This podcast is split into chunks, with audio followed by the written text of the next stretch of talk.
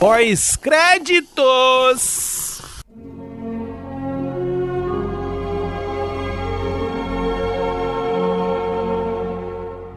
E vamos para os pós-créditos, Brunão. Olha aí, Band of Brothers, uma série fantástica fantástica da HBO, mini, minissérie, né? Porque uhum. só teve uma temporada, são 10 episódios, e era um programa que a gente já tava devendo, querendo fazer faz tempo, né? Porque a gente tinha pensado em fazer um programa inteiro sobre a série, um case assim inteiro sobre a série, mas tinha aquele negócio de, pô, são 10 episódios, todo mundo vai ter que assistir, a gente grava um programa semanal, como é que faz? Pois é. E tava difícil a logística, e aí surgiu essa ideia de fazer ele seriado aqui também. Então, a cada episódio do CO2 vamos falar falar sobre um episódio de Band of Brothers, hoje começando pelo primeiro episódio chamado Curry. A série inteira, ela custou 125 milhões para ser feita. Ela foi feita tudo de uma vez, depois eles lançaram. E ela, na época, foi a série mais cara de todos os tempos. Só perdeu na sequência pelo The Pacific. É verdade. E aí depois Game of Thrones e por aí vai. Uhum. É, o que é mais impressionante é que ela foi filmada em 10 meses e grande parte dela no aeródromo de Hatfield, lá na Inglaterra, em Hertfordshire. Uhum. Inclusive, foi o mesmo aeródromo que foi utilizado para fazer o Resgate do Soldado Ryan. Tem sets que foram reaproveitados. Outros vários sets foram criados em réplicas de cidades, né? Foram, foram criadas réplicas de cidades como Bastogne na Bélgica, Eindhoven da Holanda e Carrington da França. Inclusive, tem um episódio que chama Carrington. Exato. E assim, eu tô falando Carrington porque é como eles chamam, tá? É porque é Carranton. Porque é Carranton.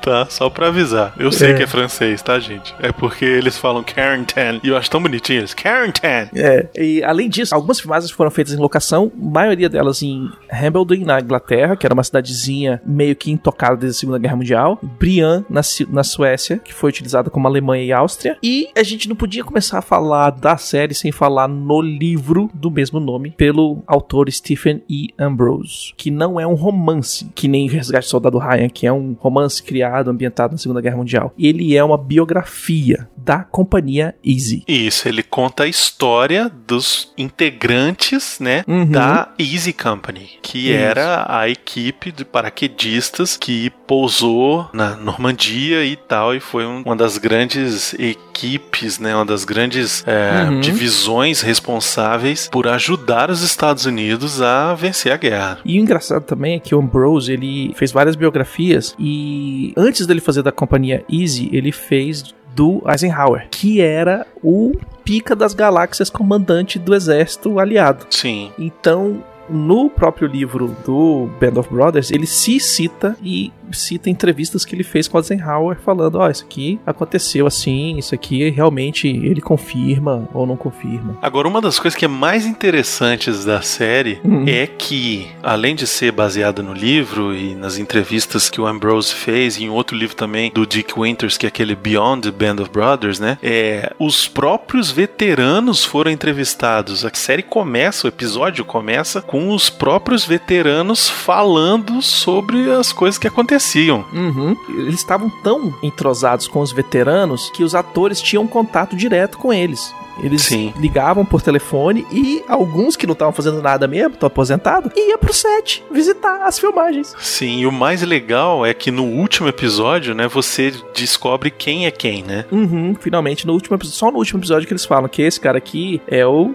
Dick Winters, esse cara aqui Isso. é o fulano, esse é o ciclano. Exatamente. Né? A série foi produzida pelo Tom Hanks, pelo Steven Spielberg, uhum. e segundo o Tom Hanks, eles fizeram a história encaixar na tela. Eles tinham que condensar um número gigante de personagens, é, tiveram que dobrar a experiência de outras pessoas em 10 ou 15 pessoas, ter pessoas falando e fazendo coisas que outros fizeram, falar, enfim, adaptação, né? É, uhum. fez pessoa tirar o capacete para identificar quem ele era, quando a pessoa nunca ia ter feito isso durante uma cena de combate, ia tirar o capacete, mas você tinha que tirar para poder mostrar quem é o cara, né? Uhum. E ainda assim ele acha que a série é três ou quatro vezes mais precisa do que a maioria dos filmes de Segunda Guerra que saíram na história. E sim, eles têm, eles fizeram um trabalho muito grande de, de veracidade e saber se as coisas estavam realmente de acordo com as histórias. O próprio Ambrose nos livros, ele ele fala: se você perguntar para fulano e ele, ele vai contar a história falando que foi ciclano. Se você perguntar para ciclano, ele vai falar que é foi Beltrano que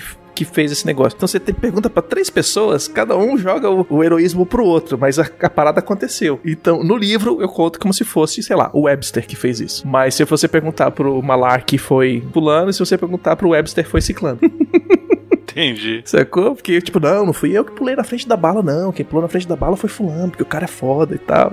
O Alzheimer nessa hora atrapalha um pouco, né? Não, também os caras não querendo levar crédito demais, né? Mas as merdas eles falavam, não, esse aqui fui eu mesmo. Fui eu que levei é. tiro na bunda que passou de uma banda e pra outra. É, isso aí. Bom, mas o primeiro episódio, ele começa contando a preparação da equipe de paraquedistas, o treinamento, que foi Exatamente. feito nesse lugar aí chamado Currahee. Currahee, que é uma montanha, na verdade não é uma montanha é um monte e ele tem uma altitude de 529 metros do, do leito do mar, mas ele só sobe 183 metros de altura. Só que a galera mandava os caras correr aquilo ali de bermuda e camiseta e depois com equipamento completo. Na chuva, na noite. Inteiro. Uhum. É, isso é legal. É legal que ele apresenta, ao mesmo tempo que ele apresenta os personagens que a gente vai acompanhar a partir do início da série, mas ele mostra como, como começa a relação desses caras como pelotão mesmo, como companhia, né? E é. eles têm uma relação difícil com o capitão, que é interpretado pelo David Schwimmer, que é o Ross do Friends, e é muito esquisito ver o, o David Schwimmer fazendo outro papel, né? Outro papel com a mesma cara de Ross, porque tipo, 2003 ainda tava gravando temporada, então é, ele gravou esse, essa, esse episódio enquanto ele tava como Ross. Então, tipo, tem muito do Ross ali. Aí você fala, caralho, tá, tá esquisito o Ross aí, sacou? Uhum. Mas ele faz um capitão que é meio, assim, rígido demais. Ele quer, ele quer, obviamente, fazer os caras se provarem que são realmente bons e que merecem estar na Easy Company, né? Uhum. O Sobel, ele era, um, ele era um cara muito, além de ser muito rígido, ele era muito filho da puta. Ele é aquele cara que você der um pouquinho de poder, ele abusa até não poder mais. Isso. Porque como ele mostra qualquer pessoa, qualquer desavença que ele tiver com você, real ou imaginária, ele vai sacanear com a sua vida. E normalmente é tirando o passe do fim de semana. O que, que é o passe do fim de semana? É o, o, a folga. A folga fora do quartel. Então você vai pra cidade perto do quartel, você toma uma cerveja, você dá umas namoradas e tal, não sei o que, Então o Sobel, ele era muito muito, mas muito filho da mãe. E ele não era um exemplo do que deveria ser feito, entendeu? É, porque ele, ele tinha um, um problema sério com se perder, né? Com localização. Uhum. Ele se perdia muito. Então mostra isso na série pelo menos umas duas ou três vezes. Que isso. ele se perde e bota a companhia em perigo, né? Tudo bem que era só durante o treinamento, mas quando eles faz isso e eles já estão na, na Inglaterra, né? Faltando pouco tempo para descer na, na, na França, uhum. aí o negócio começa a ficar meio complicado de manter o cara na, na, na frente do pelotão, entendeu? É, o cara, o cara era um, ele é um urbanoide, né? Ele é um, uma pessoa que não, não tinha muito conhecimento de localização, nunca trabalhou com mapa. É o cara que sempre pegou é, um ônibus ele, pro trabalho e voltou. Ele era, ele era um. Ele, um... ele como cara pra botar a galera na linha e treinar a galera ao máximo, parte física, parte mental, assim, de, uhum. de você fazer o cara, ó, eu vou botar os caras para correr na chuva e e não vou ser piedoso, é aquele meio treinamento tropa de elite que a gente viu, sabe? Aquele negócio é. de você esgotar o cara, você preparar ele ao máximo, porque quando ele chegar lá na frente, ele vai estar preparado para pegar uma situação muito ruim, né? Hum, ele é um exemplo de um chefe ruim. É. É aquele que ele quer todos os louros para ele, ele vai forçar a equipe inteira a fazer o, o além do que ela precisa e fazer e, e quando acontecer. precisa elogiar, ele não elogia direito, né? Os elogios são para ele e a chamada de, de a puxada de orelha e a mijada são nos outros. É Isso. sempre assim. E em contrapartida tem o Dick Winters, que ele é que nem o Sobel, ele era um cara que saiu da academia de oficiais. Então, antes do, do Band of Brothers, no livro do Dick Winters, ele, ele conta como foi o, o, treina, o treinamento de oficial dele antes de ir pro campo Tocoa, né? E aí ele, ele o, o Nixon e, e, vários outros, eles, eles são caras assim que vieram com treinamento disso, da escola do, do exército, escola de oficial, sacou? Uhum. Junto com o Sobel. E o Sobel, nessa época, época, ele era o mais velho da galera e ele tinha 28 anos de idade. É, o, tinha muita gente nova que foi pra guerra, né? Uhum. Ali, ali o, o, cara que tinha mais de 30 era o Coronel Sink, era o cara que Sim. tipo, era um pouquinho mais veterano. Mas várias coisas não foram, não mostra no seriado, porque assim, não não tem tempo Isso. pra você mostrar. E é uma adaptação, né? E, e você tem que cortar pra ajeitar. E aquele negócio, né? Pra fazer caber na, na, na, na tela. O Coronel Sink também, que era o, o, o- o- que é o bigodudo, Uhum. né? Ele, ele que teve a ideia de pegar e botar os intestinos de porco pro pessoal rastejar por cima e etc e tal. Ele que pegou uma hora e pegou e juntou é, munição e mandou os caras atirarem com munição de valendo por cima do ar- arame farpado. Uhum. Então você não pode levantar a cabeça, você vai levar um tiro de verdade e você vai ter que passar pelos pelas entranhas de porco pra você aprender. Só que esse treinamento que o Sobel deu foi tão foda que ele não só treinou os caras pra correr mais longe, marchar com mais equipamento, fazer um monte de coisa, como ele treinou os caras a se unirem. O problema é que ele treinou, treinou os caras a se unirem contra ele. É, uni- uniu os caras tanto que eles dão Uhum. um golpe inverso no cara, né? Pois é, ele ele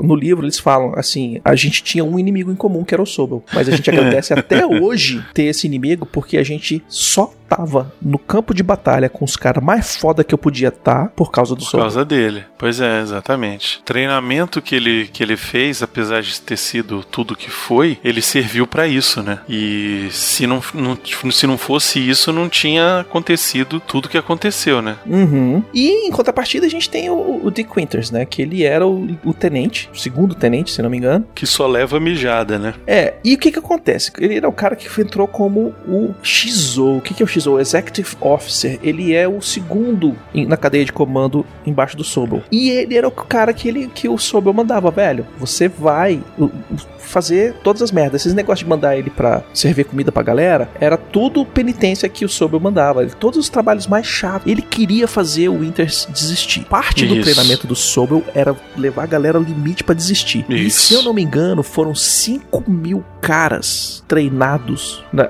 fora da E-Company, todo mundo que passou por aquele treinamento, todos os- todas as companhias, todos os, ba- os batalhões, foram 5 mil pra fazer mil e pouco, sabe? A taxa de desistência era lá em cima, porque o treinamento dos caras era foda, porque além do treinamento de infantaria, eles tinham treinamento de paraquedismo. E muita gente só entrou pros paraquedistas porque recebia mais 50 conto a mais no mês Uhum. que dobrava o salário. Então, o salário do cara que tava indo lá pra Europa botar a cara a tapa pra tentar salvar a, a democracia no mundo era 50 dólares. É isso aí. É muito louco isso. E assim, eu achei muito legal como eles fizeram na série, que eles começam a série com o dia D-1. O cara falando, ó, velho, tá todo mundo preparado e tal, não sei o quê, mas não vai rolar não. Tá chovendo, tá com neblina, vai ficar pra amanhã. Isso, é. E aí eles contam tudo em flashback, cara. E dali É você desenrola, né? Uhum. E assim, é, eles ficaram dois anos treinando no exército. Veio gente de tudo quanto era lado. Tem um cara que é o Shifty Powers, que, que, que nesse primeiro episódio ele aparece pouco, mas lá na frente ele vai aparecer bem mais. Que ele é Hillbilly total. Ele é aquele cara que caçava esquilo com, com arma de 22, né? Ponto 22, desde moleque. Cara, aqueles caras mateiro mesmo que, é, vou sair pra caçar um, um cervo. E vai. Volta dois dias depois com o cervo amarrado no capô do carro, sacou? E tinha galera que era formada em Harvard, em Yale, em vários outros lugares e tal. E isso, colocaram essa galera toda junto num ponto onde ninguém fede nem cheira. Verdade. E os caras até hoje eles falam, até hoje, né? Não sei quantos deles ainda estão vivos, mas até a época do livro eles falavam que foram os melhores aprendizados que eles têm. Tem uma testação de um cara, não vou, eu não esqueci de, de gravar no, no Kindle, que ele fala que é, ele até hoje agradece a Hitler ter invadido os países, porque se não fosse por Hitler ele não tinha os amigos que ele tem até hoje. Olha aí, que foda. Enfim, o primeiro episódio termina com eles indo pular de paraquedas finalmente pra descer na Normandia, né? E, enfim. E é isso, né? O primeiro episódio é muito sobre a preparação. E a gente vai ver mais a parte da guerra agora a partir do segundo episódio. É, o segundo episódio já começa quente. Eu vou tentar colocar também algumas coisas. Hoje a gente teve bastante factoides e tal, não sei o que, que é a introdução da série, que a gente tá falando e, e coisa e tal. Eu vou tentar colocar alguns factoides agora é, relacionados aos, aos episódios, né? Uhum. O que que é a formação de um batalhão que eles falam? São 148 pessoas, são 150 pessoas no batalhão. E aí, dentro do batalhão, você tem os esquadrões. Então, tipo, uma coisa que a gente não- normalmente não sabe e tal, eu também não tenho de cabeça, eu lembrei do número porque eu tô lendo, relendo o livro, mas ele é, algumas coisinhas assim eu vou colocar pra gente ter uma ideia do que do que a série não, não explica, mas mostra. Não consegue, não consegue explicar. Isso, não consegue aprofundar também, né? Porque Isso. não tem, não tem tempo. Que tem que ter o livro pra poder se, se, se aprofundar mais, obviamente, né? Não dá Uhum. pra ser tão tão profundo assim, algo que tem, sei lá, 10 episódios de uma hora. Não tem como. Um livro ele consegue muito mais falar do que um filme, obviamente. É, o livro é bem extenso. Ele, ele... E, forma, e informação, né? Tem muita informação no livro. Uhum. Coisa que na série você tem que ter uma adaptação, porque senão fica também Fica só maçante. maçante, fica- pois é. Uhum. Exato. E eu acho assim, eu acho que, é, é, para mim, é uma das melhores adaptações que eu já vi de livro. Porque, assim, Senhor dos Anéis o pessoal fala muito bem e tal, e, mas também fala que cortaram um monte de coisa. Mas eu não cheguei a ler todo o Senhor dos Anéis antes de assistir os filmes. Uhum. Mas achei uma, uma adaptação muito boa. Esse aqui é uma adaptação pra mim fantástica. Fantástica, porque você é, é, prende a audiência, né? Porque não adianta só você fazer um documentário que ninguém vai ver. Exatamente. Então, Becositos, é isso. Estamos certos com o Band of Brothers. A partir da semana que vem, segundo episódio. Se você não assistiu ainda, assista, porque é uma das grandes obras sobre a Segunda Guerra Mundial e precisa ser conhecida. Uhum. Certo? Certinho, é isso aí, galera. Então, até semana que vem, Baconzitos. Sentido! Sentido.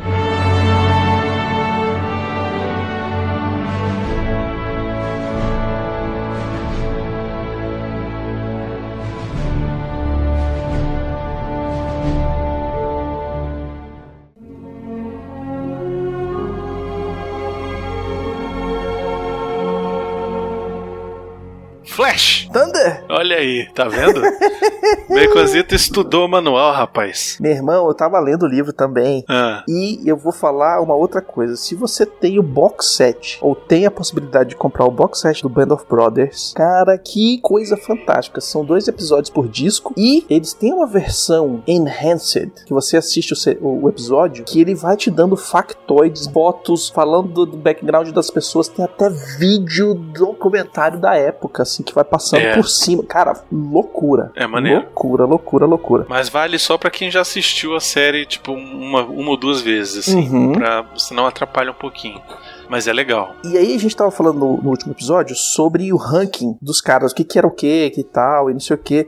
E eu, eu fui correr atrás disso. E existem dois tipos de ranking no exército dos Estados Unidos, pelo, pelo menos na Segunda Guerra Mundial. Que é a galera que não é oficial, que são os caras que são os soldados normais, e a galera Uhum. dos oficiais, que são a galera tipo Dick Winters que fez a escola dos oficiais. Entendi. Então, o cara que entra como soldado raso, ele entra como private nos Estados Unidos. Depois ele podia receber a promoção e ele virava private first class. É, tá? aqui, aqui no Brasil é o cabo e o cabo raso, né? Tem um negócio assim. Isso. Aí vai pro corporal, depois vai pro sergeant, que é o sargento. Subindo disso vai o staff sergeant, que é o sargento de grupamento. Aí depois ele vai pro technical sergeant, first sergeant e master sergeant. Esses caras aí, eles ganham as promoções, mas eles não ganham necessariamente bônus em salário, tá? Isso, é tudo ganhando 50 dólares por semana. Uhum. Já os oficiais, não. Os oficiais eles vão ganhando uma graninha a mais a cada patente que eles vão pegando. No primeiro episódio, o Dick Winters ele começa como um second lieutenant,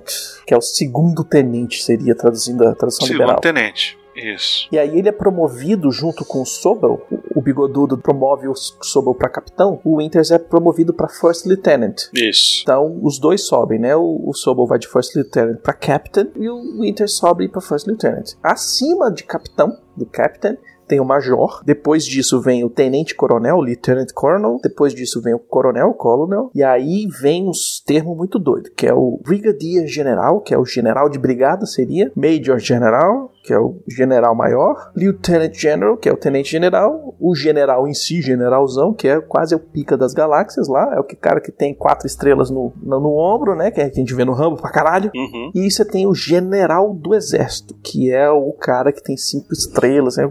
Esse é o picazão. Acima disso é só o cara que é tipo o Eisenhower, assim, sacou? Que é o título provisório. Tamo na guerra, eu tô mandando em todo mundo, eu falo pra matar, é pra matar. O que nos traz ao episódio sobre o dia D, Baconzitos. O dia dos dias. Exatamente. O episódio 2 se chama Day of Days e já começa no talo com a galera dentro do avião se preparando para pular, já de, uhum. pra descer na Normandia já. Exatamente. O episódio passado eles terminam subindo no, no avião que é interessante porque as pessoas, vários dos caras não estavam conseguindo subir no, no, no, avião sozinhos, então tinha uma galera empurrando.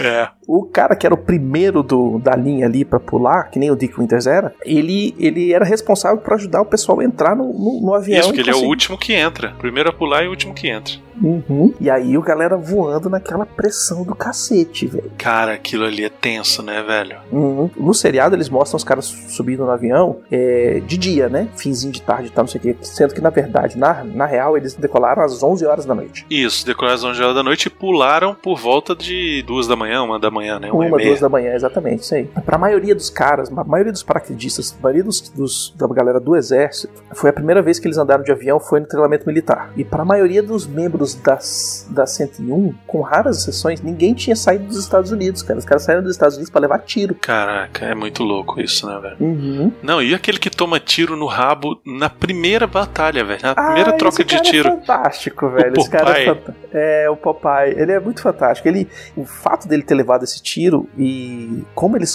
colocaram ele ali é verídico. Ele leva o tiro na bunda e fala: Eu falhei, desculpa. Isso. Eu falhei. Não, e ele fica puto que ele. Que ele... que ele tomou o tiro, né? Porque ele fala, porra, acabei de chegar, velho. Uhum. Cara, e... não tem nem tempo de brigar. E era muito comum a galera do, do, da Easy Company, que grande maioria deles levou tiro aqui e ali, era muito comum eles, eles pedirem desculpa por ter sido ferido pelo inimigo. Eles viam isso como uma falha pessoal deles com a equipe. Uhum. E os caras ficavam assim, não, velho, é goofed off, eu, caraca, eles, velho, não faz, porra, é sacanagem, desculpa, desculpa. Cara, eles pediam desculpa por ter levado um tiro, velho. É isso aí. Cronologicamente, eles estão sobrevoando ali o estreito, né, o, o canal da Mancha. E a partir do momento que eles chegam perto da costa, o cara acende a luz vermelha. Porque se o cara tiver de pé no avião e levar tiro antiaéreo, ele se fere menos. É mais difícil dele se ferir. Então todo mundo ficou de pé, modata, esperando a luzinha verde acender, velho. É, e estando de pé, quando a luzinha verde acender, já é só é, correr, correr pra porta, né? Uhum. E você estando de pé também, se acontecer alguma coisa com o avião, o pessoal dá aquela corridinha e já pula, né? Isso. Não espera nem a luz. É, o que é, uma coisa que é interessante que, que eles falam durante o episódio é que assim, uhum. uma hora antes de todo o exército pular lá na Normandia, uhum. teve um grupo que foi antes e pulou antes para deixar sinal de rádio para os aviões que vinham depois se localizarem. Uhum. Só que o avião que ia botar os sinalizadores da Easy Company, ele foi atingido e nunca botou os que merda, velho. A galera os caras nunca água, conseguiram véio. botar os, os sinalizador porque pulou na água, velho. Uhum, o avião foi atingido por plante aéreo. E aí, quando a Easy Company vai pular, pula e aí eles se perdem, né? Ficam perdidão um tempão. A maioria dos pilotos que estavam levando os paraquedistas, eles eram novatos e eles nunca tinham voado em combate. Na hora que começou a atirar para tudo quanto é lado, explodir o céu na frente deles, os bichos entraram em pânico. É, difícil. E eles voavam naquelas formações em V, né? Uhum. E só o piloto da frente, o primeiro do, da formação, que tinha o leitor para esse rádio. Na hora que eles passaram nas nuvens e tudo começou a explodir para tudo quanto é lado, a formação quebrou, velho. O pessoal não sabia para onde é que tava indo. Que foi isso que ajudou pra caramba os caras se lançarem em tudo quanto é canto. Olha aí, tá vendo um erro foi o que funcionou, né? Lembrando que no dia D, os alemães tinham 55 divisões espalhadas pela França. Mas o lance é que o procedimento militar padrão é atacar na força de 3 contra 1. Né? O ataque na Normandia foi realizado com 35 divisões na esperança de que os alemães não tivessem mobilizado todo mundo para a costa. E deu certo, né? É. Apesar de ter morrido gente pra caramba, gente eles conseguiram caramba. porque eles eram maior número. Tem um esquema também que eles fizeram uma contra-inteligência falando que eles iam atacar por outro lado com o general Patton, que já tinha, já tava com os tanques na França. Então, uma galera foi desviada para aquele lado, funcionou muito bem. Mas mesmo assim, muita gente morreu. Muita gente morreu morreu. E tem também aquele esquema da famosa sacola de perna. Ah, muito bom, cara. Essa sacola de perna foi inventada no, assim, nas últimas horas. Não é uma coisa que ninguém tinha treinado, ninguém tinha pulado com ela. Os, quando eles chegaram na Inglaterra, eles inventaram esse tal desse leg bag, dessa sacola de perna, para colocar mais equipamento. Porque, diferente dos outros soldados, os paraquedistas não tinham mochila, porque exatamente por causa do paraquedas. Eles tinham paraquedas. Então tudo que eles carregavam, eles carregavam nos bolsos das calças, aqueles bolsos laterais, na jaqueta e pendurado. Então era o rifle pendurado, munição e, e comida e etc e tal, tudo no, nos bolsos de lado da calça. Inventaram esse tal dessa sacola de perna, salvo raras exceções, todo mundo na hora que pulou do avião, a sacola voou longe. É, o mais louco é que vários deles perderam o equipamento, né? Chegaram lá, o Tenente Winters, por exemplo, ele desce ele não tem nada, velho. Ele, ele puxa um negócio assim, ele faz assim, ih, caceta. Ele só tem uma faca, velho. Isso aí, a baioneta dele que ele botou na faca é só o que ele tem. E aí ele vai roubando coisas porque eles foram treinados para isso, né? Antes de deles, deles saltarem, eles foram treinados durante o treino de paraquedista inteiro para se virar com o que eles têm. E logo antes dali na Inglaterra, eles foram treinados a usar os armamentos alemães. Aham. Então eles sabem usar os rifles, as metralhadoras, as pistolas e tudo mais. E além do, do Flash Thunder, né? Tem o tal do, do clicador. Ah, aquele. Pois é, que faz um barulho bem de levinho, que é aquela hora que você tá bocado atrás dos, dos inimigos e você escuta um barulhinho, você não sabe o que, que você vai fazer, você vai lá e dá um. esperando o outro cara fazer um. É muito louco, né? E aí a galera chega, pula, separada pra tudo quanto é lado. Se eu não me engano, foram 80 quilômetros os assim, a área que eles cobriram de, de, de tanto desvio de queda. E foi, foi exatamente esse salto aí a- e a dispersa da, de- da companhia inteira que deu ideia pro pessoal escrever o Resgate do Soldado Ryan, né? Ele é baseado Isso. nesse salto é, problemático. Isso. Apesar da equipe que vai resgatar o soldado Ryan não ser paraquedista, né? Eles desceram na Uhum. Normandia. É, Mas a missão que é dada é de pegar um cara que era paraquedista. Uhum. Inclusive, o, o Soldado Ryan, eles descem em Omaha Beach, que é o mais famoso, né? Que tem aquelas casamatas que o pessoal ficava atirando e, e que lá- ali morreu muita gente. Sim. O sim. pessoal da Easy tava liberando o acesso da parte de Utah Beach, que era uma praia um pouco mais fácil de você transpor, porque ela, ela era um- simplesmente uma clive mais, mais leve, ela não tinha tanto ponto de defesa e tal, ela, ela era mais fácil de, de cruzar. Aí, velho, o neguinho tá perdido. no- Aonde, Brunão, que eles foram parar? No cu da França. Tem uma citação que eu não sei se tá no seriado, mas o cara fala assim: Não, a gente tá perdido tal. Não, nós estamos exatamente onde nós deveríamos estar. Nós estamos na Normandia.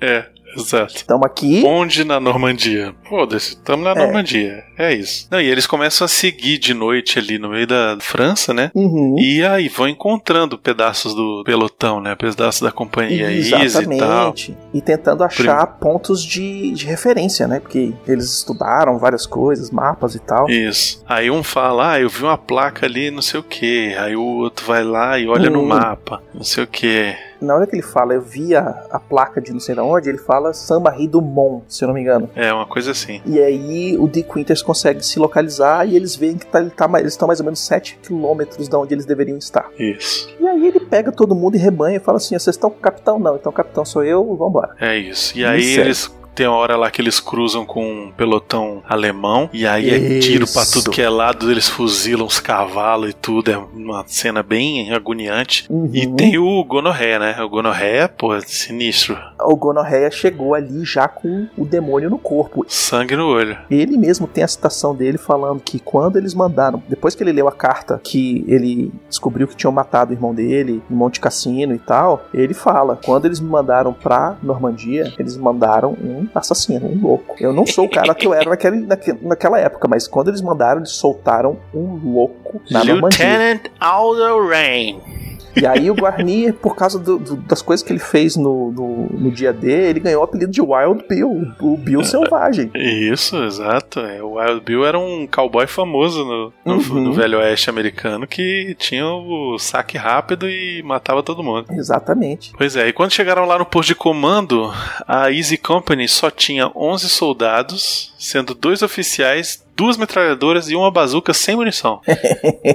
Sem saber isso, o comandante pegou e chamou o, o Dick Winters pra levar a Easy pra capturar as baterias alemãs. Isso. Ele fala assim, e a Easy dá conta? Ele fala, dá, oh, na uhum. hora, agora. Ué. Pode deixar com nós. Incrível que é, essa manobra que o Dick Winters faz era uma manobra que eles tinham treinado pra caramba. Não da forma que ele executou, mas eles tinham treinado isso bastante. Você coloca a metralhadora, manda a metralhadora ficar atirando, dando cobertura, enquanto a galera vai passando por baixo do fogo, amigo, né? Só que o Dick Winters fez o quê? Ele botou uma metralhadora na direita, no flanco direito, outra metralhadora no flanco esquerdo, enquanto a galera ia pelo centro, e aí eles iam fazendo esse, esse pula carniça, né? Tipo, isso. então a galera anda, para, fica atirando, a outra galera vai, pula por cima deles, avança mais um pouquinho, vai fazendo isso e foi tomando de assalto essas. Isso, e foram explodindo os canhões, né? Que era uhum. a missão principal. Exatamente. Que era, os canhões eram o que estavam atrapalhando ali. Mas uma coisinha, a gente falou que quando a Easy Company chegou, só tinha tipo 11 soldados. Uhum. A gente tem que deixar claro o seguinte: nos Estados Unidos, a companhia ela tem entre 80 e 150 soldados. Isso, a Wheezy tinha 148, se não me engano. Isso, e ela tem entre 3 e 6 pelotões, entendeu? Normalmente, é, quando o,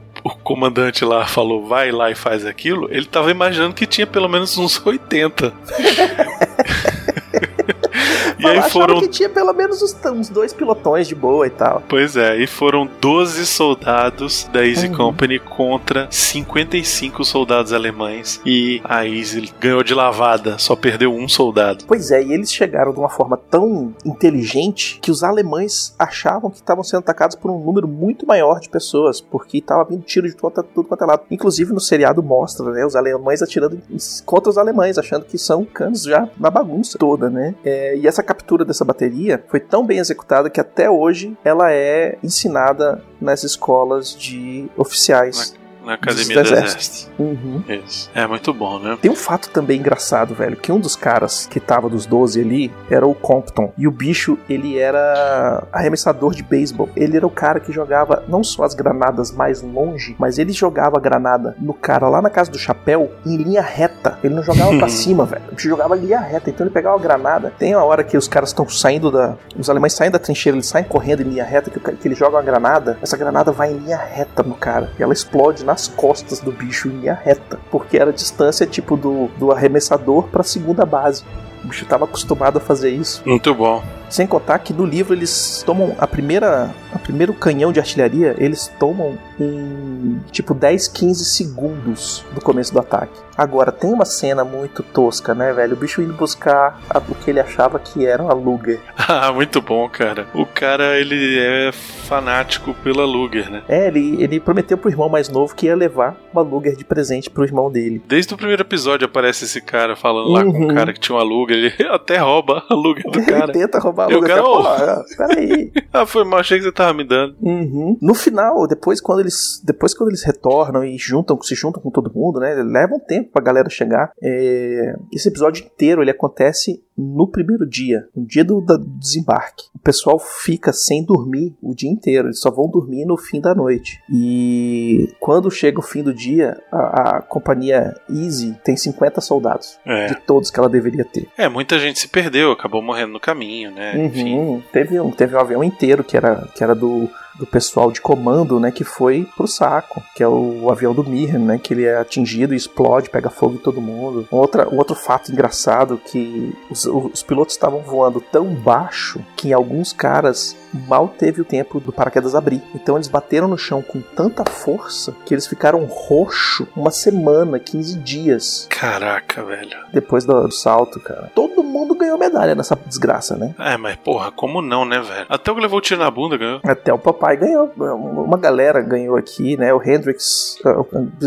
estrela de bronze, né, que é a, primeira, o primeiro nível de medalha, né. Foi o Hendrix, o Malarkey, o Plea, o Joe Toy, que é o cara que tá correndo atrás da Luger, o Carwood Lipton, o Cleveland Petty, o Myron Rainey e o Popeye ganharam a medalha estrela de bronze. É, esses aí ganharam aquele prêmio de consolação. Tipo, ó, vocês fizeram, ajudaram, mataram os caras, beleza. Alguns fizeram umas cagadas, mas pô, vocês sobreviveram. E isso já é coisa pra caramba na guerra. assim, uma galera nesse desembarque, nessa invasão, né? Esse começo dessa invasão aliada, uma galera não ganhou medalha, não, velho. Os caras ganharam medalha por ter tomado o e desabilitado os canhões, porque esses Isso. canhões estavam atirando na praia e Isso. estavam impedindo que os tanques subissem, se os tanques desembarcassem e subissem, sem contar matando uma galera de soldado no- que estava tentando cruzar o- a praia para um lugar mais seguro. Tinha uma linha de telefone diretamente daquela artilharia para um cara num lugarzinho de, de espia lá na Isso, frente que ele da falava praia. mais pra direita, mais pra Uhum. esquerda. Estrela de Prata ganharam o Buck Compton, o Guarneria, o Guarneri e, Uhum. e a Lorraine. E a O Lorraine general- também. O general Lorraine, que foi o cara que, que, que morreu. Isso. Ele ganhou a medalha de, de prata póstumamente. E não, a o cru... Lorraine não morreu. Quem morreu foi o John Hall. Ah, tá, o John Hall, tá certo. O Lorraine é aquele que fica meio sem saber o que fazer e depois mata uns caras. Uhum, o Lorraine é o motorista do carro, não é isso? Isso, é Acho um que que, é. depois estoura um, um dos, dos coisas, acho que é ele que bota a bomba lá. E a cruz de serviço distinto, né, Distinct Cross of Service, foi, entre... foi entregue pro tenente Richard Winters, que fez 12 parecer 60. Exato. E o episódio termina com eles, né? É aquele negócio, né? Não, não dá pra você comemorar demais na guerra, né? Tipo, eles acabam encontrando aquele outro amigo deles, os tanques sobem e tal, e eles Uhum. estão se preparando pra avançar, mas não, não- é aquele negócio, tipo, a comemoração é tipo, cara, estou vivo e vou jantar. É É, essa o cara tá feliz comemoração. por ter sobrevivido, né? Isso, exatamente. A gente esqueceu de falar também que teve o esquema do, do cara que, que fuzilou os prisioneiros, né? Sim, aquilo é muito louco, né, o velho? Spears, o Ronald Spears, é, durante o livro todo e durante o, o- o- você vai ver, vocês vão ver mais pra frente, e fica né, existe essa dúvida se ele fuzilou a troco de nada. Se os caras fizeram um movimento e aí ele reagiu, ou o que, que aconteceu? Porque o cara mais perto que tava ali não viu nada, porque ele já tava lá na casa do chapéu. E os caras que estavam defendendo ali não falam, não falam mais nada, ou depois eles foram abatidos. Não sei. Entendeu? Não tem, não existe, não tem ninguém, é, é, não tem nenhuma testemunha que fale o que, que aconteceu ali direito. É aquele lance, né, Becozito? Guerra é guerra, né? Guerra é guerra. Então o cara vai alegar ali que os caras tentaram mexer com ele e ele só fez o dever dele. É, e sem contar que teve muito capitão, teve muito é, sargento, muito tenente que falava, estava no avião com a galera e falou assim: olha, gente, hoje não tem nenhum prisioneiro. É isso aí. Hoje a gente vai matar todo mundo. Fora o lance de que nazista bom é nazista morto, né? Então, Uhum. É, uma coisa legal que aí remete também no Soldado Resgate do Soldado Ryan é que algum, vários soldados que estavam no fronte de batalha aí na França, eles não eram alemães e não necessariamente eram nazistas. pois é, tem isso, né? Muito louco. No, no, no episódio ele encontra um cara que era americano Uhum. e aí ele fala: Não, eu acabei vindo pra Alemanha e me juntei ao exército em 41 e aí agora eu tomei no cu. Exatamente. Por quê? Porque é, teve uma campanha do- da, Alemanha de os alemães voltarem para a Alemanha para servir o país Isso. e tal, e não sei o quê, porque nós vamos crescer, nós vamos ser foda. E em outra, em contrapartida também, quando os alemães invadiam um país e tomavam conta desse país, eles forçavam os homens a se alistarem, meio que man- mantendo as famílias reféns. E no, no próprio resgate do soldado Ryan, tem uma hora que os caras estão se rendendo e eles estão falando que eles não são alemães, que eles são Ah, é verdade. tchecos. É mesmo. E eles falam isso e na língua da, da República Tcheca lá. Então é, é outro fato assim bem legal da gente ver, né?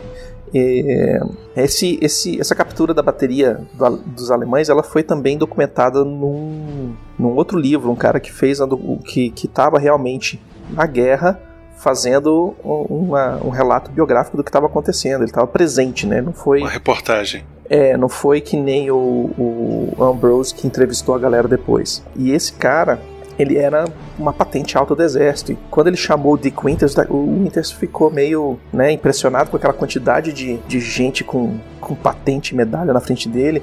E falou: Não, a gente chegou lá, né? Bateu nos caras, pegou, explodiu tudo, viu que não precisava mais segurar o canto, vazou, né? Uhum. E aí o cara, no livro dele, colocou: ah, não, eles deixaram a bateria ocupada e tal. E enquanto isso, ele conta de um outro ataque da galera, um outro canto, onde o cara tava com 120 soldados da companhia dele atacando e tal, não sei o que. Ele conta com detalhes e tal. O Winters fica assim: meu irmão, com 120 caras eu chegava lá e batia na porta do Hitler, velho. Eu tinha 12.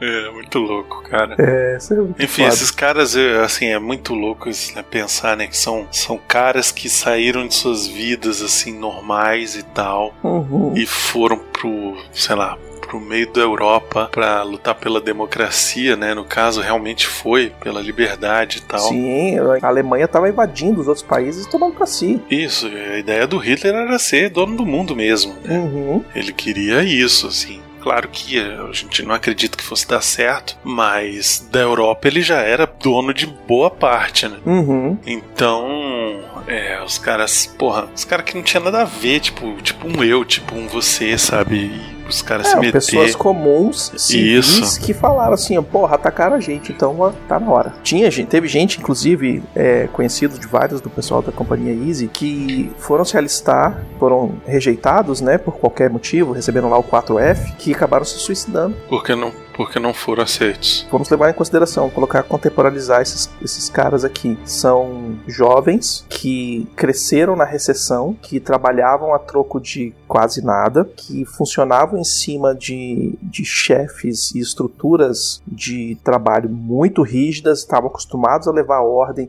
a levar porrada. A galera que era mais da roça, a galera caçava para conseguir comer, porque não tinha o sustento só da roça, não dava para tudo, saca? Então é uma galera que chegou lá já meio que é, endurecida pelo tempo onde eles moravam. Isso. Adiciona isso o treinamento do cara, onde ele falou assim: Olha, eu não quero saber se você tem um canudo ou se você tem uma foice. Todo mundo aqui é orelha seca. E vocês vão levar porrada. E quem tentar dar uma de bonitão vai apanhar. Vai se dar mal. É. É, qualquer coisa paga 10, qualquer coisa limpa a latrina, qualquer, entendeu? Faz isso, não é pra desmoralizar o cara, mas pra botar o cara no nível dele, ele saber que ele tem que entender, não, não, não tem sobrenome, não tem filho de ninguém, não tem nada. Isso aqui é exército, você, imagina, os caras vão estar atirando e você vai correr na direção da bala.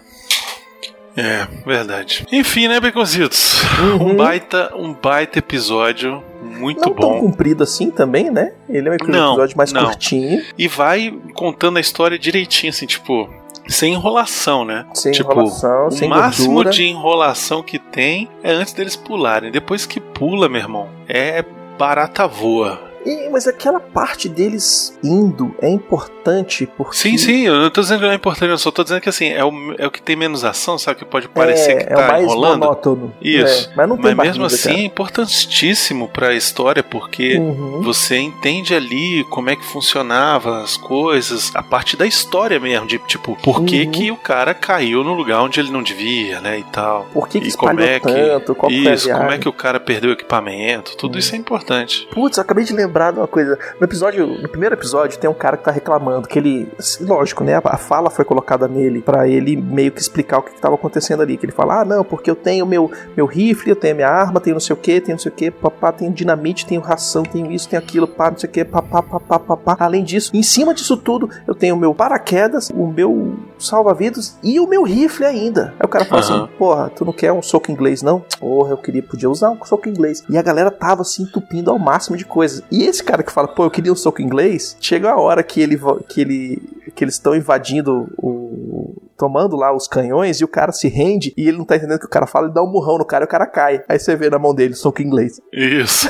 é. Que ele arrumou e botou em algum canto que levou. Foda-se. Vou levar o soco inglês. Boa ideia. É, outra coisa que eu achei muito legal é aquela hora que o Dick Winters faz uma bússola de tirando um negócio do. É, imantado aqui do, do, do Fechecler, velho. Do, do, do- Na verdade, todo mundo tinha uma, um mapinha impresso em seda, que não rasga, né? E uma bússola pequena, aquela é a bússola pequenininha que eles tinham. O Dick Winters, ele escolheu guardar no saco, pra não perder. Pois é, muito maneiro. Esse episódio termina de um jeito perfeito, Sim, que é o Dick Winters rezando. isso. E ele faz uma promessa ali, que ele fala: Quando isso eu agradeço por hoje, só te peço sobreviver amanhã. Todo dia, depois disso, ele faz a mesma reza. Eu te agradeço por hoje, agradeço por tudo, só, só quero viver mais um dia. Isso. Porque quando eles foram, o que tinha sido prometido era três dias e três noites de luta e vocês vão voltar para os Estados Unidos. Acabou. Eles estavam em cima disso aí. E o Dick Winters, quando ele respira lá no final, final, que ele fica sem fome, o caramba 4 respira e vai e fica olhando os tiros antiaéreos e tal, as coisas acontecendo. Ele fala: quando isso aqui terminar, eu vou arrumar uma fazendinha num cantinho e nunca mais vou me meter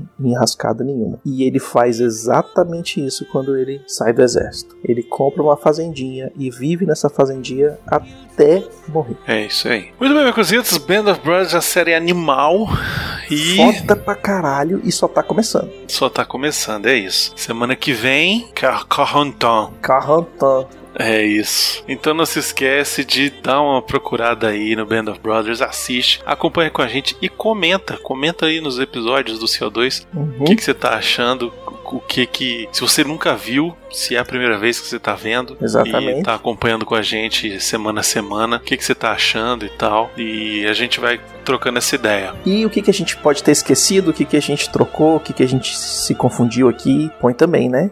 É, exatamente. Uhum. E é isso então, beconzitos. E vamos nos esconder aqui da bateria antiaérea, que o negócio tá feio. Até mais.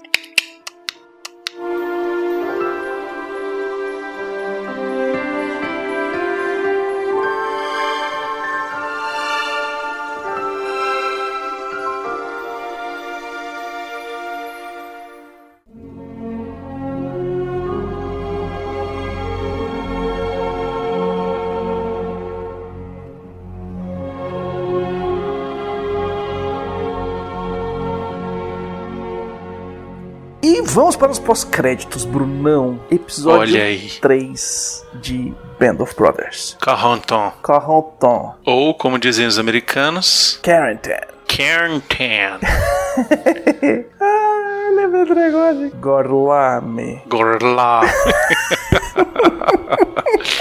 ai, ai, é isso. Viver é demais. É isso aí. O, o episódio Baconzitos, ele conta, ele segue contando a história da companhia Easy, mas ele começa com uma outra galera que tava num outro canto, não o que a gente viu no episódio 2. Isso. Né, uma galera que caiu em outro ponto, se encontrando e depois ali na frente se encontrando com o resto da Easy Company. Uhum. Esse episódio ele começa em 6 de junho e vai até o finalzinho de agosto de Isso. 1944. Esse episódio passa tipo meses. Exato, passa um bom tempo, né? Uhum. E ele começa com a galera é, é, é, dando a caminhadinha e o Blight, né? O personagem principal desse episódio, pra mim, é o Blight. Sim, é. Ele é o outro lado, né? A gente viu nos outros dois episódios os caras. É, é, como o Dick Winters coloca, né? E, e depois tem outras coisas lá na frente. Você tem os caras que são os matadores. E, e aí. Sim, os soldados, os soldados que estão ali pra, pra- já estão focados, tão, foram pra matar e, e é isso. É, e tem a galera que, que, que faz o treinamento, passa por tudo, mas não. Quando chega na hora, tem cegueira histérica, Baconzitos. Pois é. Tem uma viagem muito grande que tem, foi, foi feita uma estatística, não sei aonde. Parece que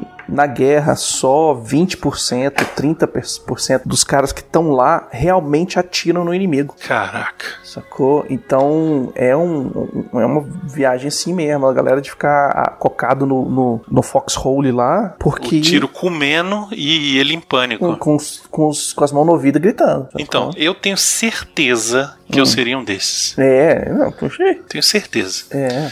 Absoluto. Do jeito que eu sou cagão, certeza que eu seria um desses. Uhum. E aí os caras chegam em.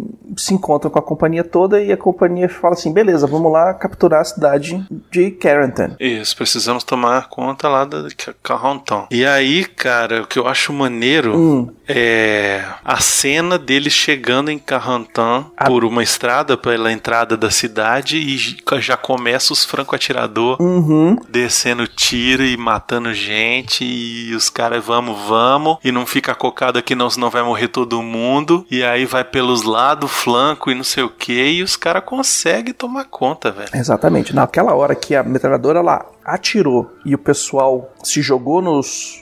Nas valas que tinham ah, do lado da rua, né? Aham. Nessa hora, a Easy se separa de uma, de uma outra companhia que sim que teve a mesma situação. Os caras não conseguiram avançar e a metralhadora matou, tipo assim, 70% do, da companhia, sacou? Sinistro. O ato da galera ir pra frente, dar cobertura pra galera, pro pessoal e conseguir se coordenar para tomar a cidade que fez é, eles conseguirem é, sobreviver. Em Carentan, cara, é uma cidadezinha, quer dizer, hoje é bem maior, mas ela era uma cidadezinha de 4 mil habitantes. Sim, é pequenininha, só que ela era estratégica porque no meio dela passava a linha de trem uhum.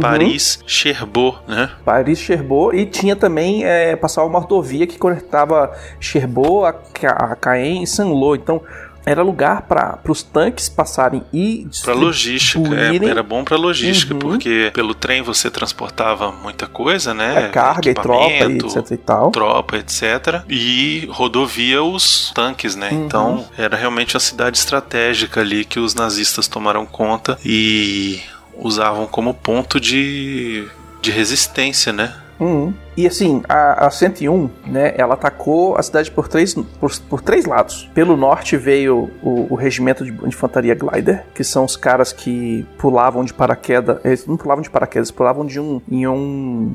Caralho, como é que eu traduzo o glider, Brunão? É tipo um paraquedas, só que é paraquedas dirigível, né? Não, não, isso aqui é um negócio tipo de madeirite, velho. É tipo uma, uma asa que o cara pula em cima, velho. É, é uma coisa muito doida. Tipo uma asa delta. Tipo uma asa delta, só que de madeirite menorzinha e, e altamente perigosa. Então, esse regimento aí foi a galera que foi pelo norte. No nordeste, a 501, que é a galera que tem a, a, o Easy Company. E pelo uhum. sudoeste, a 506. Ou o, o, o 506 que tem a, a 101. Agora me confundi, não sei. Mas eles fecharam a cidade por três lados e o resto tava alagado. E os caras alagaram tudo, por isso que tava cheio de mosquito. Sim, então que eles falam lá uma hora, né? Uhum. Ah, não vai pro lado de lá que tá alagado, não sei o quê. Exatamente. E aí os caras chegam na cidade, velho.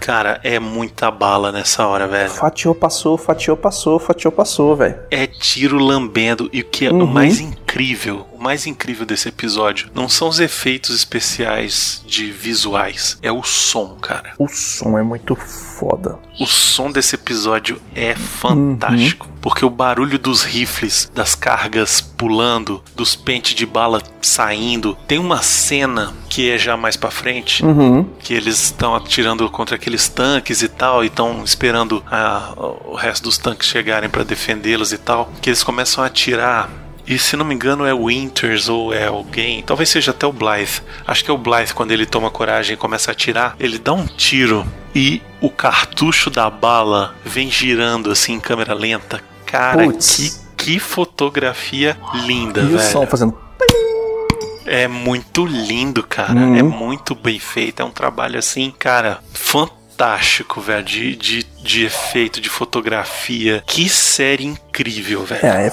foda. Não, o Felipe sentou do meu lado, pra rapidinho assistir? assim, pra, não pra assistir, mas sentou do meu lado assim uma hora, uhum. que tava rolando uma conversa, assim, não tava nem, não sei o que. Eu falei, aí, tô assistindo essa série. Ele falou, isso é uma série? Tipo, ele ficou chocado porque era muito bem feito, sacou? Tipo, ele achou que era um filme. Uhum. As séries da, da HBO, elas têm esse diferencial, né? Elas são cri criadas e feitas com um orçamento bem alto, né? Um orçamento de, de minisséries, orçamento de quase de longa-metragem algumas maiores que longa-metragem, né? Uhum. Pois é, e nessa primeira guerra aí, tá rolando tiroteio pra lá, tiroteio pra cá, e mata nazista pra lá, e morre americano pra cá, e morre uhum. não sei o quê. O Blythe fica cego, velho. Na hora que ele vai começar a se mexer para fazer alguma coisa, ele trava, ele para, e ele senta, e ele fica quieto. Exatamente. E essa cegueira histérica é uma parada real, né, Begonzitos? Sim, sim, sim. É uma coisa relacionada a estresse, ansiedade, depressão e tal. É um psicossomático, né? É o seu cérebro fazendo seu corpo falhar porque ele não tá bem. Uhum. E, com,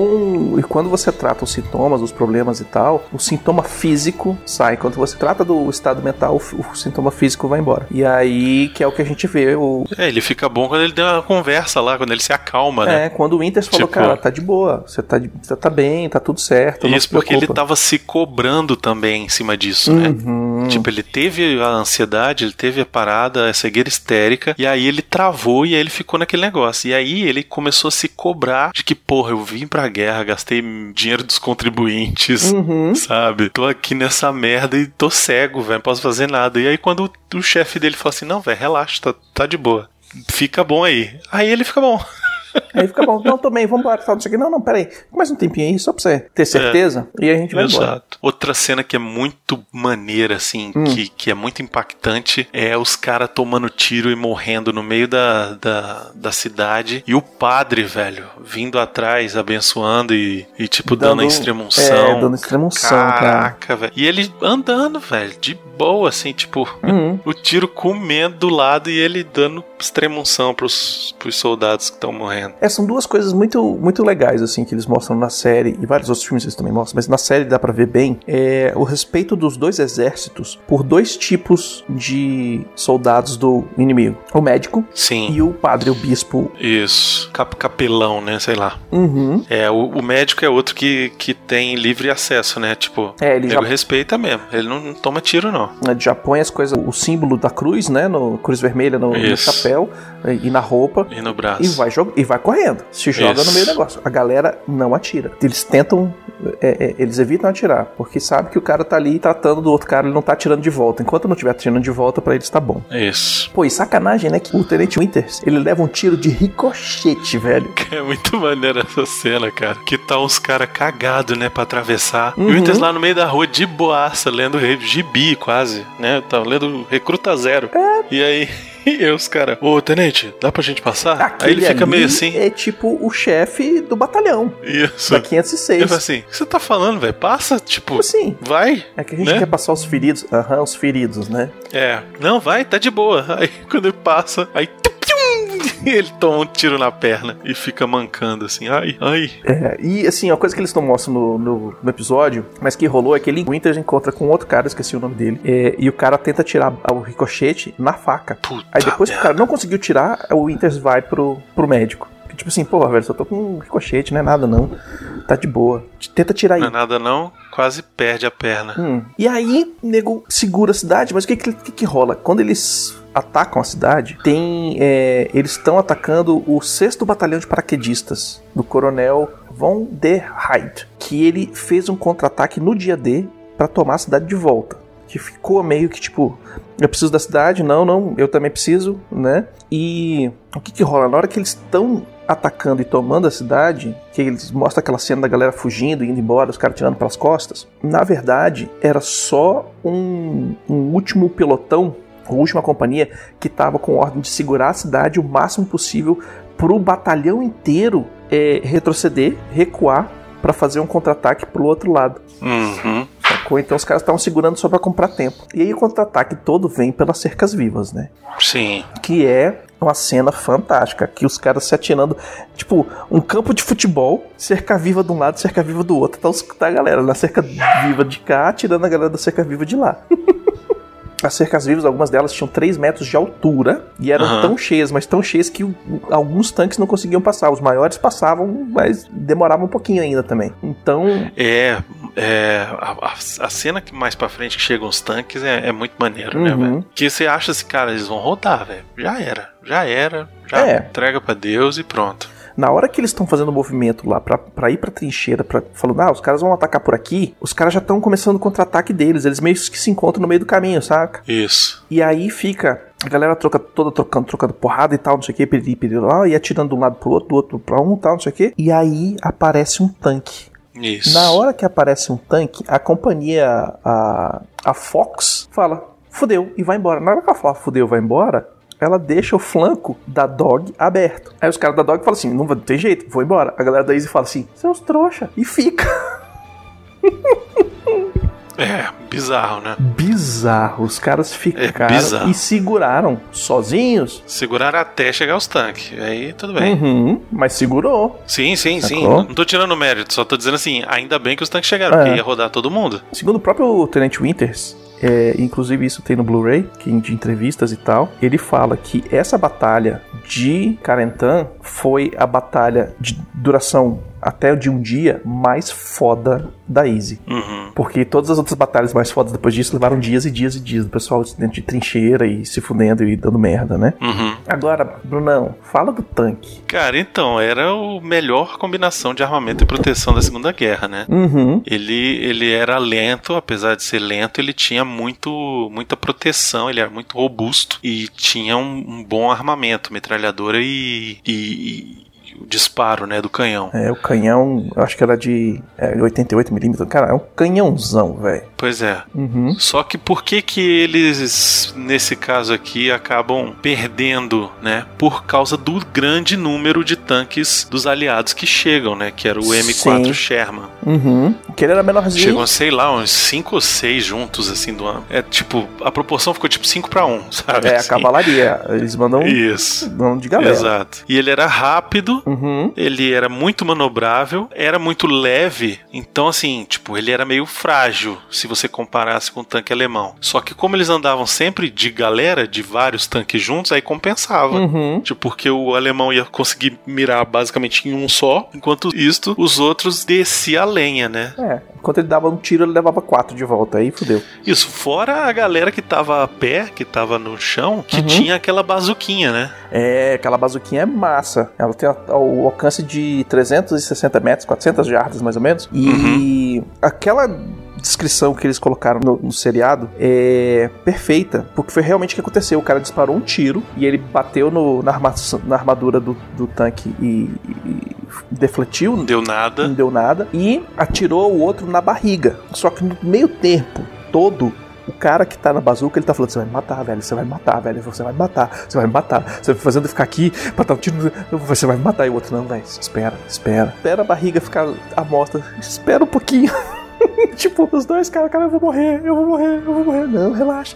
Não, quando ele tava com o negócio encostado na barriga que, que deu pra tirar. Hum, É, outras coisas que tem no episódio que são muito legais é aquele cara que tá carregando o paraquedas reserva é que ele Que- quer levar pra, pra mulher pra casa. pra, pra noiva fazer o tecido do vestido, Uhum. né? Aquele cara que. aquela conversa dos soldados. Isso, no comecinho. Conversando sobre o. sobre o. Não, não. Conversando sobre se o. o que a gente comentou no último episódio. Uhum. Se ele realmente matou os nazistas e tal. É, e na- Que estavam prisioneiros. E é real, né? É porque eles estão conversando, ah, não, porque o cara matou todo mundo. Fala, ah, ele matou até um, um sargento e tal, não sei o que, piriri, parará. Eu fui correr no livro pra ver se o que, que tinha no livro, né? E o livro fala, realmente, Uhum. o cara matou um sargento porque o bicho tava bêbado, fazendo uma patrulha, e ele mandou o cara ir pra retaguarda, porque ele tava bêbado. Uhum. Aí o bicho ficou puto com ele e puxou, levantou o rifle pra ele. O cara bêbado conta um rifle pra você, velho? o bicho um tiro no peito do cara falou, acabou, tchau. É, esse Spears era meio sinistro. É, O ele. bicho era. Ele é meio. Ele era meio duro, velho. É. Hum, agora, Brunão, quanto tempo você já ficou na sua vida sem tomar banho? Qual foi ah, o máximo? cara, no, no máximo 24 horas. Pois é, aqueles três dias e três noites de briga viraram duas semanas e os soldados da Easy estavam fedendo. Ah, com certeza, porra. Não, não dava pra tomar banho, fazer barba, né? Você imagina, suado, sujo, aquela porra daquela roupa escrota, Uhum, na lama, sabe? Porra, é, caminhando, nego marchando noite comendo inteira. comida enlatada vencida, Uhum. sabe? Porra, nego deve ter tido desinteria, sabe? É, Porra. deu altas merda. E aí, o que que, o que que rola? Os caras seguram o avanço do alemão, contra-ataque alemão, até chegar os, os tanques de guerra e tal. Rola aquelas merda toda. O nego sendo explodido com, com, por morteiro. E aquela cena que o cara é explodido e ele sai andando do... Caralho, aquilo é muito foda, velho. Aquilo é muito foda. E a galera entrevista o cara depois, velho. E o cara fala, bicho, eu tava de pé, caminhando, com as duas pernas quebradas. Era a adrenalina me segurando e a tensão dos músculos. Na hora que o pessoal olhou pra mim, me colocou no chão, que eu relaxei, que eu vi, que eu senti minha perna mole. É muito escroto, velho, né, cara? É muito foda. Não, e aquela hora que eles estão lá no meio da cidade, um toma um tiro e a perna voa, velho. A perna voa. Uhum, uhum, uhum. Caralho, eu falei, nossa senhora. É, da mesma forma que o Soldado Ryan, o Band of Brothers usou muito é, dublê com membros faltando, né? Uhum. E aí eles botavam a perna falsa Só no cara. botava a maquiagem no cara ali de perna falsa e Isso, pronto. já no velcro, ó, vai explodir, a perna vai voar e aí aperta isso aqui que vai jorrar, jorrar sangue pra tudo quanto é lado. Beleza, vambora. Isso. Outras curiosidades aqui, né? Uhum. O, o filho do, do Albert Blythe agradeceu pessoalmente o ator Mark Warren pela forma que ele tratou seu pai. Uhum. É, e lembrou que o Blythe não foi ferido no pescoço, mas sim no ombro, né? Isso, diferente do que é colocado no final do episódio, o, o Blight não morreu naquela época, em 48. É porque, simplesmente porque ele não, ele não foi em reuniões e tal. Depois disso, o pessoal achou que ele tinha falecido, mas na verdade ele voltou a, a servir no exército. Ele deu mais 600 saltos de paraquedas. Faleceu só Caraca. em 67 como Master Sergeant na Alemanha. Trabalhando ainda nos Estados Unidos, com, com no exército. E aí ele foi enterrado no cemitério nacional de Arlington com honras militares. Muito bom. Uhum. E aí tem, um, tem uma parada é, que é engraçado que eles mostram no episódio, que é no final, velho. É o esse final desse episódio, ele, ele não é uma, uma facada, bicho. É a faca e torce, bicho. É, não, é tu, tudo, né? Desde a hora que os caras estão na enfermaria, o outro tá ganhando a terceira medalha de, coração púrpura. Uhum. E aí o outro lá, que, o Blythe, que quase morreu, não ganhou porra nenhuma. É. Né? E aí depois tem a cena deles no refeitório, todo mundo animado que vai pra casa, não sei o que. Pô, todo mundo vai voltar pra Inglaterra pra depois ir pra casa, e é isso. Uhum. E beleza, nossa participação na guerra acabou e acabou coisa nenhuma. Todo mundo aí, ó, vai lá e faz o seguro, quem não fez, porque nós vamos Assina os voltar. papéis e vambora. Nós vamos subir, é, nós Hum. vamos subir a França aí, vamos entrar, porque precisam da gente e é isso, e, e não É. tem assim, tipo, achou ruim, achou, é isso, sinto muito. E aí tem o cara que vai pegar o uniforme que ficou na lavanderia. Uhum. Ele vai É. lá. Nessa cena eles não mostram, mas eles eles estavam na Inglaterra. Tanto é que a atriz é inglesa, com sotaque inglês bem puxado. Uhum, Historicamente, eles voltaram pra Inglaterra. Aquela moto que os caras pegam, eles pegaram na França, botaram dentro do barco, levaram pra Inglaterra a moto. uhum, Inclusive, ele quase bate no carro, no caminhão, porque ele tá andando no lado errado. Ele tá andando no lado americano, né? Lá do nosso lado da rua. claro. Eu acho que na edição perdeu isso aí, mas eles estão de volta na Inglaterra, é, eles estão na, na- ah, inclusive na cidade, estão treinando, ganhou um uniforme novo, tal, tudo bonitinho e, Aham. e, e piriri pororó. No final, o Sobol ainda apreende a moto dos caras. Deixa os caras passear, fazer tudo, não sei o que. Quando vocês estiverem voltando, essa moto vai ficar aí, hein? Ok. É. Porra, e aí o cara vai pegar a roupa dele, Brunão? Porra, aí é foda, porque ele vai lá e aí tá uns, assim, você tá acompanhando de boa, né? E o Uhum. cara fala, não, vim pegar minha roupa e tal, fulano de tal. Ela vai pegar, ah, é 12 centavos, não sei o que. Ele, ah, me ajuda aqui a contar e tal, não sei o que. Aí ela, ah, será que você podia me fazer um favor? É.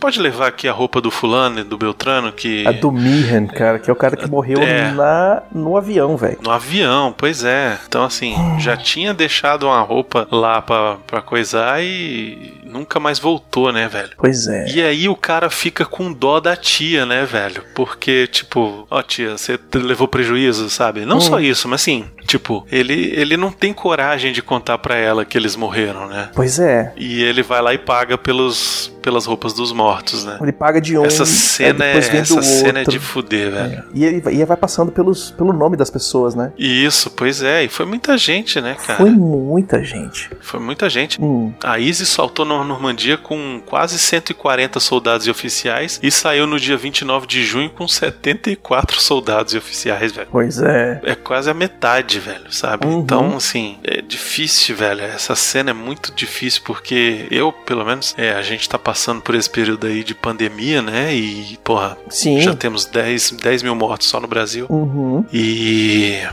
E aí. Tipo, é gente que não vai voltar mais pra casa, né, Baconzitos? É gente que não vai. Tipo, é família que perdeu o pai, que perdeu mãe, que perdeu amigo, que perdeu Exatamente. é, filhos, que perdeu, sabe, avós. E são pessoas que essa semana tiveram que passar pelo Dia das Mães, velho, sabe? Uhum. A gente já tá sentindo passar Dia das Mães, aniversário, essas, é, datas comemorativas. De passar longe, pois é. Passar longe. Imagina você passar 100. O primeiro Longe, 100. longe de verdade. É. Pois é. Saca? Então, então é um negócio assim muito. Que, que tá deixando a gente muito frágil. Eu, Uhum. por exemplo, tenho evitado ver notícia porque fico, sabe? A gente começa a bater uma ansiedade e tal, não sei o quê. É, a gente. E, e, e, e, e aí teve essa cena do cara lá pegando. Ele realizando que são os caras que não, não, não pode nem pegar a roupa mais, velho. Pois é. Tipo, e a, a, a tiazinha lá, que não tem nada a ver com a história, ia tomar um prejuízo, velho. Uhum. Sacou? Então é, é uma situação muito desgraçada. Todas essas situações de guerra que nós vivemos, seja guerra contra é, inimigos visíveis ou contra inimigos invisíveis, qualquer tipo de guerra é triste, é um negócio sinistríssimo. É complexo pra caramba, é muito foda. E é uma situação muito triste. Hum. E, e Band Brothers, o, o livro, é um livro que eu, assim, normalmente eu leio uma vez por, por ano. E normalmente quando eu tô meio down, quando eu tô meio para baixo, quando eu tô meio com. É, é, não tô me sentindo muito bem, tá acontecendo alguma coisa ruim comigo e tal, não sei o que, eu vou e leio o Band of Brothers pela lição que é esse livro que é a lição que é a vida dos caras, velho. Porque mais pra frente, vai, daqui pra frente só piora. Claro. Ele só vai melhorar no último episódio. As situações que esses caras passaram, as, situação, as situações que esses caras foram sujeitados, sacou? E saíram do outro lado, saíram. É, é, é uma coisa que, que eu sempre leio e falo assim: é, não, olha só, velho, eu podia estar tá pior. Viveram para contar, né? Isso aqui uhum. é mais sinistro. Viveu para contar. E o pós, né? O pós-guerra é, tem, é, tem muito é, dos caras falando. Você, você, se vocês tiverem os DVDs, os Blu-rays, tem, tem, tem um, umas entrevistas com os, com os caras e o cara fala e vai contar a história. Cara, 20, 30 anos depois, 40 anos depois do que aconteceu, o cara vai contar a história, ele engasga, o olho, o olho enche de água, saca? Tipo, você, você vê. É, um, é, um, é uma situação que transforma a vida do Exatamente. cara. Né? Exatamente. É, a guerra, ela é muito traumática, uhum. pô. Você vê tudo todos os horrores ali. E esse episódio ele deixa muito claro assim os horrores da guerra. É, o cara perder orelha, o cara perder dedo, o cara perder perna, uhum. o cara, sabe assim, porque morrer, o cara perdeu a vida né? Horrível e tal. Mas tem aqueles que perdem membros, que vão ficar incapacitados e tal. Então é. você vai carregar para sempre não só a memória do, dos momentos, mas na pele uhum. o que você sofreu, né? Sem contar todos os caras que carregam com eles todos os traumas psicológicos. Sem contar, sem contar os traumas psicológicos, pois é. Então é, é. é realmente uma situação muito complicada, assim. Uhum. É, e acho que dá pra gente traçar um paralelo sim com a guerra atual que a gente vive, né? Sim. Contra o, o vírus, porque as baixas estão sendo não só da população, né, que está morrendo, mas de quem está na linha de frente, que são os médicos e enfermeiros, né, que estão uhum. morrendo também, porque não tem equipamento de proteção individual suficiente, sabe? Porque uh, o cara está tendo que trabalhar 48 horas direto e e, e se contamina e uhum. aí pegou, entendeu? Então, é, são heróis né, Begonzitos? É, Todos eles, assim. Uhum. Quando você, às vezes as pessoas é, falam sobre soldados e tal, que vão pra guerra e tal, não sei o quê. E é porque o Brasil nunca se meteu em guerra de verdade, né, para valer como Estados Unidos assim. Uhum. É claro que tivemos representantes do, do exército brasileiro na Segunda Guerra, tivemos, mas assim, uma guerra mesmo, guerra de verdade. É, a gente nunca foi, nunca foi atacado assim. Isso, pois é. A gente nunca. Tirando assim, porra, Guerra do Paraguai, milhares de anos atrás. Tô dizendo assim, do século XX pra cá, né? Uhum. E aí muita gente critica os militares, critica a coisa, fala, ah, é matador de criancinha, né? Na época do, da Guerra do Vietnã, os soldados foram tratados muito assim, né? Porque foram lutar uma guerra que não era para nem para ter existido. Uhum. Por conta dessa loucura de capitalismo contra comunismo, né? E os soldados passaram por esses traumas e conviveram para contar a história e foram sabe, defenestrados e. Sim. E, e, e, muitos não foram tratados como heróis e tal. Então, assim, a gente tem que realmente reconhecer que esses caras aqui são heróis, sim, uhum. sabe? Foram lá arriscar a vida, perderam a perna. É, muitos perderam irmãos no, no fronte de batalha, irmãos de sangue e irmãos em, em armas, né? Sim, é. O irmão de treinamento, a galera que segurou a onda. Pois é. é tem muita gente que criou amizades gigantescas nesse período e para na sequência perder. Isso, pois é. E aí é, machuca bastante, né? E então aí... eu acho que fica aqui, Baconzitos, uhum. a nossa homenagem aí a todos os heróis. Sim. É, de todas as guerras, seja elas guerras físicas, sejam elas guerras contra seres invisíveis, eu acho que a gente tem que prestar nossos respeitos a essa galera que tem a coragem de ir lá e, e dar a cara a tapa. Uhum. E aí, falando de baixas, a gente teve confirmado, né, o, o Tenente Meehan e o, o Robert Matthews, os sargentos William Evans, Elmer Murray, Murray Robert, Richard Owen, Herman Collins e os soldados rasos Sérgio Moya, John Miller, Gerald Snyder, William McGonigal, Ernest Oates, Elmer Telstad, George Eliot e Thomas Warren. Isso, e de promoção, o Dick Winters virou capitão, Uhum. o Welsh e o Compton passaram para primeiro tenente, o James Deal virou segundo tenente, o Lipton virou primeiro sargento, o Leo Boyle e o Bill Guarnier viraram Staff Sergeant, né, sargento de equipe. Pularam de soldado raso para sargento o Don Malarkey, o Warren Muck, o Paul Rogers e o Mike Rennie. E de Private, que é soldado raso, para cabo, que é Corporal, o Pat Christensen, o Walter Gordon, o John Please e o Levon Reese. E é isso. E é isso. E essa galera aí é a galera que agora, é, no próximo episódio, vai estar recebendo os reforços, né? Isso. Que são os novatos que estão chegando ali para complementar as baixas. Pra poder continuar avançando pela França, né? Uhum. E é isso, Baconzitos. Um baita episódio. Um episódio, assim, digno de Soldado Ryan, realmente. Muito bom. Muita luta real,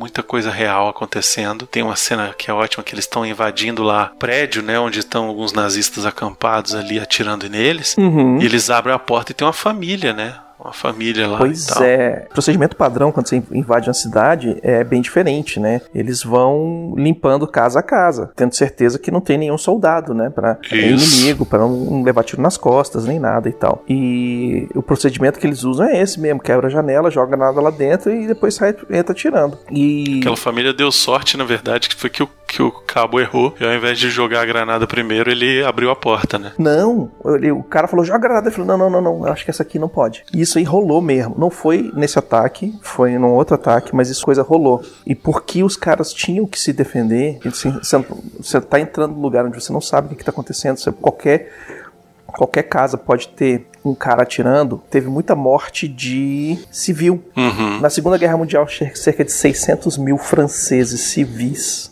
morreram Caraca. seja por um bombardeio, seja por é, ação direta, né? O cara entrando na tava, casa tava e no meio do fogo, né? Tava no meio do é, fogo tá no meio do fogo e, e tal. O cara entra de supetão, você tenta se, se render, já é tarde, o cara já atirou, né? Uhum. E às vezes você se rende, o cara vê o movimento brusco e, pô, ele tá lá na adrenalina 100%, né, velho? Exato. o reflexo é dar o tiro. Como é que não dá, né? Uhum. Como é que não dá? Enfim, Micositos, é isso. É isso. Esperamos que tenham gostado aí do nosso resumo aí do episódio 3. Uhum. Semana que vem, se tudo der certo, episódio 4. Maravilhoso. Seguimos aí com o nosso querido Band of Brothers Uhum. e já vão pensando aí o que, que a gente vai fazer depois dele. Se É. vai ser outra série, já vamos emendar o The Pacific, se vamos fazer o Good Omens, se vamos fazer alguma outra série que tiver perto de estrear. É isso, vamos. É, eu acho que a gente podia fazer o Good Homens, hein? Good Omens, né? O Good Que é- Omens é legal porque são tipo só seis episódios ou quatro, uma coisa assim, é bem ele curtinho. é curtinho e ele é bem divertido, ele é bem engraçado. Então Isso. a gente Pois sai, é. de um, sai de um baixo e sobe. E depois a gente Isso. vai para baixo de novo. É isso. Vamos, vamos pensar, vamos avaliar. Uhum. Enquanto isso, você que está ouvindo, cabe a você deixar o seu feedback aí. Eu tô gostando dos feedbacks, o pessoal tem, tem curtido. Uhum. Então, deixa aí as suas impressões sobre o que, que você achou desse episódio, o que, que você mais gostou do episódio, o que, que você não gostou, o que, que você queria que de repente fosse contado de outra forma, ou onde te surpreendeu esse episódio, o que, que você achou interessante. Uhum. Tudo isso deixa aí nos seus comentários que a gente lê no próximo CO2, beleza? É isso aí, galera. Valeu. É isso, falou.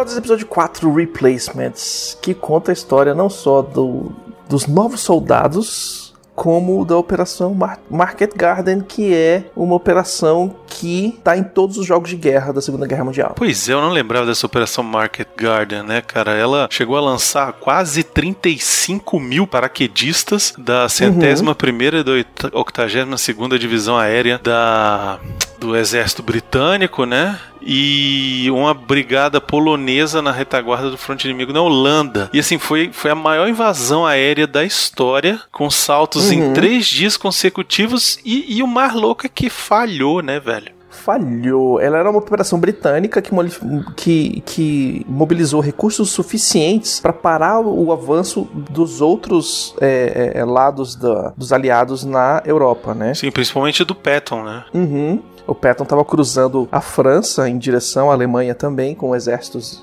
e a, e a cavalaria, né? E os, tanque. os tanques. Isso. E parou. Isso foi impedido. Pra, fa- eles pararam o avanço para fazer essa operação. Porque a ideia era, gente, ó, se der certo, a gente entra, chega na Alemanha e aí nós vamos pra casa mais cedo, né? É, a ideia dos caras era pegar uma, uma estrada que cruzava a Holanda e entrava no noroeste alemão. Isso, pois é. Tanto que acho, acho maneira a hora que eles chegam e tal e descem, a cena deles descendo é muito maneira, né? Uhum. De paraquedas e tudo, tirando equipamento, né? E Arrumando e tal, correndo. Daqui a pouco eles entram na cidade, velho, e tipo.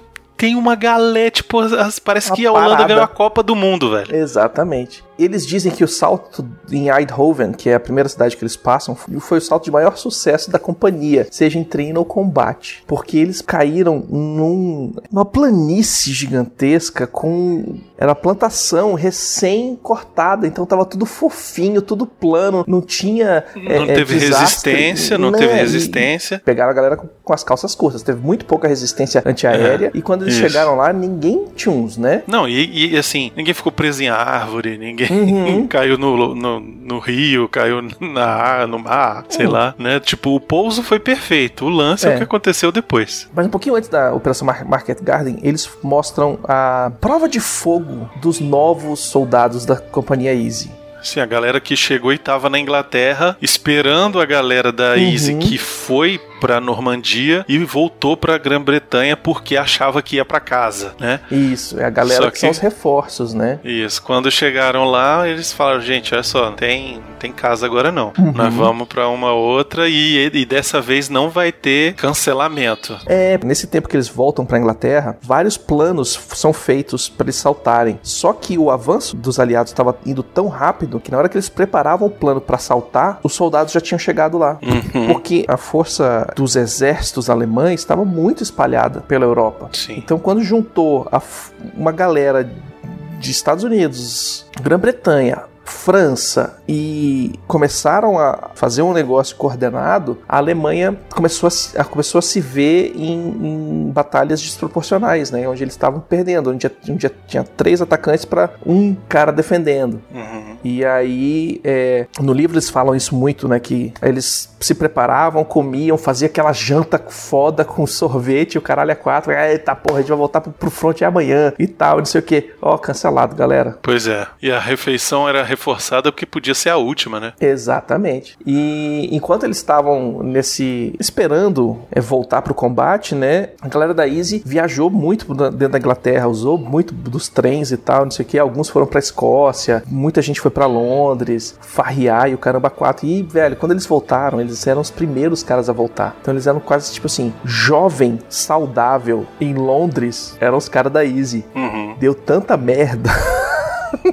que depois saiu no jornal que era mais fácil aguentar uma Blitzkrieg do que a galera dos americanos voltando pro, pra Cara, Inglaterra. gente tocando terror, né, velho? Tocaram terror, comeram todo mundo, batendo em quem, em quem revidou. Em Quem não podia. É. Bateram até em velho. Hum. E tem, um, tem uma citação aqui que eu separei que é basicamente é, eles cuidavam de você. Em vários testemunhos e tal, no no DVD, no Blu-ray, você consegue ver isso. É, eu, um- tem um cara que fala assim: eles cuidavam de você. Apesar do distanciamento e das sacanagens e dos bichos serem bruto mesmo. Ah, vocês não prestam e tal, não sei o que. Que era pra deixar a galera dura e preparada pro combate. A galera que nunca viu combate, a galera que nunca. é, é, que acabou de chegar do, do, do treinamento, né? Uhum. Os- a galera de, Te- de Tocoa chegou a um ponto que eles não se importavam com os caras. Eles tra- não tratavam bem, não queriam saber o nome do cara. Porque sabia que ia entrar em batalha e os caras iam morrer. Sim. Esses homens de Tokyo eram os originais que treinaram lá na, na- Uhum. do Capitão Sobel lá. Inclusive o Sobel aparece nesse episódio, né, cara? Pois é, que a gente que, o que eu falei no CO2 passado, que ele pega a moto dos caras e devolve, eu não tinha, eu tinha esquecido que aparecia nesse episódio ele falando, ah, isso aqui é propriedade do exército, não é teu não, Isso. fala da puta. Isso. É, mas os caras nunca deixaram os reforços desamparados ou despreparados. Dá pra ver na hora que eles estão se preparando pra subir nos, nos aviões que o cara falou: não, não, tira o berro da sacola de Da transporte. sacola, é. Aí o cara, não, não põe assim não, põe ele atravessado aqui, que senão vai abrir o paraquedas e você vai perder teu Vai- berro. Vai bater no teu queixo na hora que pousar Uhum. e aí tu vai ser uma baixa, né? Exatamente. E quando os caras estão pousando também, que é aquela cena que todo mundo caindo no, no campo de futebol ali, né? Você vê os caras chegando, apertando, soltando paraquedas da galera. O cara, pô, o cara foi mal, então não. Não, não, não. Tá de boa, pega a tua arma e vambora. Sacou? É, eles caem lá na Holanda, né? E aí tem Uhum. aquela recepção, é muito louca aquela recepção, né, cara? Tinha muita gente na rua, né? E botando bandeiras laranja nas portas e Uhum. tal. E quando eles viram a esquina, assim, praticamente, te- parece que a Holanda ganhou a Copa do Mundo, velho. É, parece que eles estão no, no, no frevo. É. Carnaval de rua. Mas foi bem assim mesmo, né? Porque a Holanda estava mais de quatro anos sob ocupação nazista. E Uhum. quando os aliados chegaram, eles já começaram a mostrar o, o laranja, né? Que é o, o laranja vem do Guilherme I, o príncipe de Orange, Uhum. o príncipe do laranja. Sim, até hoje a cor do, do, do time da Holanda no futebol é laranja. É laranja mecânica e tudo. É o orgulho do país. Ele, é- Uhum. é- o laranja simboliza o orgulho do país e o nacionalismo. Então, bandeiras laranjas eram proibidas pelos alemães na ocupação. Uhum, entendi. Não podia ter. E aí tem aquela cena bizarra, né? Das mulheres beijando os caras e tal, não sei o Isso, quê. os caras chegam E aí daqui a pouco pegam um, um holandês lá com uma faixa laranja no braço, assim. Uhum. Vai lá, pega, arrasta a mulher e aí eles começam a cortar o cabelo da mulher no meio da praça e encher ele de bolacha e tal. Aí eles perguntam, mas o que, que Sim. tá acontecendo? E aí eles falam, não, é porque essas aí foram as que dormiram com os soldados nazistas pra poder sobreviver, né, velho? Sim, o fato é esse, né? É, pra, tá- pra conseguir ter um status qualquer, né? Porque você tá, você tá em- sob invasão quatro anos. Você acha que não vai ter mais volta. Você vai ali e se junta com os caras pra ter conseguido, sei lá, velho. Às vezes. na Sobreviver, guerra, sobreviver, às vezes. É. é. Comida, velho. É pão. Pois é, exatamente. E aí eles falam: pô, mas tu só fazendo isso com as mulheres? É, não, com os homens a gente tá matando.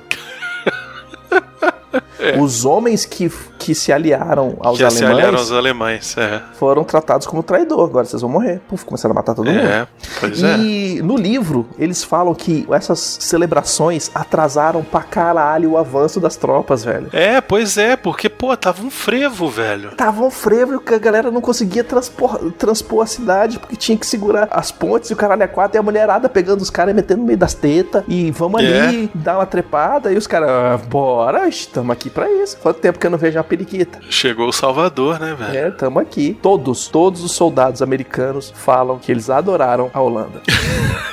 Porque a galera fala inglês e gosta da gente. É, o inglês era ensinado nas escolas da Holanda, né? Uhum. E aí facilitava a comunicação. Inclusive, a resistência holandesa ajudou os aliados com informação e sabotou as linhas telefônicas dos alemães e tal. E fez o Sim, que é. pôde pra ajudar, né? A resistência holandesa perdurou quatro anos da ocupação. Eles usavam um esquema tipo é, de inteligência e contra-inteligência nível James Bond mesmo, cara. Pois é, só a, a resistência holandesa só não é melhor do que a resistência francesa do filme do Top Secret. Sim. Que tinha o soufflé, o escargot e o mousse de chocolate. Uhum. E aí a missão dos caras era capturar várias cidades pro avanço das tropas. E aí o que, que acontecia? Eles chegavam na cidade e tentavam organizar, porque a cidade estava fazendo festa pra eles e tal, só que a galera não sabia que aquela galera ali era paraquedista. Sim. A galera que entrou na retaguarda que tá cercada por todos os lados, que é o procedimento padrão do paraquedista. Uhum. Então, galera que tava ali é, achou que a galera já tava chegando, tipo, Já tinha, já tinha matado os alemães já. o fronte de batalha tava chegando ali, entendeu? E Isso. aí eles começaram a tentar liberar e segurar essas, essa estrada. E eles saíam de uma cidade para outra. Quando eles chegavam na outra cidade, os alemães cortavam a- o acesso deles à estrada antes deles. Então os caras estavam lá na frente sem ter comunicação com a galera lá de trás, não tinha como passar recurso e o caramba 4, então o, o povo tava fudido. Tem aquela cena, né, da galera com os tanques e o bonitão lá com os óculos, com os binóculos na frente, né? Sim. Chegando na cidadezinha. É, e aí, de novo, tiro pra tudo que é lado, que é o que mais Uhum. tem de bem feito nessa série, né? Tiro, porrada e bomba, sangue Tiro, voando, porrada, sangue voando. bomba, sangue e tal. E nessa hora atiram num médico conscientemente, né? Uhum. Que, de acordo com a Convenção de Genebra, é um crime de guerra. Mas o médico, ele é chamado lá e os alemão, velho, então nem aí, velho. Então, nem aí. Os nazistas desgraçados vai lá e atira no cara mesmo. E aí, na sequência, tem aquela cena, né, do- dos caras chegando com o tanque, é, os, os, os ingleses chegando com o tanque, né, e o outro assim, olha lá, atrás daquele arbusto ali, tem um tanque alemão, velho, se você atirar nele daqui, vai dar bom e tal, e não sei o que, piriri poró. O cara, não, posso não, porque a ordem não é destruir muito a cidade, não, não pode destruir a cidade, porque, né, a ordem veio de cima, a gente tem que ir de boa e É. tal, não sei o que. Meu irmão, os alemães não estavam nem aí, velho, eles atiravam através do prédio pra matar os caras. Porra, mas é, mas é, né? Na guerra. E é Uhum. aquele negócio, né? é, tipo, a cidade que eles chegaram lá tinha, Uhum. tipo, duas divisões de tanque dos alemães ali. Reabastecendo, velho. Pois é. Sacou? E aí, E aí- começaram a ouvir tiro, pronto. Aí chegou a coisa. E aí, velho, a hora que eles batem em retirada é humilhante, né, velho? É humilhante. E é foda porque você vê os caras correndo e no desespero, né, velho? É, Porque é é. bala pra tudo quanto é lado. Porque assim, se você tá infantaria contra infantaria, tá meio que no mesmo nível, né? Você tá Isso. infantaria, o cara tem um tanque do lado de lá, velho. E o tanque um, tem. um, se fosse um, tava bom. Não, já um, tu já se peida, velho. O cara Pois tinha é. duas divisões, né, velho? Daquela Pois é. metralhadora alemã. Tem a metralhadora alemã, eu não sei se é a MG42, mas tem dois tipos de metralhadoras que eu me lembro dos livros. É, uma delas, o cano é refrigerado a água Sim, eu me lembro dessa história. pra bicha ficar fuzilando mais tempo. Ela disparava, Baconzitos, o dobro da velocidade das armas dos aliados, cara. É o dobro de bala por minuto, velho. Isso aí, vindo na sua direção, velho, quando você tá atrás do, do- da mureta, e o topo da mureta fazendo. E só, só sentindo as pedrinhas caindo e pensando, vai esfarelar esse muro e vai chegar em mim, velho. Pois é. E tem um outro berro alemão que eles, na hora de recarregar, o cara recarrega e troca o cano É, porque tava muito quente, né? pra esfriar. Ele tem dois canos, fica trocando cano. Velho, Botando dentro d'água. A tecnologia desses caras era foda. Por isso que eles chegaram chegando e fuzilando todo mundo. Sem contar Pois que é. quando os alemães iam atacar, todo mundo tava doidão de metanfetamina. Ah, é, com certeza. Porque, pô, Todo ficava sem dormir, doidão. né, velho? Uhum. Ficava sem dormir pra poder ficar acordado pra poder defender ali, né? Porque a defesa é é mais complicada do que o ataque, eu tenho essa impressão, né? Porque a defesa, como ela nunca sabe quando o ataque vai chegar, ela tem que estar ligada às 24 horas, né? Eu acho assim que a, a defesa ela tem. Ela tem essa incerteza de quando vai chegar o ataque. Quando você tá sozinho, você não tem rádio. Quando Sim, você tem. Mas, mas é aquele negócio Você tem você batedores, a galera ali e tal, e não sei o Sim, quê. mas sem a inteligência, você tá perdido, né? Você, Mas tipo, você não tá com as calças curtas. Você tá, tá, com a galera em é. tocaia, você tá com o cara na torre, você tá com Sim. a metralhadora posicionada, escondidinha. Você tá. Entendeu? É os dois caras quando- que tinham aquela, aquela metralhadora em cima do, do prédio, velho, muito louco. Pois é, Os caras atrás do sino da igreja, sei lá. E os bichos estavam esperando. Na hora que eles receberam o, o, o, o comando, eles começaram a fuzilar. Sacou? Por quê? Porque, velho, tem um contratempo, né? Você tá ali esperando de tocaia. Você tem que saber o tempo certo pra você atirar. Se você atirar antes demais, o o você atirar, você tá revelando sua posição. E aí a galera te vê. Tanto é que no episódio passado, quando eles estão atirando da cerca viva pra outra, o, o próprio Winters fala: procura o muzzle flash. Procura aquela fagulha que sai do cano da arma quando ela atira. Uhum. E atira naquilo ali, velho. Que ali tem alguém. É, pois é. Nessa hora, nessa cena, tem um, os caras correndo, né? Tem o Tenente Compton que toma um tiro que entrou na bunda direita, atravessou, passou na banda esquerda e saiu do outro lado, velho. Pois tipo, é. o cara, um tiro e cinco buracos. Quatro, Brunão. O quinto já tava lá. Ué, mas, mas quem contou, contou Não cinco. passou. Se bem que no 5 não passou nada nunca mais, né, Não velho? passou nada, velho. Não passou nada ali, velho. O- E o bicho era grandão. Aquele fato da galera pegar a porta e usar pra carregar o cara é real mesmo. Aham. Porque ele falou, velho, eu sou muito grande, vocês não vão conseguir me carregar. Me deixa aqui pros alemães me, me pegarem de prisioneiro. Foda-se, pode ir e tal. Aí os caras vão, chutam a porta de um celeiro, põe o cara em cima e fala, tu não vai ficar não. É isso aí, isso aí é broderagem. Isso aí é o Brothers in Arms, rapaz rapaz. E aí, nesse, nessa brincadeira de tu não vai ficar, o Bull Randleman ficou. Por quê? Porque tinha um tanque vindo na direção dele, pegando fogo, e ele tentando se esconder, e ele se moca Ele no canto. levou um estilhaço, né, também, tem isso. Levou um estilhaço de artilharia, né? De artilharia, pois é, e, e ficou ferido. E aí ele se escondeu no celeiro lá, ficou lá escondido e tal. Encontrou uma Uhum. família lá de holandeses que ajudou ele meio que a se esconder e tal. Que tirou o estilhaço da- do- das costas dele. Isso, e o que eu acho legal e maneiro dessa cena, dessa situação, é que os caras que voltaram, eles estão, porra, e o Bull? Deu notícia? Não, não deu. Vamos lá, vamos se juntar e vamos lá buscar Uhum. o cara. E os caras se juntam e a pé, eles vão lá ver se acham o cara, velho. Exatamente. Isso, isso são, são- é, os caras que foram unidos lá pelo Sobel, lá atrás, velho. É a galera que fala assim: a gente não vai deixar ninguém pra trás. Quando tem corpo, é uma coisa. Quando aquele lá não tem corpo, velho, a gente vai atrás desse cara. Exatamente. E qual é a viagem? Essa foi a única, a única patrulha da guerra toda desses caras em que ninguém foi ferido. Aham. Porque patrulha, você mandar dois caras, quatro caras pra dar uma olhada lá, ver onde tá o, o inimigo, sempre rola bala. Sim, vai voltar a dois. Sabe, vai três, volta dois, porque. Quer dizer, volta dois e meio, né? Porque sempre volta um cara ferido. Não, é- normalmente não é normal o cara morrer. Mas o cara. Aham. Sempre alguém se leva um tiro, ou sai correndo e se fode. É, aquele que teve cegueira no último episódio, aquela cegueira psicológica, Uhum. ele é não é dessa. A patrulha tá lá olhando a casinha, não sei o Numa quê, dessa- olha a é, casinha, será olha a um casinha. sniper ali? Ah, fulano, vai lá ver se tem. Tomou um tiro e acabou. Acabou. É assim, sacou? E essa aí foi a única vez que os caras foram fazer uma patrulha e não teve nenhuma baixa. Eles saíram três e voltou quatro.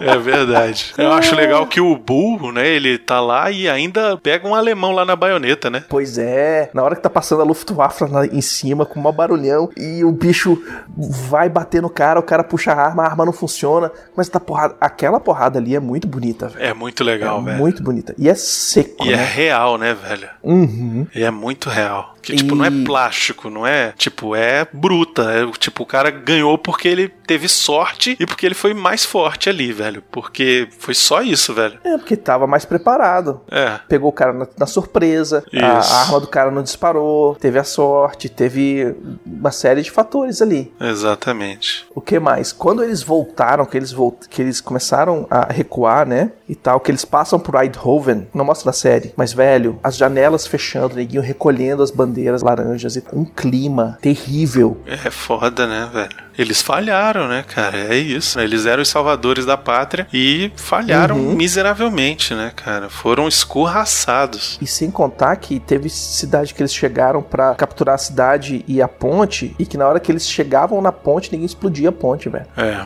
Os alemães batendo em retirada explodiam as pontes. Então, tipo, velho, a gente tá indo embora, vocês perderam a ponte, vocês não vão conseguir passar por aqui, não. Se fode. É isso aí. No máximo para atrasar a investida do- dos aliados. E quando eles voltaram, que eles deixaram Eindhoven para trás e voltaram para as linhas, pro fronte de batalha é, aliado, a cidade foi bombardeada pela Luftwaffe. Uhum. É, tem até a cena do Winters olhando a cidade sendo bombardeada lá. É, exatamente, velho. Bombardeado no fundo e, velho, morreram mais de 220 pessoas nessa, nessa brincadeira, velho. É, Mais de pois é. 800 feridos, tudo civil. É aquele negócio, né? A Luftwaffe, o- os alemães, eles preferiam, tipo, destruir e matar todo mundo que deixar os outros vencerem, né? É, no ponto de vista deles, eles não sabiam que os caras tinham recuado. Então, É. pra eles, o exército tá ali. Então, vamos bombardear todo mundo, matar esses os inimigos pra impedir o avanço deles. Então, É. é, explode a ponte e bombardeia a cidade que tá dando cobertura pros caras.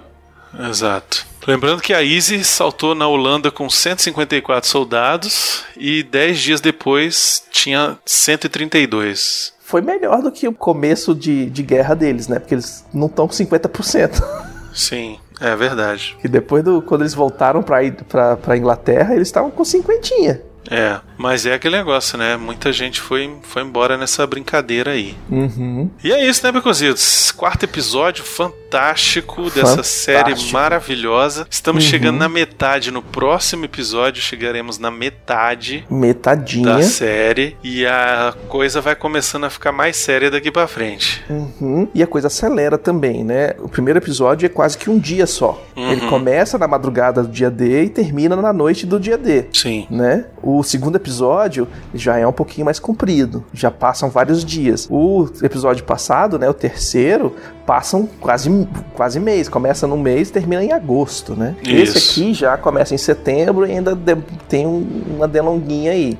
Exatamente. Então tem esses saltos de tempo aí que eu vou tentar manter a gente sabendo do que está acontecendo, quanto tempo que se passou. Mas os próximos episódios vai chegar o outono e vai chegar o inverno. E esses caras encontram o inferno no inverno. É. É foda, é foda, velho. Que os velhinhos até hoje eles falam tá frio, apertos, mas né? não tá frio como o Bastone. É, pois é. Se você acha que tá ruim, velho, dá uma assistida nesse seriado, você vai ver que muita gente passou por coisa muito pior pra poder lutar pela liberdade, Isso. lutar contra a tirania. Isso. E hoje a gente só pede pra pessoa ficar em casa, né? É, só fica em casa e assiste Netflix, velho. Não, assiste HBO, assiste HBO, que aí tem o Band of Brothers. É, assiste Band of Brothers, escuta o podcast com a gente, cansou, terminou e tal, não sei o que, velho, X vídeos, velho. Vai, É, se vira, velho. Deixa, deixa pra festejar depois, quando der. Isso, mas por enquanto fica em casa. E não escuta o presidente. Um beijo, um abraço e até semana que vem, Beconzitos. Até semana que vem, Bruno.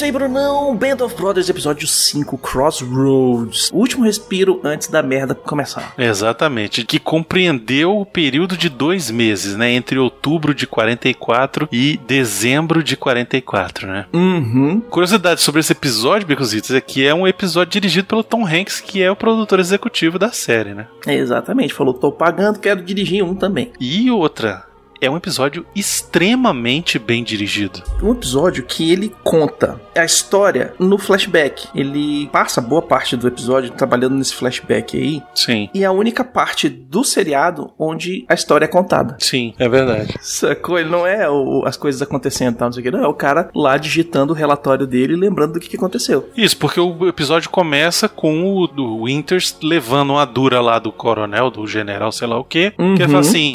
Porra, cadê meu relatório, filha da puta? Você acha que só porque você é chefinho e manda não tem que fazer meu relatório? Né? Exatamente. Tinha que ver isso daí, tá compreendeu? E aí. e aí ele. Não, beleza, vou fazer. E aí ele senta lá na máquina de escrever e vai Uhum. contar os dois episódios de coisas que aconteceram de dois dias lá, de dois enfrentamentos que eles tiveram com os alemães, que a Uhum. gente não tinha visto ainda, né? Isso, tem dois esquemas, né? O ataque da trincheira, né? Sim. Da trincheira, não, ataque corrida das baionetas, que é feito com os o Dick Winters. Isso. E, e meio que em paralelo, né, nessa história, é o resgate dos paraquedistas ingleses. Sim. Que eram do coronel O'Doby, que era o apelidado Coronel Louco de Arnheim. Ele era da primeira divisão da aérea britânica e escapou do hospital quando ele era prisioneiro dos alemães e atravessou o rio Reno a nado para entrar em contato com o Coronel Sink, que é o bigodudo. Sim. Muito ex- excelente. Excelente. É, é- é esses doidos que ganham a guerra, viu? Uhum, é essa galera aí que faz o impossível. Pois é. Achei interessante que quando eles vão encontrar os caras da divisão aérea britânica, é muito engraçado que a, a roupinha, né, toda diferentinha, A assim. roupinha toda diferente e o Flash Thunder deles é diferente. Isso, é. É Piccadilly Circus. É. Eu não sei se é Piccadilly Circus ou Leicester. Não, é Leicester Square. Leicester Square, é, É, exato. que é uma, é uma praça na, na, em Uma Londres, praça né? em Londres, é. Uhum. que mais? Uma coisa que, que é importante que eles falam aí durante o episódio inteiro é a questão de, de equipamento, né? De suprimento. E estima-se que as forças é, americanas usavam, cons- consumiam 720 toneladas de suprimentos por dia, cada divisão, contra 200 toneladas por dia dos alemães. Olha aí, tá vendo? Uhum. É isso aí, é aquela história das que sua mãe falava, come pra ficar fortinho. Pois é. Come pra ficar fortinho. Deu certo, tá vendo? Uhum. É isso. E aí o episódio começa. É, ele, a primeira cena do episódio é o Winters dando a corrida. Uhum. É, E já aí ele- encontrando um alemão e dando um tiro nele. Para, dá um tiro no alemão. E aí, quando ele começa a escrever, o, o- relatar lá no, no, no reporte, ele- eles mostram que chega um cara ferido que teve contato com os alemães, né? no- no- durante uma patrulha. E a galera vai atrás pra ir lá cutucar os alemães. Uhum. Né? Tipo, os caras, porra, atiraram aqui, então a gente vai fazer um É, contra-ataque. os alemães eles estão ali atirando no não sei aonde, né, que eles estavam atirando ali. Então os alemães no meio da estrada atirando, não sei o que, eu não sei se eles estavam treinando, não, não fica explicado, pelo menos na série, não fica explicado o que, que porra eles estavam fazendo, né? O que aconteceu ali foi, na hora que eles tiveram contato com os. Os americanos, com as forças americanas, cara, eles não sabiam o que estava acontecendo. Eles estavam meio desconcertados. Uhum. Eles não esperavam encontrar é, uma força inimiga ali. E na hora que encontraram, a liderança alemã falhou Isso acontece em dois momentos, né, Baconzitos? em vários momentos. Nesse episódio, em dois momentos, tem a mesma coisa. Dos Uhum. alemães estarem meio despreparados, né? É, exatamente, serem pegos de calça curtas. E aí o Winters ele chega com a galera, ele pega ali o que? O primeiro batalhão só? Não, ele pega um. um- é, ele pega um esquadrão. Ele pega um esquadrão, eles estavam andando ali, na o primeiro verdade, esquadrão né? do, do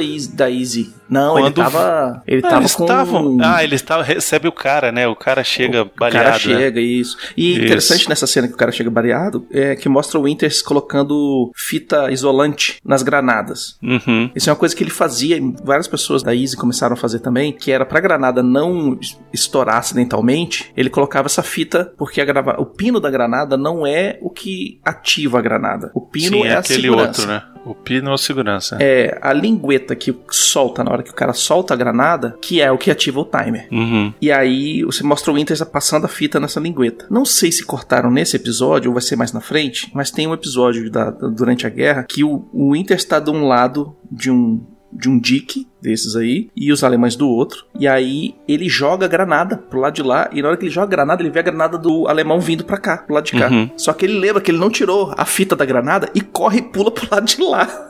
pra se salvar da explosão. Quando eles pulam pro lado de lá, o bicho já tá tentando se, se, se esconder da granada e ele vai e atira nos caras. Então tem várias besteirinhas assim que acontecem que são sorte. A Lady Luck, né? A senhora sorte andando com a galera. É. E aí, um- uma coisa que é interessante a gente colocar, né? Que todo mundo já viu em filmes, em vários seriados, em vários filmes de guerra, o cara levantar a mão com com a mão fechada, né? Isso é um símbolo comum de várias operações aí, que significa parar. Se você tá Hold andando, você position. para. É. E se você tá parado, é, fica aqui. Isso. Né? Essa área onde eles estavam lá era uma área de mais ou menos 5 quilômetros. Eles chamavam de a ilha porque era uma ilha de rio, basicamente. Então tinha o Uhum. rio Reno no norte e no sul tinha o rio é, Uau, que eu acho que eu, não, que eu não consegui achar a tradução dele. E cercando isso aí tudo tinham diques para conter qualquer inundação, que eles tinham nada mais nada menos que 7 metros de altura. Só que eles não eram uma paredona, eles iam crescendo montezinho, né? Uhum. E no chão, entre um lado e outro, tinha, chegava a ter 300 metros. Em cima dos diques tinha as, as ruas, que eram, não eram ruas, né? Tinha a, a estrada, que passavam dois caminhões. Lado a lado. Uhum. Então, pra, direto, os caras estavam de um lado, os alemães do outro. Sem, sem se ver, sem saber o que, que tá acontecendo, e vai lá botar a cabecinha pra levar tiro. É, exatamente. E e isso mostra, assim, como, tipo, a estratégia era fundamental, foi fundamental para se vencer a guerra, né? Uhum. Conhecer o terreno, conhecer, tipo, onde que a gente vai se colocar, andar com cautela, descobrir qual é a posi- posicionamento dos, dos Uhum. alemães, das tropas inimigas e tal. Então, tipo, muita coisa aconteceu assim, né? É, o Dick Winters, ele contou que aquela cena da investida com a baioneta, né? Todo mundo botou a baioneta, aquele negócio, aquela tensão. Ele vai jogar granada de fumaça e de repente ele mete o louco, né, velho? Ele faz o flash, ele sai correndo, né? Uhum. E aí ele disse que quando ele escreveu a, não só o reporte dele, mas a, a biografia e tal, e quando ele contou pro, pro cara que escreveu o Band of Brothers, né? Uhum. Ele falou que nessa hora, pra ele, tava tipo todo mundo em slow motion. Ele era o único que tava normal, sacou? Tipo. Rolou um, um estado mental de ultra velocidade, assim, que ninguém. Que ele não sabia descrever, sacou? Rolou o flashpoint. Isso, e só parou quando os tiros começaram a, a- parar, na verdade, não é nem zunir, é nem Só começar. depois que é- acabou o tiroteio que ele. que ele- Exatamente. É, isso chama adrenalina, velho. Exatamente. E o engraçado é que, na real, deu problema na granada de fumaça. Aham. Ela demorou, né? É, ela, ela estourou, mas ela não, não abriu, ela Acionou. demorou um pouco mais. E aí, como ele soltou e saiu correndo, ele mesmo fala: quando você tá fazendo uma investida assim, cada segundo conta. E se você tiver equipes que não estão andando correndo na mesma, na mesma velocidade, você tem. Cada segundo é 50 metros que você tá andando. Né? 50 metros, é, sei lá, né? Tipo, 50 passos que você tá dando. É campo que você tá chegando. E por causa desse delay que teve, quando ele chegou e subiu no muro e começou a atirar nos nazistas, a galera tava, sei lá, 30, 40 metros atrás dele ainda. Não, tanto que ele chega e pega todo mundo de calça curta, velho, e ele começa. Tan, tan, tan, tan, tan, tan, tan, tan, tan, tan. O primeiro cara começa a chegar quando ele acaba o, o pente de bala. O segundo é, pente de pois bala. é. Ele acaba o segundo pente de bala. Aquele carregador do, da M1, que, né, que ele ejetava depois do último tiro, É muito gostoso o barulhinho do. o É, barulhinho é muito louco eu falar isso, Uhum. né? Mas tem um ruído específico que, que, que faz quando ele sai, né? É o cartucho. Tinha a, a lenda urbana que na hora que eles escutavam isso aí, eles sabiam que você estava recarregando. Então eles iam atirar em você. Mas depois da guerra, eles fizeram entrevista com alemães e tal, e eles viram que é, dava, sim, assim, dava pra escutar o, o barulho. Só que tinha tanta coisa acontecendo. Sim, era gente gritando, era bomba explodindo, bomba era explodindo tiros tal, não sei o unindo. quê. Não escutava, mas a maior parte das vezes não escutava. E quando escutava, beleza, acabou o tiro, a bala daquele cara ali, mas tem os outros 30 que estão atirando. Pois é. Não é muito legal esse, esse Hum. rifle, né? Tem aquele joguinho do Sniper Elite. Eu gosto Sim. bastante desse jogo porque ele, ele representa ali a, a Segunda Guerra Mundial e você é um atirador de elite, né? Uhum. E o seu rifle, o primeiro que você começa usando, é um desse, um M1 Garand. Não tem nada de especial, sacou? A única coisa que tem de Uhum. especial é que o cara meteu uma luneta em cima, sacou? É, e é o que era comum, né? Essa, esse, esse papel do sniper, ele não era tão definido na Segunda Guerra Mundial. Não existia o Aham. cara que era o sniper. Ele tinha os caras que eram atir que atiravam melhor, que eram atiradores melhores. Então eles davam algum equipamento um pouco diferente, mas era nesse, nesse sniper mesmo. Era uma lunetinha pro cara que tem que consegue atirar melhor. Então, ah, pô, esse cara atira bem. Então beleza, vamos dar uma luneta pra ele. Isso. E todo o resto da galera não tem luneta, mas todo mundo usa o mesmo rifle. Exato. Esse jogo tem muita gente que não curte muito porque ele não é um jogo de Segunda Guerra comum como os outros. Porque você não vai pra batalha assim, em campo aberto ou, enfim, pra Uhum. tipo. Não é um Battlefield, não, Não é um é jogo de um ação que você Call corre, of Duty. Pum, sai Isso. fuzilando todo mundo, Ele é um o jogo de estratégia, sacou? Uhum. Ele é um jogo de tipo, você achar o melhor lugar, você ficar esperando o alemão dar o mole, entendeu? Aí você dá o tiro exatamente na hora que passa um avião e faz o barulho pra vocês Uhum. esconder o, o- o seu barulho do seu tiro. Exatamente. Então, tipo, ele é um jogo mais assim, estratégia. Eu gosto muito desse jogo. Qual é aquele filme que conta a história do, do sniper é, russo? É o Vasily Circo- Zaitsev. É, em português é horrível, né? Círculo de Fogo. Fogo o nome. Mas. E não é o Pacific Rim, é outro. Uhum. Mas em inglês é Enemy at the Gates, eu acho. é Uma coisa assim. Conta a história do Vasily, que era um atirador de elite russo, né? Que foi o mais famoso deles. É, que era o cara que ficava na árvore uma semana esperando o cara passar. Exatamente. Esse filme é incrível, velho. Hum, a gente Podia eu- fazer um programa podia dele. fazer que eu- um programa Eu gosto dele. muito desse filme. Eu não assisti ele ainda. Sério? Porra, esse filme é Sério, do caralho, bem não assisti. Hum, Esse filme é do caralho porque a gente, a gente vê outra perspectiva da guerra que é do lado russo, né? Sim, a história do lado russo, que é E também aí- ganhador da guerra. Isso, e tem uma, uma- um lance que era o seguinte: o lado russo, os caras são russos, não são americanos, então.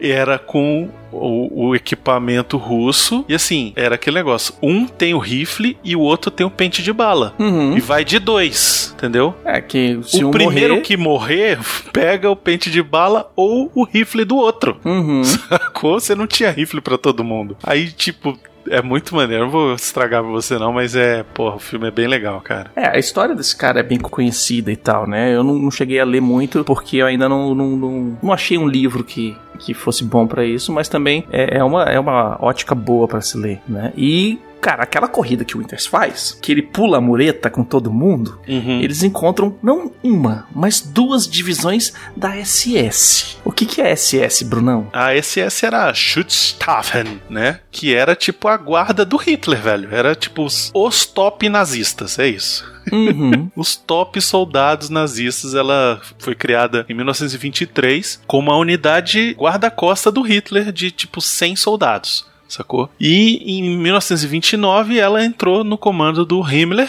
e chegou a ter 800 mil soldados até o final da guerra. Pois é, era a galera ali que tava alinhada certinha no mesmo norte do que o capitão, né? Isso. Era a galera, os, os nazistas raiz. É, a galera ali que tava, que pegava judeu e cortava. Isso, Um era os nazistas ruins. Era os nazistas Uhum. pior do que os nazistas. Nessa investida aí da, da, da baioneta, que o pessoal fuzila todo mundo e é. virou esporte de tiro ali, ficou, virou brincadeira, né? O pessoal tava começando a contar quantos que tava deitando. Eles não estavam esperando, né? Eles foram pegos de calça curta, realmente, os alemães, e começa a correr pra tudo que é lado, porque eles não sabem de onde vem as balas. Esse é que é o lance. Uhum. E Eles aí não a divisão sabem de tá onde do tá outro vindo. lado do Dick, do outro canto, pula pro lado de cá e vê os americanos, vira as costas e sai correndo, véi. Um Isso. campo aberto. Exatamente. O Dick Winters ele fala: Eu tinha tudo pra perder Uhum. naquele combate. Os alemães estavam atrás do Dick. E eles tinham o controle do Dick. Eles estavam protegidos e estavam com altura. Eles podiam ficar me atirando lá de cima, que eu tava num buraquinho dentro do, do descampado. Mas eles foram o quê? Eles foram displicentes, né? Exato, foram burros. estavam ali esperando, tava confortável. E aí ele fala, na hora que eu fiz a, que eu avancei com todo mundo, a gente fez a, a, a corrida e tal, que a gente chegou e começou a atirar, não teve nenhuma voz de comando pra Uhum. reorganizar as tropas nem nada. Isso. O, o- todo mundo entrou em pânico e saiu correndo e virou as costas pro inimigo. Ninguém se jogou pra pegar proteção. Toda a tropa ali tava ali parada e não tinha ninguém. é, Tinha um sentinela, que é o primeiro que leva tiro ali, Uhum. mas o sentinela tava embaixo, ele não tava em cima do, do Dick. Isso. Ninguém tava em posição, em Eles não posição tavam atentos, né? defendida. Eles estavam em campo aberto, de peito aberto, Isso. como se- estivesse tomando sol na- no parque, velho. Exatamente. E o povo chegou fuzilando, velho. Ceifando. Fuzilando Uhum. literalmente, né? Pois é. E aí eles pegam um monte de prisioneiro e tem o cara que é o Joe Lib Libgot. Que ele é Sim, o cara que já tinha. caras. O cara que já tinha matado os outros prisioneiros, né? Não, esse é outro cara. Ah, é outro o quem cara. matou os, os prisioneiros é o Spears. Ah, os espias. E aí o Libgot, ele tava ali, velho, que tava atirando em todo mundo. Tinha um cara que tinha caído no chão e ele tava tentando finalizar o cara de longe. No livro, ele, o- o- ele conta um pouquinho a mais essa, essa interação, que na hora que ele falou assim, não, você vai levar os prisioneiros, ele falou, ah, levar os prisioneiros. Tipo assim, caralho, vou matar esses caras tudo agora, da SS. E aí o Winters falou, não, me dá aqui sua munição toda, me dá seu, seu, seu, seu, você vai ficar com uma bala. São oito caras. Se você matar um, os outros sete te É, e os caras não sabem que ele só tem uma bala. né? muito. Não, ele fez Pois na é. frente dos caras. Ah, foi? E aí, nessa hora que ele fez isso, os caras relaxaram. Uhum. Os prisioneiros. Porque os prisioneiros, eles estão sem arma, sem nada e tal, não sei o quê. O cara tava com a baioneta dele na- no rifle e uma bala. Você vai escoltar eles lá pra trás. É. Não vai.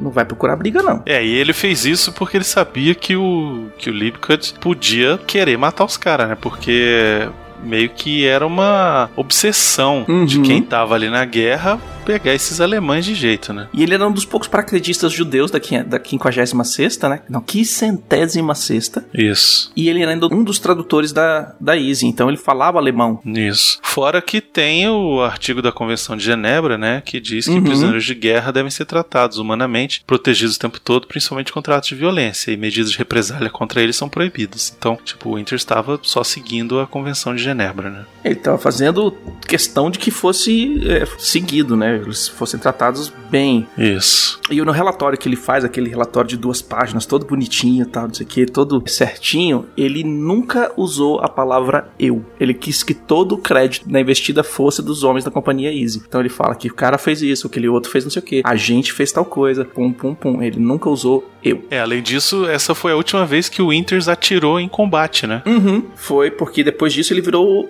XO, né? O Executive Officer, que é o segundo em comando para um oficial. E aí eu vou abrir um parênteses aqui pequenininho e falar que todas as organizações das empresas gigantescas multinacionais ou as pequenininhas hoje segue a cadeia de comando do exército, que o Uhum. CEO é o CEO e aí você tem o XO, você tem o Executive Officer, você tem CFO, que é o Chief Fin- Financial Officer, todos eles seguem meio que a cadeia de comando do exército. Olha que bonito. Bonitinho, né? E aí tem a cena que ele ele, ele é, é promovido, né, e tal, e aí ele ganha Uhum. uma, uma, uma férias em Paris e tal, ele fica todo inadequado em Paris, isso que eu acho legal, né, porque tem todo um momento que, o, que a série para ali pra mostrar como, tipo, o cara, ele, ele, ele, ele foi pra guerra, ele não foi pra ter folga, sacou? Isso Sim. é que eu acho legal, então, tipo, ele na folga, ele tá preenchendo relatório, tá estudando, tá, sabe, e aí, tipo, era pro cara ir curtir putaria, beber, né, pegar as putas de, da França e tal. E não, Mas o cara puta fica. não, pegar as francesas mesmo, porque não tem homem lá, chega lá e já vai passando É. o reboco, Mas, né? não enfim, tem homem ele- que eu digo, não é que não, não tenha já homem hoje, é porque naquela hora, naquela época, os homens estavam trocando porrada no fronte de batalha, que ele tava ali, tava de folga. Sim, pois é. Então, assim, o cara. Hum. Ele podia estar na putaria, mas ele foi.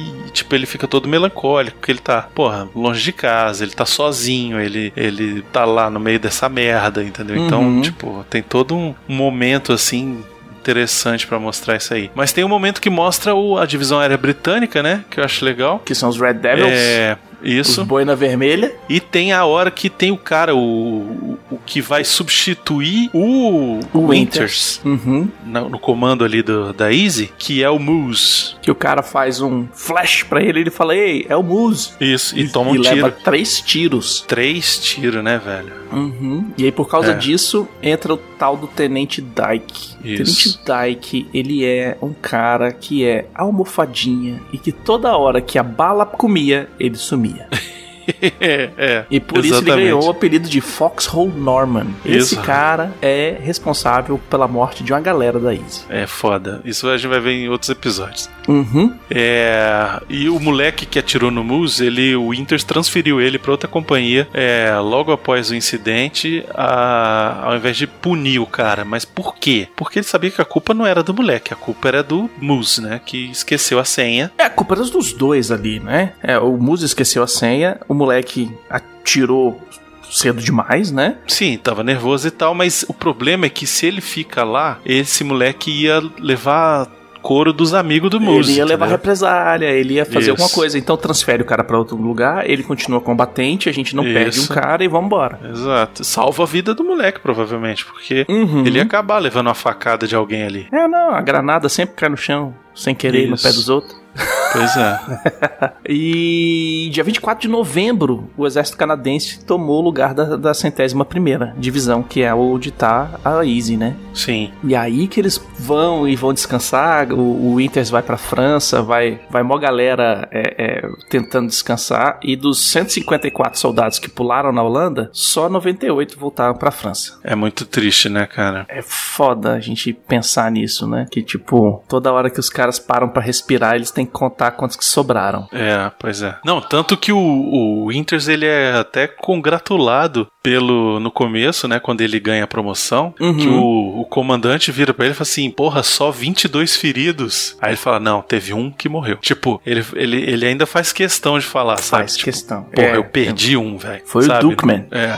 Não era pra eu perder ninguém, eu perdi um. Quer dizer, Uhum. era pra eu ter perdido todo mundo, né? Porque o que ele deu ali foi uma puta sorte, mas. Podia ter perdido todo mundo, mas morreu um. É, ainda tem a história do Guarné que aparece de voltando, né? Que não, não explica por que, que ele tava no hospital, mas é porque ele levou um tiro de um sniper na perna. Ele roubou uma moto do holandês e foi cruzar o caminho pra voltar pra não sei aonde. O sniper viu ele passando e falou: Oh, toma uma azeitona. Fala assim, ah, fela da puta. Ali mais um. Ele falou: 23.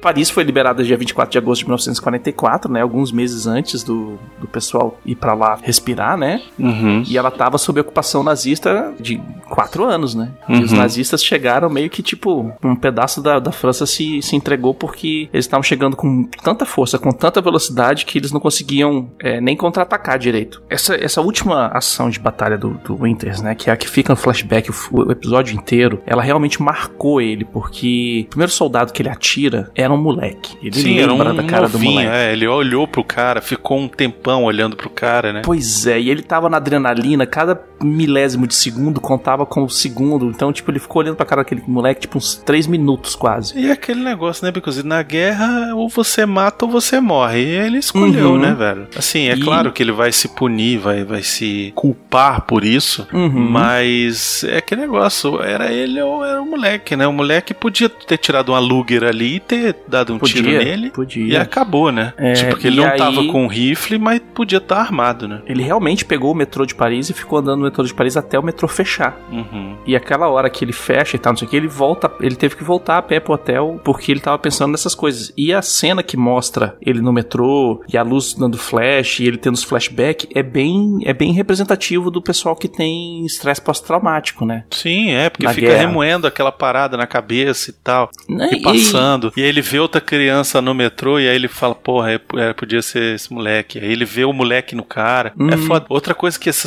esse, esse episódio tem legal também é a cena que ele vai tomar um banho quente, velho. Puta, velho. Na cena que Porra. ele vai, que ele entra na é banheira um ali. banho quente, né, velho? Mas pra ele é como se tivesse, sabe, podendo ter uma, uma refeição dos deuses, sabe? Um negócio assim Pra ele inacreditável. é como se fosse o banho da banheira do príncipe em Nova York. Isso, O pênis exato. real está limpo, senhor. Porque no livro inteiro, o Ambrose descreve que às vezes os caras saíam do fronte de, de batalha e aí iam poder descansar um pouco, tomar um banho e tal, não sei o que, pedir pra. Eles falavam assim, cara, banho gelado. Dezembro, janeiro, assim, aquele tipo tá fazendo Aham. 2 graus lá fora. Os caras estão tomando banho gelado e tão feliz com a barra de sabão, que se esfregando, falando assim: caralho, velho, isso aqui é a coisa mais linda do mundo, tomar um banhinho. É porque o cara tem um mês que não toma banho, né, velho? É, agora tá... imagina o cara chegar na de lama. banheira, numa banheirinha, com um banheiro gigante, sozinho, é só ele e aquela banheira, Isso. velho. Pra ficar Água melhor, era só ter uma mulher pelada fazendo massagem nele, falando, olha, tá É. tudo bem, É, saca? é. E os paraquedistas eles foram treinados pra lutar sempre cercados, né? É, é, tem um grande, uma grande diferença do- da forma que eles,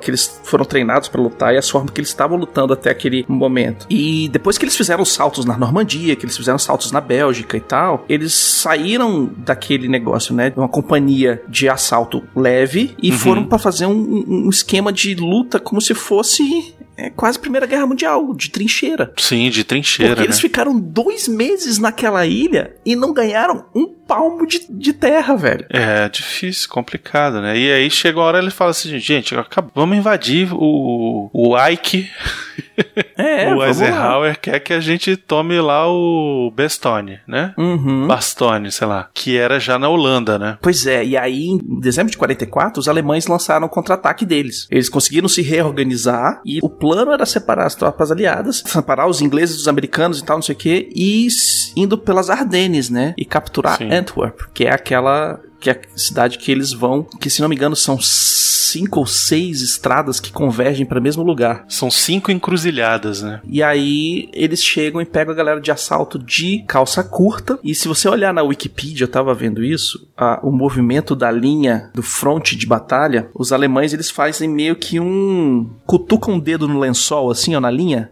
E empurram com Hum. o dedo no mapa. Uhum. E o único lugar que não passa muito é Bastone. Hum. Eles capturam Bastone, mas Bastone fica com o controle dos aliados por causa da 101. Uhum. Tipo, a linha passa pelos caras, volta e volta, eh, passa um pouquinho de novo, volta de novo e os caras estão lá cercados pelos nazistas o tempo inteiro. É, pois é, tanto que nessa hora eles encontram a outra, outros combatentes, né? Uhum. É, a galera de outra. De outro galera que foi esquadrão. pega de surpresa, velho. Isso, é, os caras que estão voltando, todo fudido, todo lascado e tal. Os que Uhum. sobraram, né? Sem contar os mortos. E aí eles estão voltando, e aí os caras falam: Ó, vocês estão indo pra lá, vocês tomam cuidado, porque vocês vão ficar cercados. E aí o, o Winters manda essa, né? Meu irmão, a gente é paraquedista, a gente.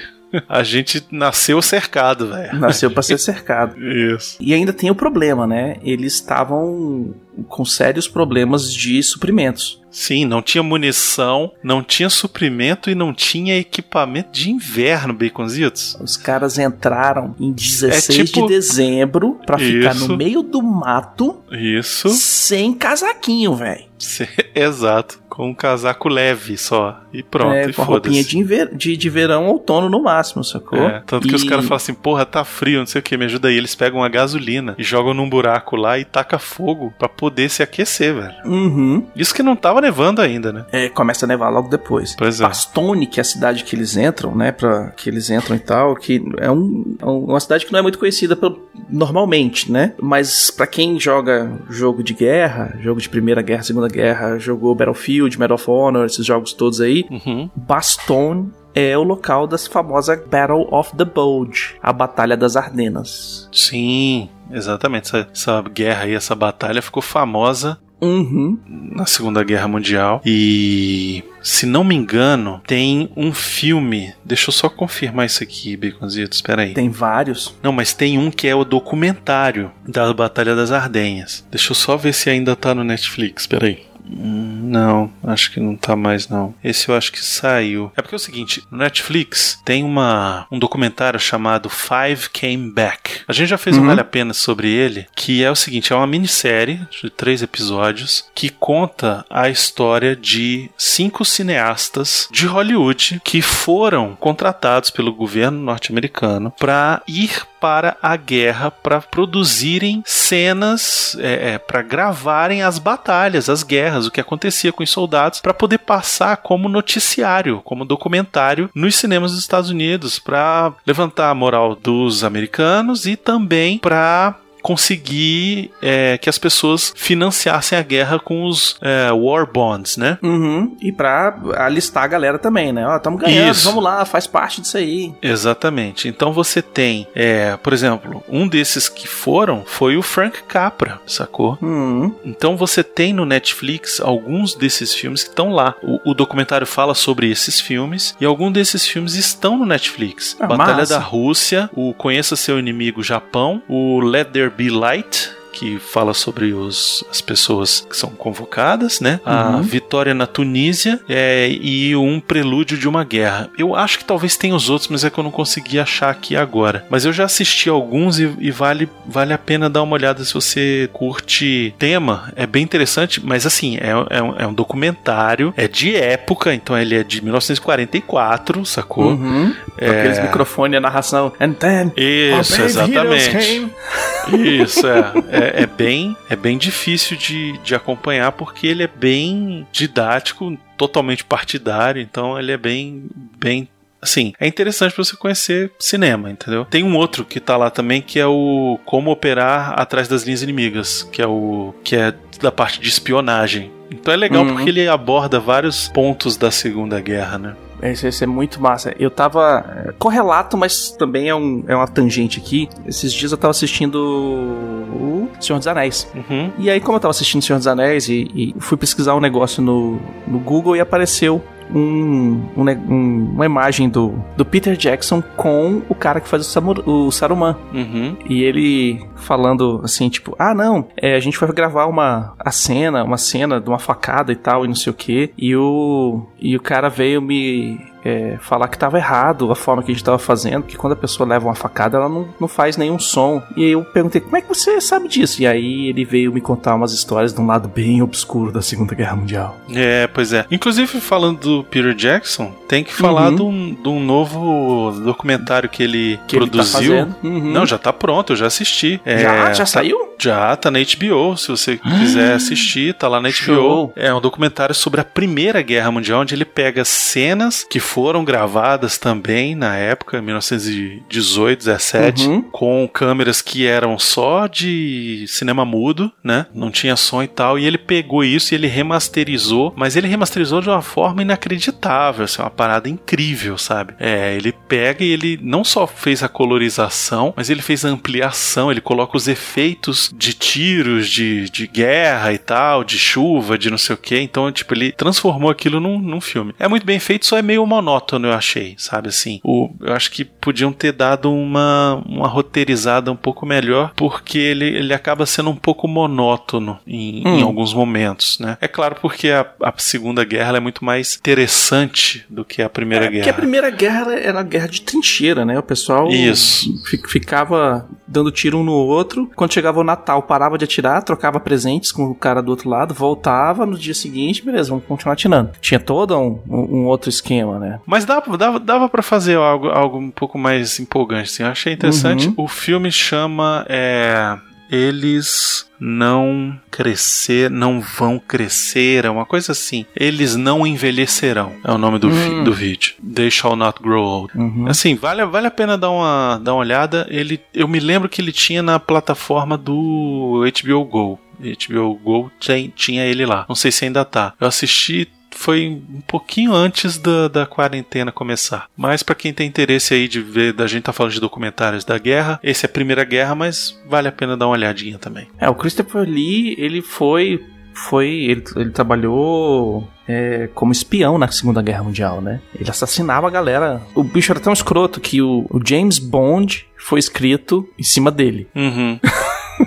em cima do Christopher Lee. É, aí quando foi fazer o filme, ele falou: Não, eu não quero fazer o papel, não, pode deixar. Não, eu já fiz isso na vida real, pode deixar, tá É, tranquilo. não, já, já tá de boa. É, É, esse é, um, é um, um- um lance legal pra gente procurar de filmes de espionagem da, primeira, da Segunda Guerra também. Tem um Uhum. monte de filmes que são bem legais. Vale a pena dar uma olhada. E é isso, né, Becozito? Chegamos ao final de mais um episódio. Chegamos no final mais um episódio. Nós estamos chegando agora em Bastogne. Isso. A Batalha das Ardenas, pra quem lembra do nome da, nas, dos de história da Segunda Guerra Mundial, é, estamos chegando nesse ponto onde a- o contra-ataque alemão tá pegando o povo com as calças curtas e a gente vai, cara, o seriado agora vai ter uma versão, ele, ele fica muito intimista, ele foca tu- tudo nos caras e o que que eles estão passando, que, e as merdas que eles vão passar e é, eu já falo, artilharia é a pior parte da Segunda Guerra. É, pois é. E, e aquele lance, né? É inverno. Então, É, galera, é, cara, é inverno, mas é inverno, não é aquele inverninho. é inverno rigoroso Hum, e sem recursos. Esse é o pior, né? é aquele inverno assim, tipo, frio pra caralho, no campo onde tem árvore, ou seja, mais frio ainda. Isso. E- Congelando o dedo e tendo que amputar, gente. É isso. É esse o É, lance. pessoal perdendo o dedo, pessoal perdendo sanidade também.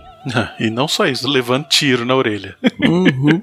É, é difícil, é difícil. Complicado, então semana que vem, a partir de segunda-feira, teremos mais um episódio aí onde você vai poder. Ó, segunda parte agora. Agora chegamos na metade, agora daqui metade pra frente, agora é ladeira abaixo. Agora, Uhum. agora vai, agora a guerra tá perto de acabar, mais ou menos, É, né? agora, Agora negócio, agora estamos já virando pra 1945. Isso, pois é. Mas a gente precisa falar um negócio, Baconzitos, que eu Hum. pensei aqui, eu acho que você tem isso aí. Hum, Você tem os Blu-ray do Band of Brothers, não tem? tenho. Então, no último disco do Blu-ray, ele tem Uhum. um documentário sobre o making-off da série. Então, o que, que a gente vai Oh. fazer? Então, quando chegar, fizermos o décimo episódio, ainda teremos mais um falando de Band of Brothers, onde a gente Falando vai da série vai, em si. Exatamente, a gente vai assistir o documentário e vai trazer falar aqui dele. algumas informações sobre como foi fazer a série e tal, de onde veio o projeto, Show. aquelas coisas, né? Uhum. Um pouquinho mais de informação aí vai ficar, porra, perfeito. Aí depois a gente vai fazer o seguinte, vai pegar todos esses esses é, Esses áudios mandar pra Esses HBO e falar áudios. assim, olha aí o que a gente faz.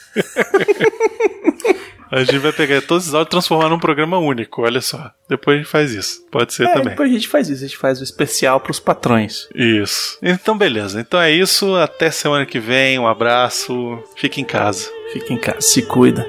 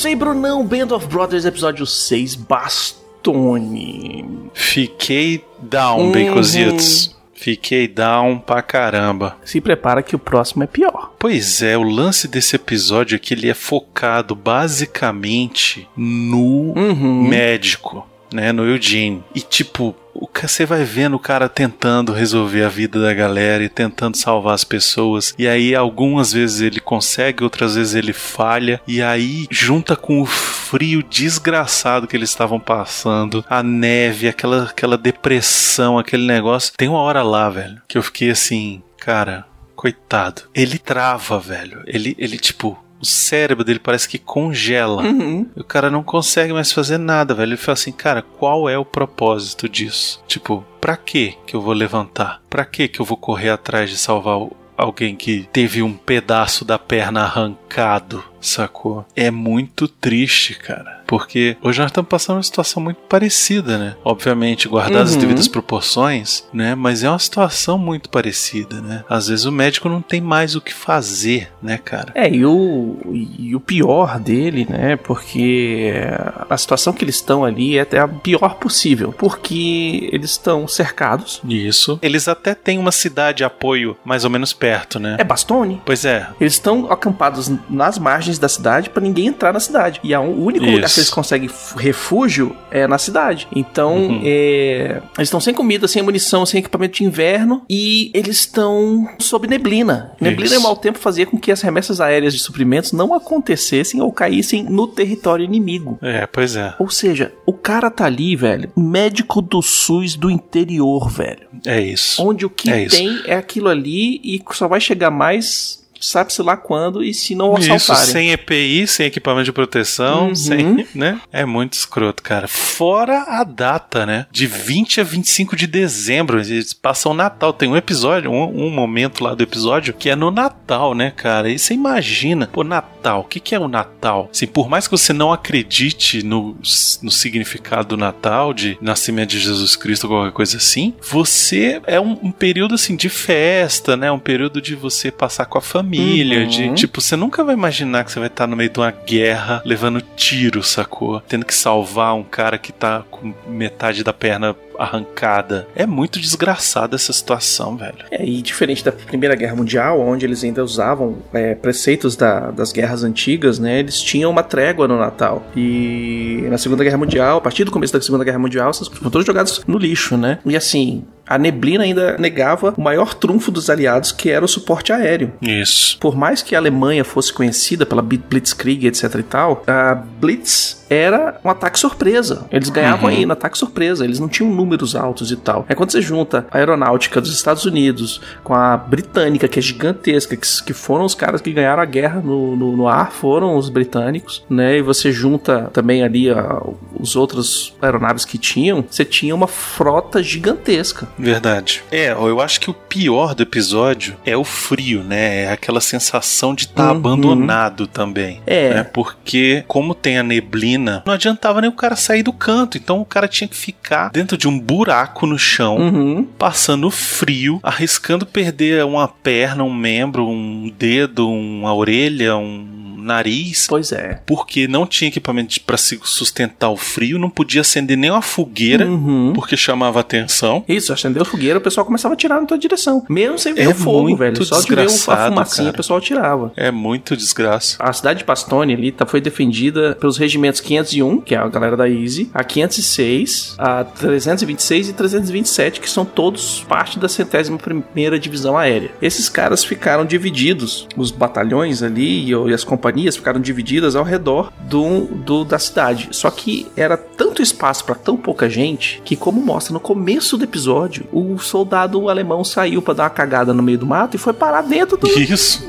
É, Dentro da linha dos muito inimigos, escroto, velho. né? Isso, é isso aí. Saca? Então. A neblina desgraçada, né, Uhum. velho? O cara não viu um palmo à E à sem frente dele. contar, velho, você tá no meio do mato, na neve, você perde muito senso de direção. Você Perde, sabe pra onde você, perde. de onde você veio, porque tem, tem os Tá tudo que branco, né, velho? tem a, a neve mexida, mas ali o resto Não, e aquela hora, tem uma hora lá que eles vão avançar, uma hora lá, estão avançando, e de repente eles caem dentro de um buraco do, do alemão, do alemão lá. e sai correndo, o bicho dando tiro na Quase bunda deles. morre, velho. É, é. A gente já falou que esse episódio é o, é o, é o cara que segue o Eugene, né? Eugene Rowe, que ele era um nativo de Bayou-Chine, da Louisiana. Ele foi voluntário dos paraquedistas e mesmo não tendo nenhuma experiência prévia, ele foi escolhido para ser um dos três médicos da Easy. É, novo, né? Uma cara de novinho, Uhum. rapaz. E, cara, que situação Que desgraçada. foda, né, velho? Porque o cara jogou a moeda pra cima e falou: Você vai ser médico. Pronto, acabou. Isso. Uhum. É, os médicos eles ficavam, os que ficavam na linha de frente, né? Eles é, administravam o tratamento imediato pros feridos. Uhum. E alguém tava junto pra ligar pra pedir, ó, traz uma Traz um jeep, né? aqui pra vir Uhum. buscar e tal, pra ele ser levado pra uma retaguarda o mais rápido possível pra ser remediado de uma forma correta, né? Ali o cara praticamente assim estancava o sangue. Estabiliza e manda Pra- de volta. Exato, Uhum. pois é. E os médicos eles eram treinados pelas Forças Armadas como parte do treinamento padrão. Eram 13 semanas de treinamento, duas de treinamento militar normal, oito de treinamento médico e três de treinamento tático. Caraca, é, é muito rápido, né, velho? Puxa, um você tem oito semanas pra ser o cara responsável pela vida do batalhão todo, velho. É muito escroto. E não é assim, cara. responsável pela Não. vida no dia a dia, ah, vamos tomar café da manhã, tá, não sei o quê. Não, responsável pela vida na hora que o cara tá sangrando e, e, e e se fosse RPG, tava contando os turnos. Primeiro turno que você tá sangrando. Agora, o mais bizarro é que, tipo, o episódio começa e ele tá tão sem equipamento que ele vai passando nas outras pessoas pra ver se o cara tem uma tesoura, velho. Ô, você tá com o kit aí? Vê se você tem uma tesoura. Eu tô precisando de uma tesoura. É. Ah, pra que, que o cara quer uma tesoura? Você fica pensando, né? Cara, é pra poder cortar a roupa do, Cortar do a cara roupa que leva um estilhaço. tirar a Pra, bandagem. pra cortar uma bandagem. Caraca, brother. O negócio da morfina, né, Isso. velho? Também. Ele passa também pedindo as morfina pra ver se quem, se a galera que tinha guardado as, a morfina que tinha saltado, que é Isso, porque a, a morfina ela vinha num tubinho assim, Uhum. que já vinha com a agulha, né? Era pra você pegar, virar e espetar assim, ó. E pronto, e, tipo, É. parecia uma pasta de dente assim. exatamente, aperta, en- enfia e aperta e acabou. Isso. O que a gente viu nesse episódio pra caramba e vai ver nos próximos episódios é o tal do Foxhole. Sim, aquelas trincheiras individuais, né? Uhum. Ele- eles, é, em vários momentos do livro, eles falam que o do pessoal treinando, fazer as trincheiras e tal. Inclusive, é, parte do treinamento deles na Inglaterra era cavar trincheira, por causa do terreno lá era bem parecido do, do- do- da Europa e tal. Uhum. E eles tinham, falaram assim, ó, vocês têm tantos minutos pra cavar a trincheira. E a trincheira tem que ser, tem que ter tantos metros de profundidade, tem que caber dois caras e não sei o que, tem todo um, tem todo um Não, e o frio, e o frio que eles passavam dentro dessa trincheira, Beconziz, era um negócio inacreditável. Uhum. Você tem ideia? Tinha aquelas. Entre as barragens de artilharia, os, os caras que estavam preparando comida tentavam levar a comida quente pro soldado. Quando chegava lá com a comida, velho, já tava fria, velho. já tava gelada, Tipo, velho. 10 metros, Eu velho. não sei se você já foi, já pegou um inverno, inverno mesmo, não. Já peguei inverno rigoroso já. Eu, eu fui uma vez pro Canadá e eu peguei menos 38. Puta merda. Não, eu nunca peguei desse aí, não.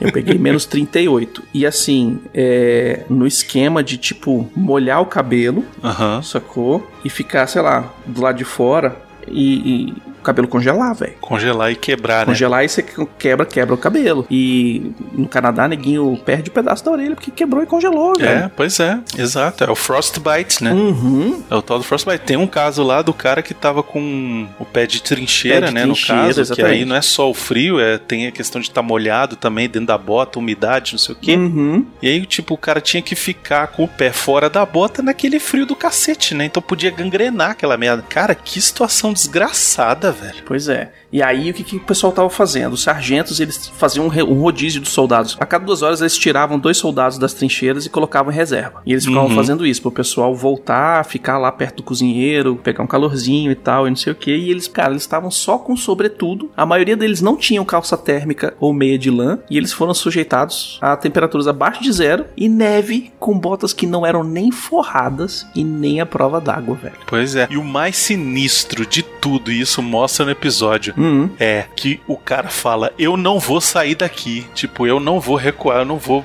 tipo, Uhum. não vou pra casa. Eu Eu, não quero vou- ficar Eu aqui. quero ficar na linha de frente. Isso. Uhum. Tanto que quando chega aquele comandante lá, o general, sei lá o que, que ele chega, pra vir com a, com, com a notícia, né? Ele vem, ó, eu trouxe uma notícia boa e tal. Aí tem uns que tá assim, tipo, pô, a notícia boa é eu ir pra casa, né, velho? Pois é. Mas aí ele vem falar, não, pô, porque o fulano de tal mandou um recado pro general alemão, e o general alemão pediu a nossa rendição. E o, o nosso general bravamente respondeu, você tá louco?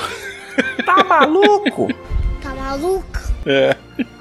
E apesar de eles estarem cercados, eles não permitiram que os alemães usassem as estradas de Bastone. E em resposta a isso, 15 divisões com suporte de artilharia pesada foram enviados, velho. Sabe o que, que é Uhum. uma divisão segurar 15? É, é sinistro. Tinham a galera também do serviço de registro de sepulturas do intendente, né? Que é aquela galera que ela era responsável por remover, transportar, é, enterrar os mortos, identificar eles em combate, né? Tipo, pegar os itens pessoais, guardar, não sei o que, identificar e tal. E nisso a gente vê lá que é a galera que também ajuda a transportar o cara Uhum. que se machucou lá na frente para um hospital de campanha que esteja na cidade, né? E aí você vê a pilha de mortos aumentando. Caralho, Na velho, tem uma hora que velho. passa lá, velho, do lado do muro, assim, velho, uma pilha de gente entulhada, velho. Que desgraça, velho. Porque não tem onde enterrar, É né? nesse esse episódio, esse episódio é aquele que fala assim, os horrores da guerra, você quer ver? É isso aqui. Hum.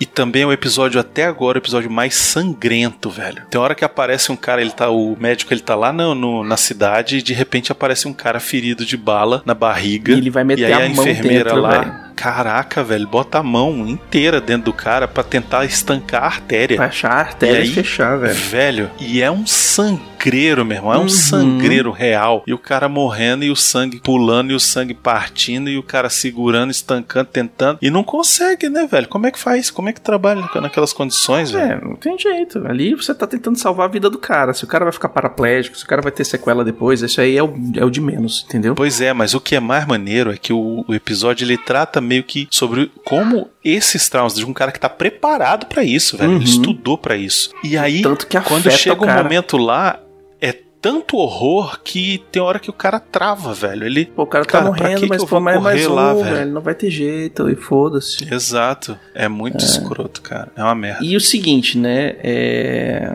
Com o avanço das técnicas de cirurgia, a descoberta da sulfa e da penicilina, a chance, a chance de sobrevivência dos feridos aumentou muito. O que era é, 50% de, de letalidade, né? Na Guerra Civil Americana, 50% dos feridos morriam. E na Uhum. Segunda Guerra Mundial, o número caiu pra 4%, velho. Isso, os dos feridos, né? Sim, os feridos. A galera- Diferente do cara que já morria de vez, Isso. né? Tipo, o tiro já era fatal de uma vez. Uhum. Outra coisa que ajudou a diminuir a taxa de mortalidade era esses médicos na frente de batalha, né? Exatamente, que ele já tratava o cara ali, estabilizava ele, e aí ele era removido, Isso. sacou? Isso. É diferente da guerra civil que o cara ficava esperando chegar os feridos. Ou né? então alguém puxava pelo braço e ia arrastando o ferido, piorando ele até chegar na- no médico. Quando não sacou? chegava só o braço. né? Exatamente. Uma coisa engraçada é que eles chamavam que a, a posição deles ali em Bastone, os aliados chamavam que era o, o buraco da rosquinha. É. Porque era no meio do, da saliente alemã, no território, tem, uma, tem um buraco. Tipo um vale, né? É tipo, tem um buraco no meio da- do terreno. Os caras invadiram, mas ficou um buraquinho ali no meio da, do donut. Isso. Por quê? Porque estão os caras lá e falam assim: daqui a gente não sai. Ah, ah, vamos não. Manda mais. Manda mais, seu homem. É. Sacou? E teve um pacto de no 1864 que definiu o uso das bandeiras brancas com a cruz vermelha dos- pelos médicos para demonstrar sua natureza neutra em combate. Tanto os, Uhum. os americanos quanto os alemães, eles respeitavam muito os médicos no fronte de batalha. Sim. Deixavam o cara cuidar dos outros. É, tinha um pacto, né? Não atirar na, Não mata o médico. médicos. Não mata o médico. É. Como eu já falei, né? O pé de trincheira é porque que acontece, né? Rola uma exposição prolongada ao frio e umidade. No inverno de 44, cerca de 45 mil soldados foram retirados da linha de frente por causa de pé de trincheira. E o primeiro sintoma é começa a perder a unha do pé, depois ele fica branco, depois ele fica roxo, até ficar preto. E aí, quando ficava preto, o nego tinha que cortar ele fora, velho. Amputar, gangrena. Isso. E aí os caras foram pra Bastone no começo, dia 19 de dezembro, que é o, o final do episódio passado, né? Sim. Nesse, eles só recebem suprimentos em 23 de dezembro, que foi quando o tempo abriu Isso. o suficiente para o pessoal conseguir acertar Bastone. Foi a primeira vez que eles, que eles receberam suprimentos desde desde 19 de dezembro. É. Outra personagem que é importante nesse episódio é a enfermeira, né, Uhum. cara? Que tem uma relação muito legal com o médico ali e tal. Eles se conhecem, ele fica meio que apaixonado por ela Tem, e tal. um, tem uma afinidade. Eles têm uma cumplicidade, Uhum. assim. Ela oferece um chocolate pra ele. É. E, tipo, né? Tem, Uhum. rola um negócio e tal. E ele, ela foi colocada nesse episódio pra representar as mais de 59 mil mulheres que serviram como enfermeiras e os mais de 200 mil mulheres civis que participaram da Cruz Vermelha, né? É, que é o que eu acho que ela era, né? Porque ela era da Cruz Vermelha ali da cidade de Bastone. Tava cuidando Sim, de todo mundo, sim. né? O... É, tanto que ela foi como, como é, voluntária. É, né? ela não tá com uniforme, não tá com roupa, é, uniformezinho, né, de qualquer forma. E aí a gente tem dois, dois caras que são feridos, que são mostrados mais aí no seriado, no- nesse episódio, né? Fora aquele que morre com, com um tiro dos alemães e fica parado no meio da estrada e o pessoal não consegue recuperar. Porra, caraca, a hora que o pescoço dele mostra-se o pescoço dele aberto, velho. Aquilo ali. Que agonia, velho. E o bichinho Puta afogando. merda, O cara sufocando no sangue, velho. Uhum. Que merda, que desgraça. E o, e o médico sem poder fazer nada, velho. Não, e o médico nem foi, né? Tipo, não fal- falaram pro médico, fica aí que a gente vai fazer uma patrulha de combate. É aqui. Isso, e o cara que falou pra ele não ir fica tipo, cara, eu vou pegar você, peraí só um pouquinho É, e tal. E, tipo, Foda, e tu vendo o brother e ali. arriscando velho. levar um tiro. Uhum. E aí teve o Puta cara merda. que é o Walter Gordon, que ele foi atingido no ombro esquerdo e o projétil saiu pelo ombro direito depois de dar uma esbarradinha na coluna espinhal. Aquele cara que cai e fala assim: Eu não sinto minhas pernas, eu não consigo mover Eu minhas não tô pernas. sentindo minhas pernas, Então, é. ele ficou imobilizado durante semanas, mas se recuperou depois com tratamento e tal. Hoje em dia tá caminhando de boa. E aí o cara que é o outro que, que se fere, que o bicho fica olhando, não sabe se vai ajudar ou não, que ele trava no final, é o Welsh. Que ele trava, pois é. é. Que ele leva um, um- um tiro na, na, na parte de cima da coxa, assim. E aí ele foi evacuar, ele é evacuado depois pra Paris. É, depois que tiraram os pontos do cara, ele fugiu do hospital pra voltar pro segundo batalhão da Easy, velho. Porque ele tá sem a perna praticamente. Ele fala assim: Eu não vou embora, não. Não me leva daqui, não. Me remenda aí que eu quero voltar. Pois é. E um negócio legal é que ele, na hora que vão levar o, o, o cara embora, ele pega e escreve M na testa dele. Uhum. Por quê? Porque a quantidade de morfina que eles davam pros caras tinha que ser anotada. Porque, Sim. pelo que eles tinham ali, três doses em pouco espaço de tempo era letal, velho. Isso, e o cara sentia muita dor, né? Então ele Uhum. pedia morfina. Eu me lembro, essa cena aí me lembra o resgate do soldado Ryan, né? Na hora que o próprio médico leva um tiro, né? Sim, tá morrendo e, não E tá morrendo, e aí eles, tipo, o nego tenta ajudar ele, ele fala, velho, só me dá morfina, cara. Só me dá Puta, morfina. E aí, eu vou dormir. é. E aí, tipo, eles matam ele praticamente dando três doses, assim, uma em cima Uhum. da outra, né? É. Pra ele apagar antes de morrer. É muito escroto. E uma coisa que eles faziam também, é, eles pegavam a própria sirete de morfina e deixava espetado como se fosse uma medalha na roupa do cara, Pra dizer quantas que foram dadas. Caraca.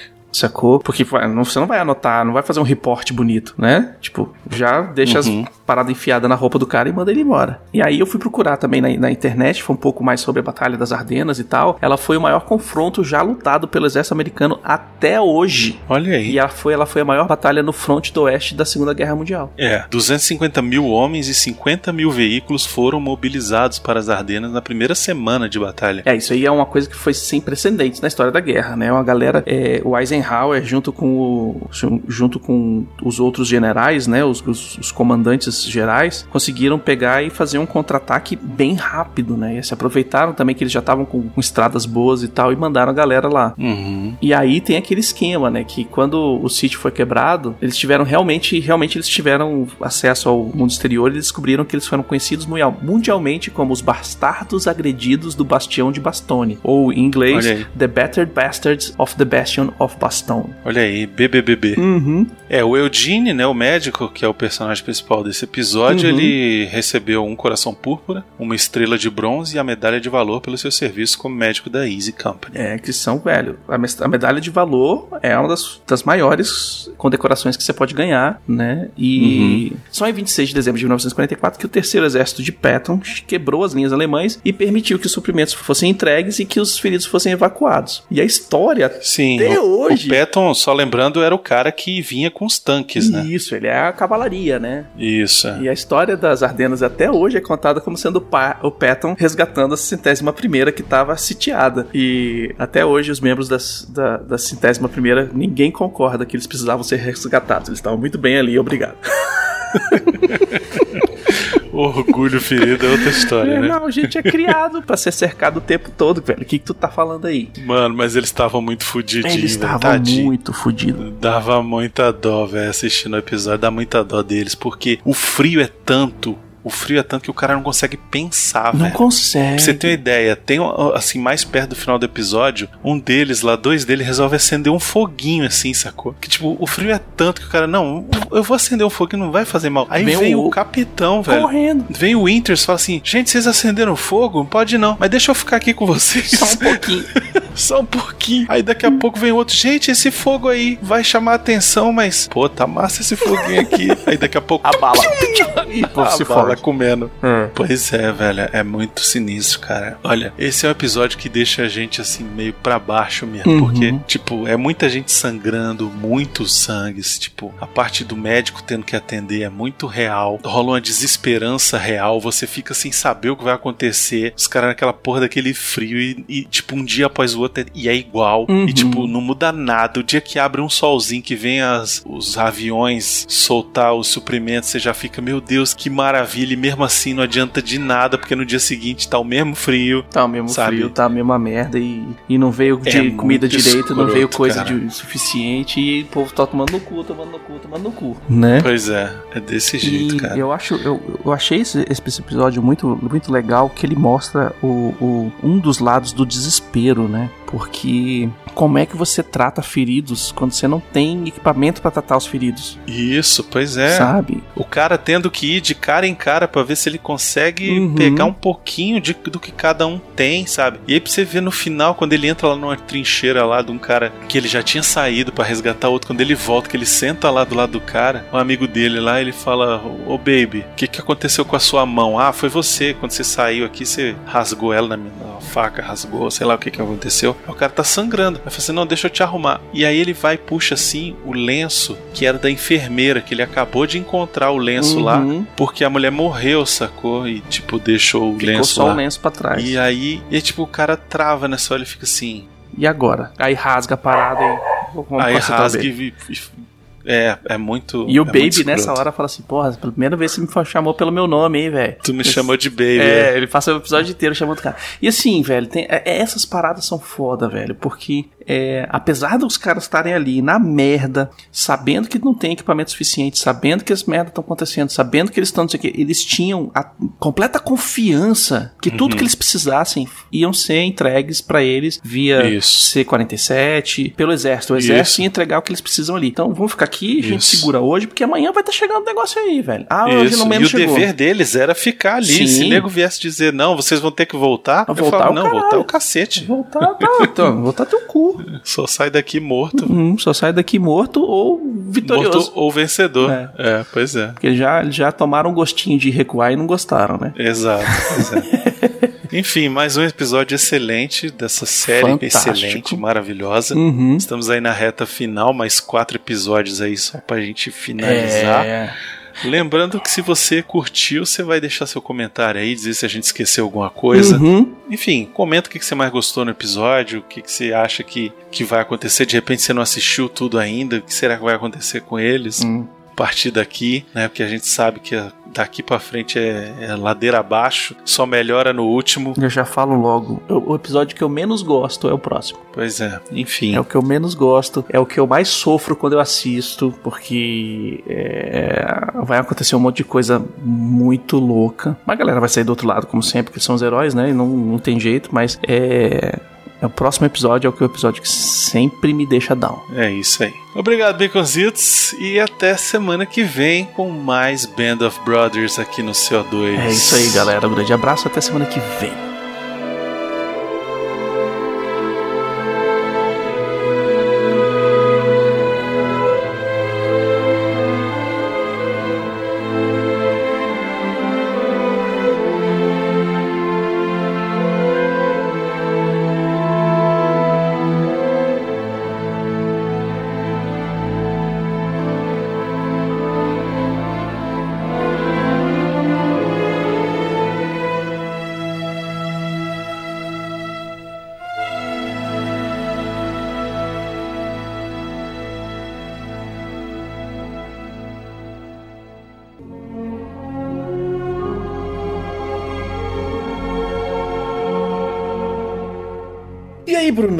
Pós-créditos Band of Brothers, episódio 7, The Breaking Point. E que nome foda. É verdade, é o ponto de ruptura, né? O Uhum. ponto, ponto de virada. É isso aí. E é exatamente isso, né? O episódio ele, ele dá uma virada na história, porque várias coisas acontecem, né? É, eu acho que esse é o episódio que mais, é, mais tem acontecimentos notórios, né? Mais, ele tem mais. Principalmente, assim, com os personagens, né? É Isso que eu acho mais Uhum. interessante, assim, porque a gente conhece mais sobre cada um deles, ao mesmo tempo em que a história deles avança e que acontecem coisas significativas com eles. Por exemplo, a- um que a gente já falou aqui, o Guarnier, né? Sim. Fazia tempo que a gente não falava dele, e aí nesse episódio acontece uma coisa bem significativa com ele que acaba a guerra pra ele Acaba a praticamente. guerra né? pra ele, vai pra casa e vai lamber suas feridas, né? E esse episódio ele é, ele começa dia 2 de janeiro de 1945 e vai até o dia 17 de janeiro de 45. E eu achei muito bem, muito boa a execução dele ter sido colocado com o narrador e o narrador ser o, o Clifford Carward Lipton. Isso, é o sargento, né? Uhum. Que ele tinha acabado de, de terminar o primeiro ano de universidade quando entrou pro exército pra guerra. E depois ele retomou os estudos e se formou em engenharia. Olha aí, cara, mesmo com todos os traumas, né? Uhum. E, e isso é um negócio, esse episódio ele lida com isso também, né? Com os traumas. É, apesar de todos serem bem centrados nas histórias das pessoas e tal, o que, que tá acontecendo, esse é bem centrado é, no impacto da guerra, nos soldados. Isso. E o que eu acho legal é isso. É diferente daquele episódio que o Winters vai pra Paris e, mesmo traumatizado, ele fica vendo as pessoas no metrô e tal. O Uhum. menino que ele, que ele acabou matando lá no, do, do exército alemão. É, nesse daqui, a gente vê o trauma se formando. Esse é que é o lance. Um dos personagens, ele presencia uma coisa lá e o cara trava o resto da guerra, velho. Ele tem que ir pra casa porque ele travou, velho. Tem basicamente uma regra que diz que o soldado atinge o ápice de efetividade em 90 dias de combate. Não é com 90 dias diretos, 90 dias de combate. E depois disso eles estão em perigo de atingir o seu ponto de quebra, o seu breaking point, né? Que é o ponto onde eles começam a perder efetividade, onde eles têm que ser retirados do combate para dar uma respirada, para dar uma relaxada e reorganizar a cabeça e processar. E em 3 de janeiro de 1945, a companhia Easy estava com 116 dias na linha de frente. Foram 23 na Normandia, 78 na Holanda e 15 na Bélgica. Uhum. E aí você começa a ver o estresse da guerra, o estresse psicológico da guerra, tomando a cabeça do povo, né? E. E logo no começo, né, a gente tem aquela cena do, do Hubler, né, o Donald Hubler, finalmente encontrando a sua Luger. O seu destino, o seu destino, né? Porque é o negócio, né? Ele tava desde o começo da guerra, ele Uhum. desço- desceu na Normandia já querendo uma Luger. A obsessão dele era achar essa tal dessa Luger, que era aquela pistola que, que ela é bem, assim, única, né? No seu formato, no seu design. Uhum. É, ela era uma pistola fabricada na Alemanha entre os anos de 1900 e 1941 e era considerado pelos americanos, pela galera dos aliados, assim, como se fosse o maior souvenir da Segunda Guerra. Uhum. Porque ela era muito. tinha um, um design muito único, né? É, ela é bem diferente do, do padrão de pistola que a gente conhece hoje em dia, onde tem um. A, a- a parte de cima da pistola se move inteira, né? E Uhum. ejeta o cartucho da bala, mas o cano da arma fica parado ali. A- na Luger, ela é, é um pedaço. Um pedaço de trás da, da arma que, que se movimenta pra trás em cima de um, de um rolamento. É um negócio bem, bem estranho. E ela tem um desenho bonito também, né? Ela é arma Desenho diferentão, bonita, né? Assim. É, isso. E, e o Hubler, ele, ele atira num comandante da, a- alemão que Que tava, tá de cavalo. que tava a cavalo e tal. E pega a Luger. E aí, na emoção dele, ele tava mostrando a Luger pra todo mundo. E atirando, e mostrando, e não sei o que. E indo de foxhole em foxhole, mostrando: caralho, consegui, consegui, consegui. Até a hora que ele chega, senta com ela na- na- no bolso e ela atira. Ela dispara acidentalmente. É, porque é aquele negócio, o cara não tinha familiaridade com a arma, né? Então, provavelmente ele não sabia que, ó, você não pode botar ela no bolso e sentar, porque ela pode correr o risco de disparar fácil, sei lá, entendeu? É, É. é, é, ele não foi treinado pra mexer com aquela arma, né? Uhum. Então, é, isso, é, isso é muito interessante, assim, de, de coisas que acontecem na vida real. Você fala assim, ah, é só ter uma arma que tá de boa, já mexi com uma, mexi com todas. Não, velho, não, não é por aí. Uhum. Né? E o que faz a- o tiro ser fatal é que o tiro acertou a artéria femoral, né? Nós temos duas artérias Foi. que passam nas nossas coxas, Uhum. que são chamadas artérias femorais. Inclusive, às vezes, quando você vai fazer cateterismo, algumas cirurgias é de coração, o pessoal vai pela coxa. A cirurgia da horta é essa, né? Você troca um pedaço da artéria da coxa pra um para do coração que tá entupida. E a bala arrebentou essa artéria. E arrebentou essa artéria, cara, é assim, na forma que eles mostram ali, é minutos. Você tem minutos É. Pra você É.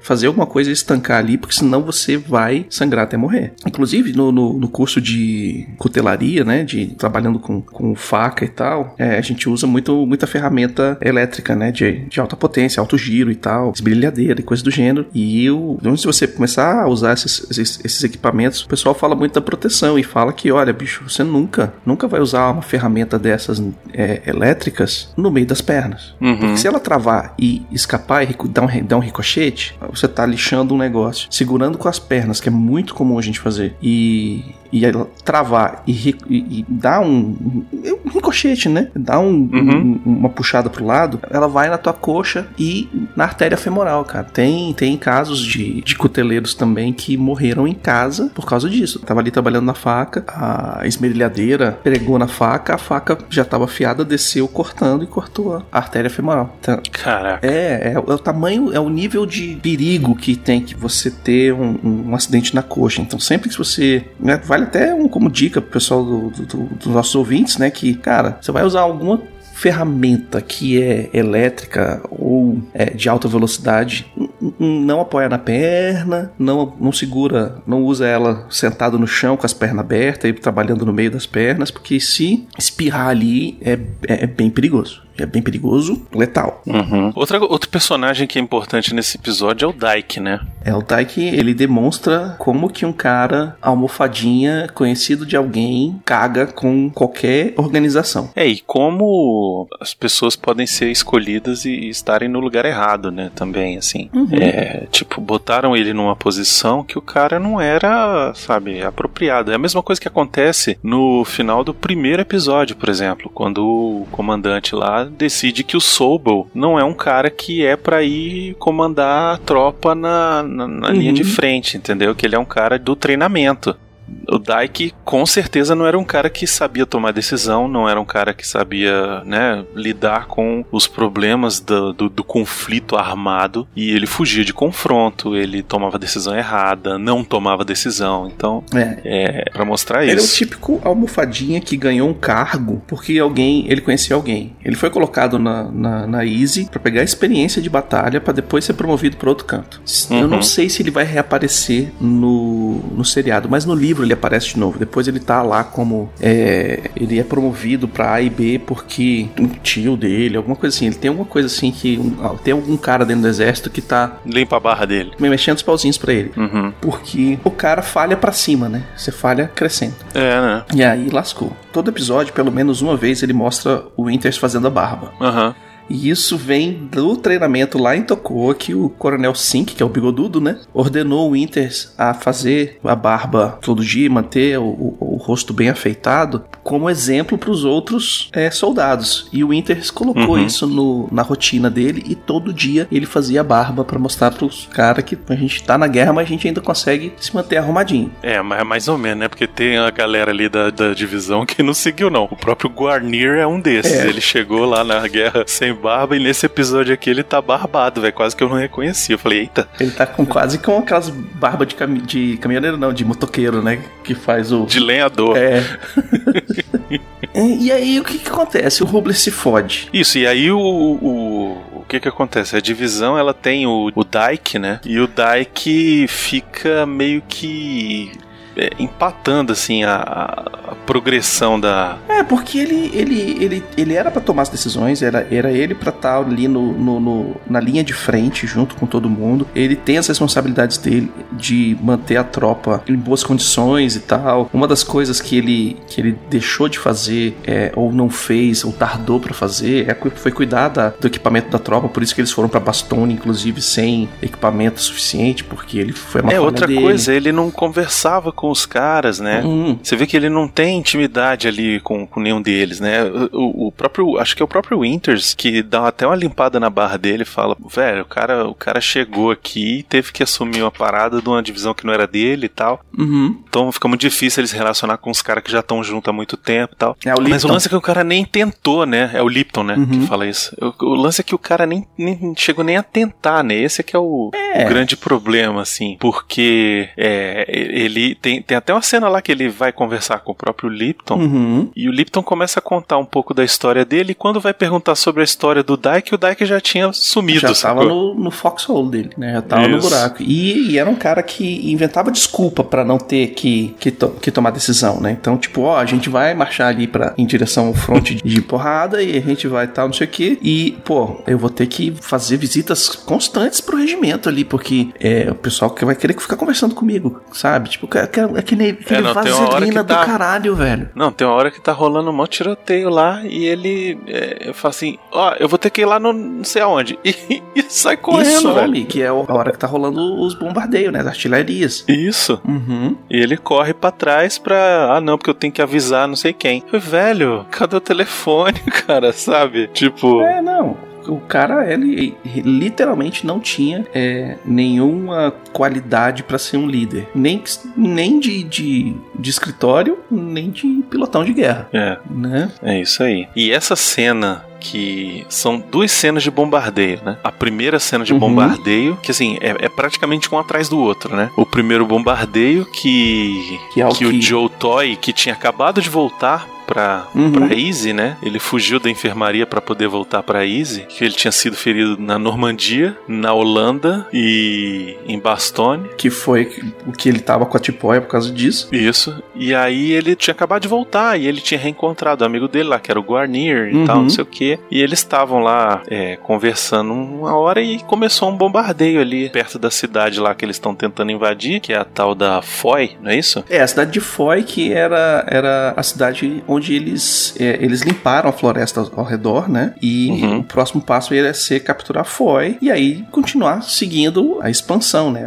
A invasão do território em direção à Alemanha. Isso, e essa Foy era uma cidade que assim, era difícil de conquistar, porque ia eles conquistavam, aí no dia seguinte vinham os alemães Uhum. e pegavam de volta. Aí eles tinham que fugir, aí daqui dois, três dias ia lá, tentava de novo e pegavam. E aí era um negócio que ficou trocando de lado quatro vezes, né? Toda hora trocavam. Os caras iam lá, invadiam, ah, contra-ataque, volta. E aí eles estão ali perto, esperando a próxima chance de atacar, e aí começa o bombardeio na floresta, Uhum. né? E aí o Toy, cara, ele perde a perna, velho. Pois é. Corta a perna E assim do cara. que- E nessa hora, velho, eu falei, caraca, que bem feito, velho. E não só bem feito, a atuação do person do ator, velho, é fantástica, porque além de perder a perna, que é o que a gente vê, né, que é bem visível e a câmera fica posicionada mostrando que o cara perdeu a perna e tal e etc e tal, ele foi ferido no peito e no estômago no- e nos braços. Ele não, ele literalmente não tava com muita força e ele não tava conseguindo respirar direito. Então ele tá falando daquele jeito.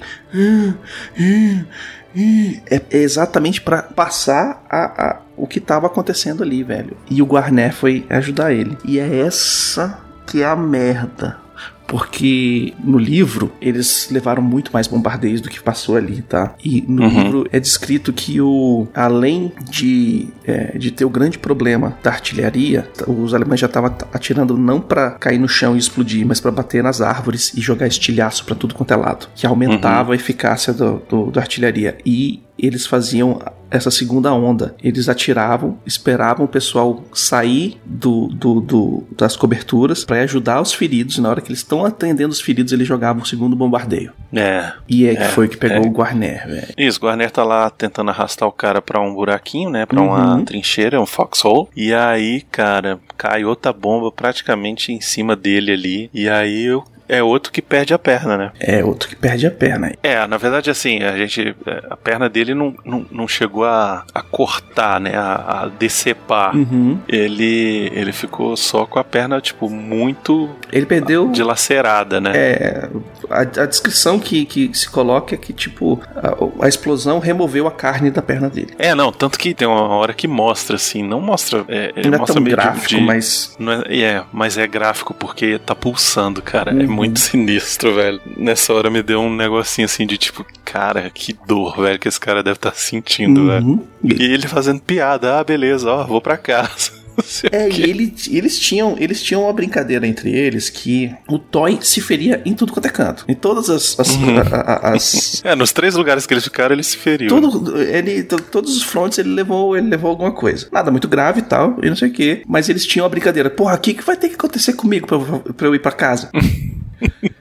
já levei É. um tiro na bunda, já levei tal, não sei o quê. Inclusive, nesse episódio tem, né, o, o- o- eles falando com, com, com os novatos, falando, ah, não, ó, aquele ali levou um tiro na bunda. O, o cara ali, ó, o popozão dele, ele levou um que levou é dos quatro buracos, né? É, eles falam assim: é, o, a sina do- da galera da Easy é levar um tiro na bunda. É, já é. Todo mundo vai levar um tiro na bunda aqui. E o Bill tinha um esquema que ele falava com, com o Joe Toy que falou assim: não, eu vou primeiro pro, pros Estados Unidos. Eu vou voltar pra casa primeiro. Ou ferido ou na latinha, né? Uhum. E o, e o Bill é um cara que sempre foi, assim, bonachão, né? Então ele, doidão de morfina, né, fio? Vira e fala assim, aí, tá vendo? Eu vou sair primeiro.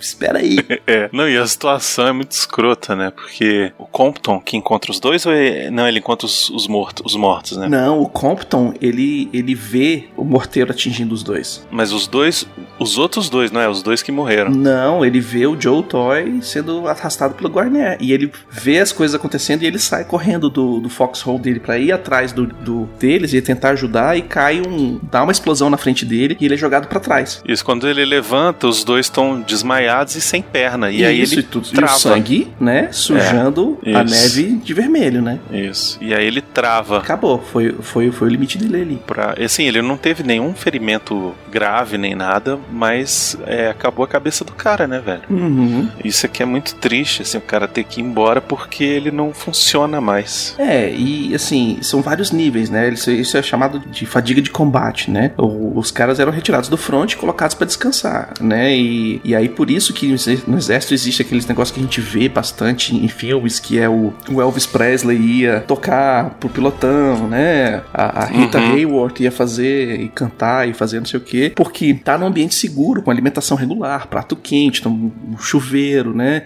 E tal, fazia com que é, entre 85 e 90% dos pacientes se recuperassem e voltassem a combate. É, o que acontece no final desse episódio, mais ou menos, né? Quando eles encontram um local seguro depois de um mês, Uhum. entram numa igreja lá e ficam dentro da igreja. Exatamente. É, sim, é claro, não tinha nenhuma atração, nada assim, mas é, só de ter entrado lá depois de um mês dormindo no relento, Uhum. os caras já, já deram uma melhorada, né? Enquanto os Estados Unidos reconhecem esse estresse de batalha, o exército alemão considerava a fadiga de combate e seus sintomas psicológicos como covardia e traição. É, verdade. E durante a Segunda Guerra, mais de 1 milhão e 300 mil soldados foram tratados por fadiga de combate, que causava um quarto das casualidades. É, o Buck Compton, né, esse que a gente falou que teve o trauma e voltou pra casa, Uhum. ele acabou virando policial, né? Ele é, eventualmente foi nomeado pelo Ronald Reagan como juiz associado ao Tribunal de Apelação da Califórnia. Ele, ele virou promotor e Uhum. tal. Ele, ele teve uma, uma carreira depois, né? Ele conseguiu não virar um, sei lá, igual o,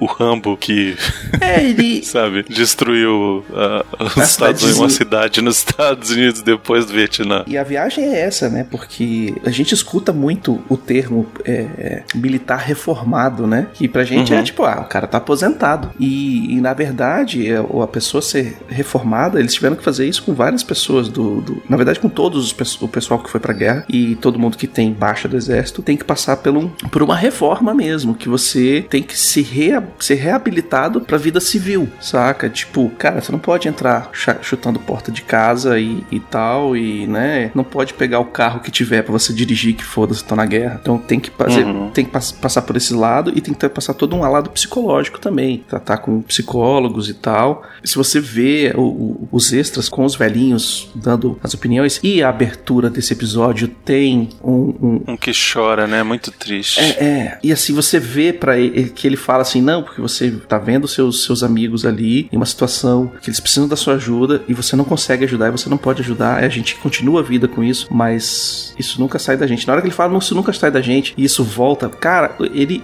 desmonta E você vê É. que o lado psicológico O trauma tá ali ainda, né? e, e vai continuar com ele, porque não é um, não é mais o lado da falha dele, disso, daquilo, mas é o lado dele lembrar que aquela pessoa morreu e que ele não pôde fazer nada. Ele já, já assimilou que ele não podia fazer nada. Não, e é aquele lance.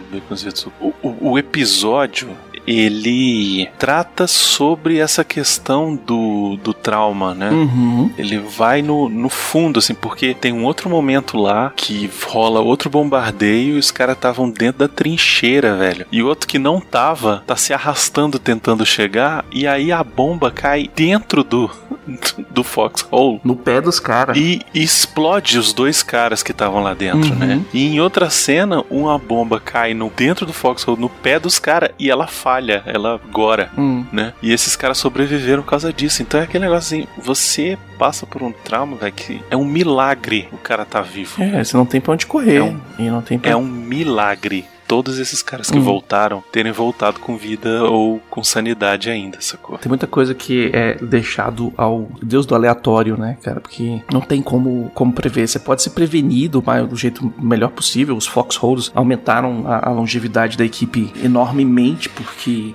é, é, deixavam eles menos expostos possíveis. Mas tinha esse esquema também, velho. Pode acontecer, pode acontecer. Existe uma chance. Claro, não só pode, como aconteceu. E aquele cara que tá cavando no chão pra fazer um foxhole Com as mãos. com a mão. Uhum, aquilo ali é o estresse, a fadiga de combate. É o cara, o cara, o cara quebrou. O cara ali tá e, e esse cara tem que ser retirado do- da equipe o mais rápido possível porque ele, o desespero dele contamina, sabe? Uhum. Você vê o cara em pânico, o cara falhando porque ele passou do limite dele e, e aquilo leva você a falhar também, né? Tipo, esse- porra, se o cara não tá conseguindo, quem sou, sou eu pra conseguir? Uhum. E, É isso mesmo. e aí o Lipton segurou a onda demais, sabe? Pô, o Lipton, inclusive, essa é uma parte que é muito legal, né? Quando o Lipton tem que falar pro. Pro Winters, que a galera Winters. morreu, velho. Não, que a galera morreu e que o Dyke, sabe, tava. Tá escondido. É, tipo, que o Dyke. Que ele acha que o Dyke não é uma boa pra ser o comandante, né? Uhum. Tipo, o cara ter que mandar essa de um superior pro meio militar é muito difícil, né? É muito complicado. E, e ele até, o, como narrador, ele fala, pô, eu, eu, eu acho que eu passei, vou pass foi a única vez que eu passei do limite, uma coisa assim que ele fala. É uma coisa que eu Né? nunca gostei de fazer, mas eu tive que, tive que É fazer. porque ele e- se vê sem saída nessa hora, né, cara? Porque o cara é um, Uhum. um medroso, um cara que não, não tem nem responsabilidade, nem pede pra sair. É aquele cara que. aquele negócio do. Nem, nem caga nem desocupa a moita, né? Exatamente, o cara que tá ali e, e- e ao invés de ajudar Ele tá atrapalhando, pois é. ele tá atrapalhando, né? Exatamente, ele tá atrapalhando, ele tá colocando em risco a vida de todo mundo. E é o que acontece na sequência final, né? Eles resolvem avançar, o Winters prepara toda uma conversa lá com o Dyke. É, eu E vou falou, a gente aqui, tem que assim, avançar você por sei fazer por desse onde. jeito. É, deu o dever de Isso. casa pro cara feito. Tá aqui, ó, o dever de casa prontinho. É só você É só seguir, segue isso aqui. é só levantar e ler. E o cara consegue cagar tudo, né? O cara não consegue seguir ordem, não consegue dar ordem. Então, tipo, ele realmente era impróprio para a função, né, cara? E aí, naquele momento ali, o Winters. É, essa, essa parte é muito boa, né, velho? Porque ele vai querer ele ir. É, E aí o comandante fala: Não, velho, você tem que Uhum. ficar aqui. Você não pode ir, não. Aí ele vira assim e fala assim: Você, Fulano, Spears, vai lá e resolve. Vai Spears e pá, e resolve. e o Spears realmente foi um dos, um dos melhores comandantes da Easy. O Tenente Ronald Spears se tornou o sexto comandante da Easy e ele foi o mais longevo comandante dentre, entre os seus predecessores. Então ele foi o cara que mais levou pra frente. Né? Uhum. Nesse episódio, depois que eles tomam a cidade, tem uma cena muito legal que eles estão dando entrevista pra aquela galera do Signal Corps. Sim, é aquela que eu, que eu cheguei a comentar que Uhum. tinha os documentários no Netflix, né? É o Daryl Zanuck, o Frank Capra, o John Huston, que fizeram filmes. Eles foram, eles foram alistados, eles foram é, servir o exército Uhum. e a função deles era documentar a parada. E tanto que vários desses filmes viraram filmes mesmo e passaram juntos. É, Vocês lembram quando a gente falava é, que o cinema nos Estados Unidos, principalmente, ele tipo tinha uma, uma sessão é, é, a sessão de cinema ela era composta por desenho animado noticiário e depois o filme Uhum. né então nos anos 40 o noticiário nessa época durante a guerra é, o noticiário às vezes era substituído por esse filme pequenininho que devia ter uma hora alguns tinham até menos Uhum. que era contando as coisas que estavam acontecendo lá na guerra, né? E eles usavam é, esses filmes do Frank Capra, do John Huston, que eram filmes assim, é um documentário basicamente, né? É, um documentário, é um pouquinho doutrinado em cima pra ser, né? Ó, oh, nossos bravos e. Claro, né? Mas isso não tem a dúvida. Uma edição bem legal e é, é para vender war bonds e, e, e, o pessoal se registrar, né? É, isso. E aí tem uma cena que aparece o sniper, né? Ele começa a atirar, o pessoal tá uhum. filmando, cantando tal, não sei o que, e o sniper começa a atirar. E aí o Lipton vira e vira pra um cara e fala assim: Shift, eu acho que ele tá ali. Esse shift, se você lembrar, quando eles atacaram outra cidade, outra vila, que é a, o, aquele ataque que, que a metralhadora tava fuzilando todo mundo na rua. Sim, sim aquele ataque ali, eles também. O, o Shift fica parado num canto com os caras metralhando a, a, parede do lado dele, ele, mas ele tava de boa. E depois o pessoal começa a falar: Shift, quebra os vidros, faz não sei o que, piriri pororó. Por quê? Porque o Shift, ele era o atirador de elite. Ele não era, não era um sniper, ele, você vê que o rifle dele não tem nada diferente dos outros, mas ele era o cara que atirava melhor na companhia inteira. Ele era sinistro, ele era o sniper sem luneta, velho. Era o sniper sem luneta. Esse tiro que o, o Lipton sai correndo para chamar o sniper e ele atira no sniper, não sei se é nesse ou se na outra investida na outra cidade. Porque ele mata esses dois snipers alemães, né? Uhum. Um desses tiros é aquele tiro pela luneta do sniper. Sim. Que o Shift é faz. Muito... Porque o pessoal ia depois para ver se tinha alguma coisa, se tinha mais alguém escondido e tal, não sei o quê. E o Shift fez esse tiro, o tiro do, no olho pela luneta, né? E... É, igual o Luke Skywalker que acertava buraco de rato, não sei uhum. aonde, não sei o quê. Né? Por quê? Porque o, o, Daryl Shifty Powers, ele cresceu nas montanhas de Virgínia, era um esportista ávido, e ele era aquela daqueles cara do, do, do, interiorzão que caçava normalmente parte da vida dele durante o ano. Ah, agora tá na época de caçar cervo, então vamos caçar cervo que vai ter cervo para jantar. Eu caço um uhum. cervo, fica um mês. A família fica um mês comendo aquele cervo, né? Então, e, e ele era maquinista na marinha é, depois do ensino secundário e se alistou no exército em 1942 e foi para Tocoa junto com os caras. E ele é um dos únicos caras que, enquanto eles estão lá no, no meio do buraco da neve, levando artilharia e tal, ele é o único cara que foi e pintou pintou, botou um negócio no capacete dele pra ele ficar com um capacete branco, cara. Uhum. Enquanto todo mundo se olhava contra, o, contra a neve, ficava o soldado bonitão aparecendo, porque contrasta, né? O, o, uniforme ficava até de quase preto e branco. Ele era o único cara. Destacando, é, né? Ele é o único cara que tava lá assim, né? Ninguém vai ver meu capacetinho que eu vou ficar aqui esperando pegar e matar esses caras. Então é. ele, ele, era meio que o Legolas da galera. Que tipo, Shift, o que, que você tá vendo? E tem um episódio, é, é, eu acho que é o próximo episódio, que o Shift vai fazer uma parada que é, tipo assim, como que você sabe disso? Tem a parte final que eu acho muito boa, uhum. que é quando. Quando é. eles estão na, na igreja lá, né? Isso, que é quando eles estão na igreja e tal, e aí ele tá falando aquele negócio. Quem tá falando é o Lipton, né? Que ele é o narrador da história. E aí ele vai conversar com o Spears, né? Que acaba uhum. virando o novo, o novo tenente lá. E ele tá falando sobre o Dyke e tal, não sei o que, e falando sobre como eles estavam é, sem um comandante e tal. E aí o Spears manda para ele: Não, velho, vocês não estavam sem comandante. Vocês tinham um comandante que era muito bom, que era que fazia as coisas, que ouvia as pessoas, que tirava quem tava lascado. É, ele. ele era você, velho. Ele rasga a seda e fala, velho, tinha um cara que tava aqui que fazia isso, que tal, não sei o que, papai, e ele ali. É, não, real. Tinha é. mesmo esse cara aí e tal, papai. Você não faz nem a menor ideia de que, que, que eu tô falando, né? Ele, como assim? É não, é você, velho. É,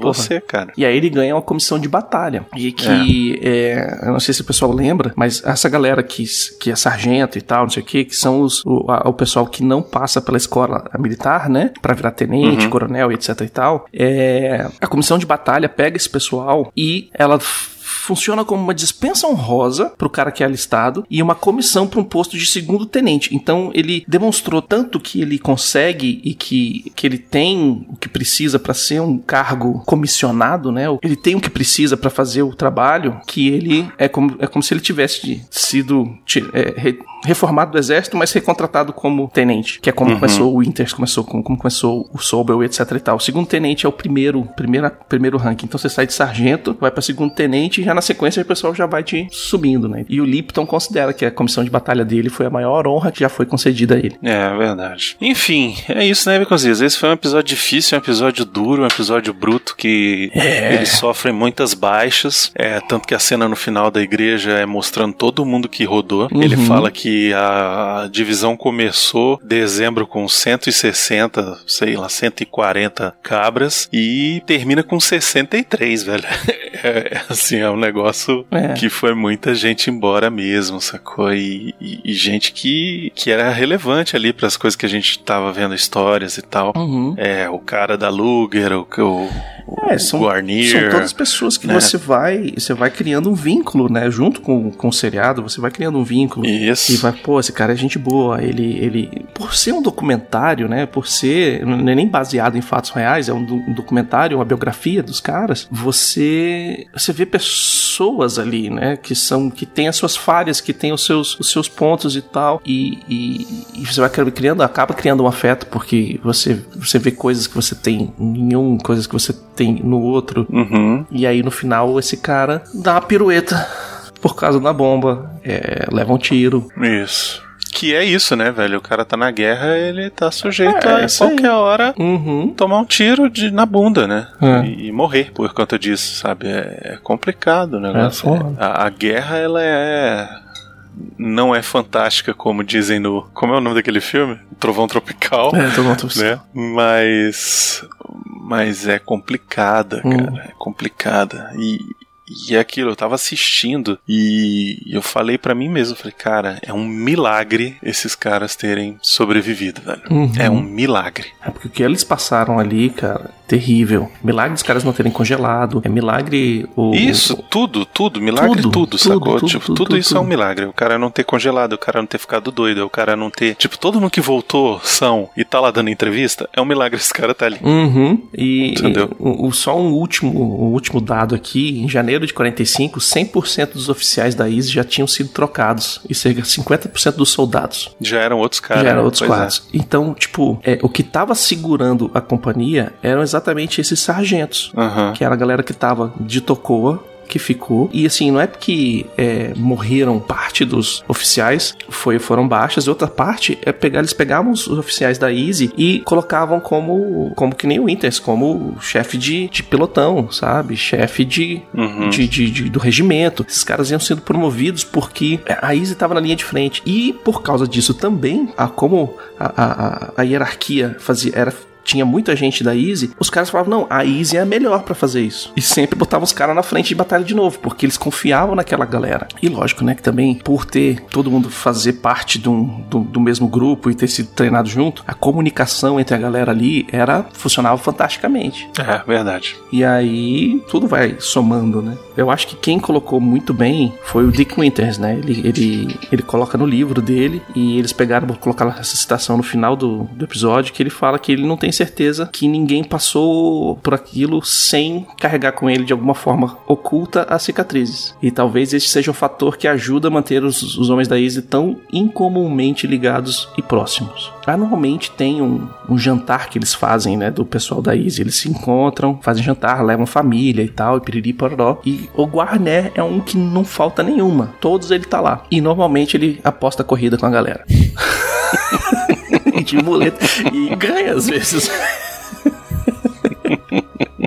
Tem uma história também, eu acho que é em Foy, é Foy, Bastone, to- essa área toda aí das Ardenas. é, teve um memorial que eles, que eles lançaram, né? O memorial do dia D, eu acho que foi em 2001, eu não sei que ano que foi, que eles chamaram os, os veteranos né, da Segunda Guerra Mundial pra, pra ir. E nisso, a galera que tava fazendo Band of Brothers levou os velhinhos. Então a HBO levou os velhinhos e o Spielberg foi, uma galera tal. E eles foram revisitar esses, tipo assim, o Tom Hanks, o Spielberg e a- os, alguns diretores pegaram os velhinhos, pô, vamos ali em Bastone, vamos ali não sei onde, precisa mostrar, se mostrar pra gente e tal. E numa dessa, acho que foi a esposa do Tom Hanks, alguma coisa assim, tipo, o campo tinha acabado de ser arado, saca? Pra fazer a plantação, o solo revolvido, né? E a, a esposa de, não sei se se, se é do Winter, se é do Tom Hanks, uma esposa de alguém ali, eu- minha memória agora tá falhando, o pessoal caminhando pelo campo e mostrando e apontando e tal, não sei o que, ela para, olha uma coisa brilhante no chão, abaixa, pega o cartucho de bala. 40 anos depois. 50, 60 anos depois, saca? Tipo, as marcas estão ali no, no, chão também ainda. É verdade. Estão no chão e estão nas pessoas. Então é isso, né? Acho É que isso aí. agora já estamos aí, faltando três episódios pro final. É, lembrando que depois vamos fazer um compilado de tudo e vamos fazer também um sobre a série como um todo. Vamos Isso. assistir o documentário sobre a realização, making off. Uhum. E a gente traz aqui pra comentar algumas coisas também. Exatamente. A gente vai é, se reencontrar no próximo episódio semana que vem, sobre o oitavo episódio, que é a última patrulha. Olha aí. E aí a gente vai ver o que vai acontecer lá. É isso aí. Falou, gente. Vamos nessa. Falou.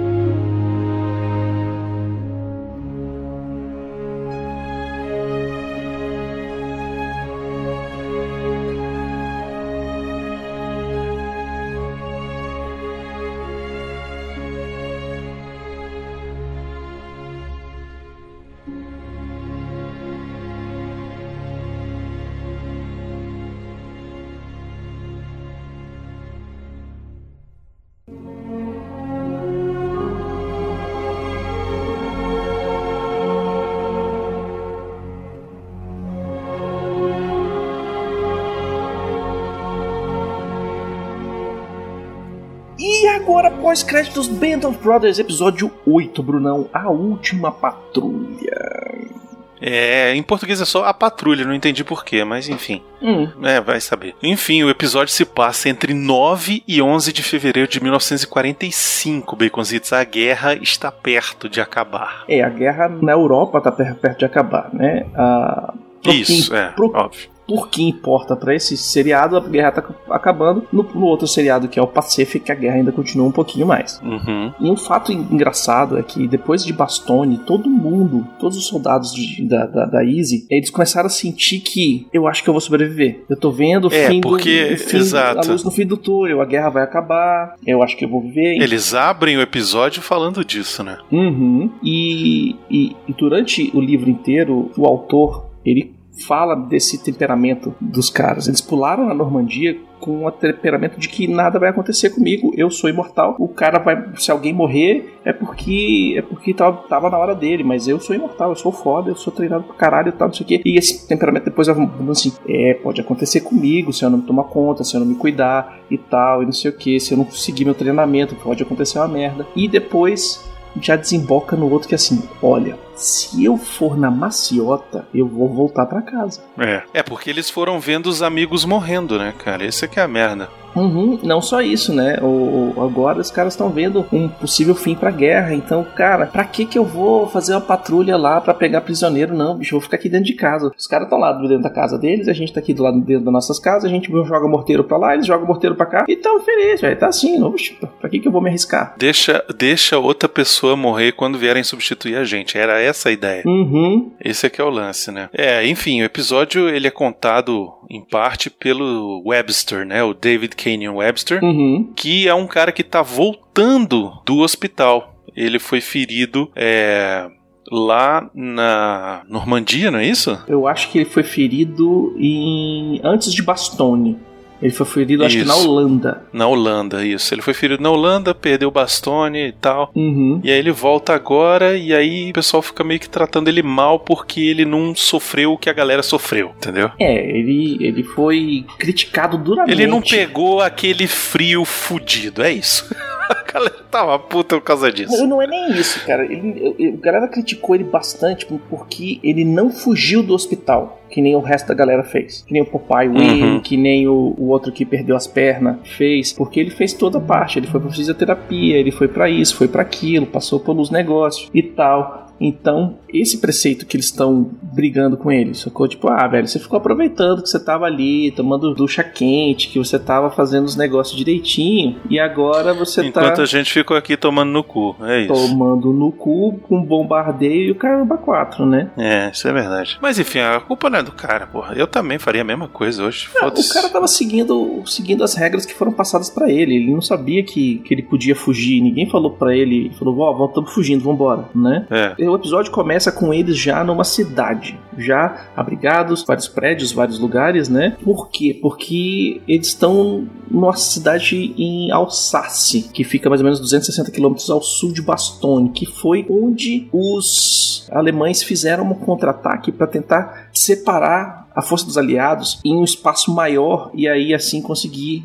trocar porrada com eles, sacou? Sobreviver por mais tempo, era essa a ideia. Uhum. Né? É aquele, o nome da cidade é Hagenau, né? Que eles Isso. estavam. E o que que acontece? Eles tomaram metade da cidade e a outra metade ficava além da margem do rio. Uhum. E os alemães destruíram a ponte. Exato. Que era uma prática comum na guerra, né? Você vai perdendo, você deixa a ponte cheia de explosivo, você recua, estoura a ponte e aí você ilha o pessoal. E aí eles estão naquela de tentar descobrir como é que passa pro outro lado. É, e aquele esquema, Ao mesmo né? Tempo em que esperar- aí joga morteiro pra lá, joga morteiro pra cá, joga míssil pra lá, joga míssil pra cá, Uhum. atira daqui, atira de lá. E assim, tipo, fica nessa, nessa guerra de impasse, né? É, e se eles puderem esperar o tanque tá em cima do, da, da ponte antes de explodir, eles vão esperar.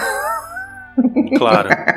E aí surge essa ideia de, é, de fazer uma patrulha para buscar prisioneiros para serem interro- interrogados, né? Isso. Tem uma cena também muito legal que mostra o, o Lipton, que foi quem narrou o episódio passado, sofrendo com pneumonia. Sim, por causa da porra do frio, por Uhum. causa da porra do- da umidade, né? O cara. É foda, é foda. Uma coisa que não mostra no, no- no seriado é que ele ficou uma noite numa casa de um casal de velhinhos que é, acolheu ele e falou: Não, a gente vai cuidar de você, você dorme aqui, a gente vai cuidar de você, toma isso aqui, né? Era Schnaps. Schnaps é um, um destilado alemão, sacou? E Uhum. deu pro cara, falou: Não, bebe isso aqui que, você vai- que vai dar bom, você vai ficar bem. E ele nunca tinha bebido bebida alcoólica até o momento. Ele falou: ah, fazer o quê? Vamos beber, né? Dormir um pouquinho, 8 horas, vamos ver se consegue, né? Tomou, foi dormir, acordou de manhã sem febre nenhuma.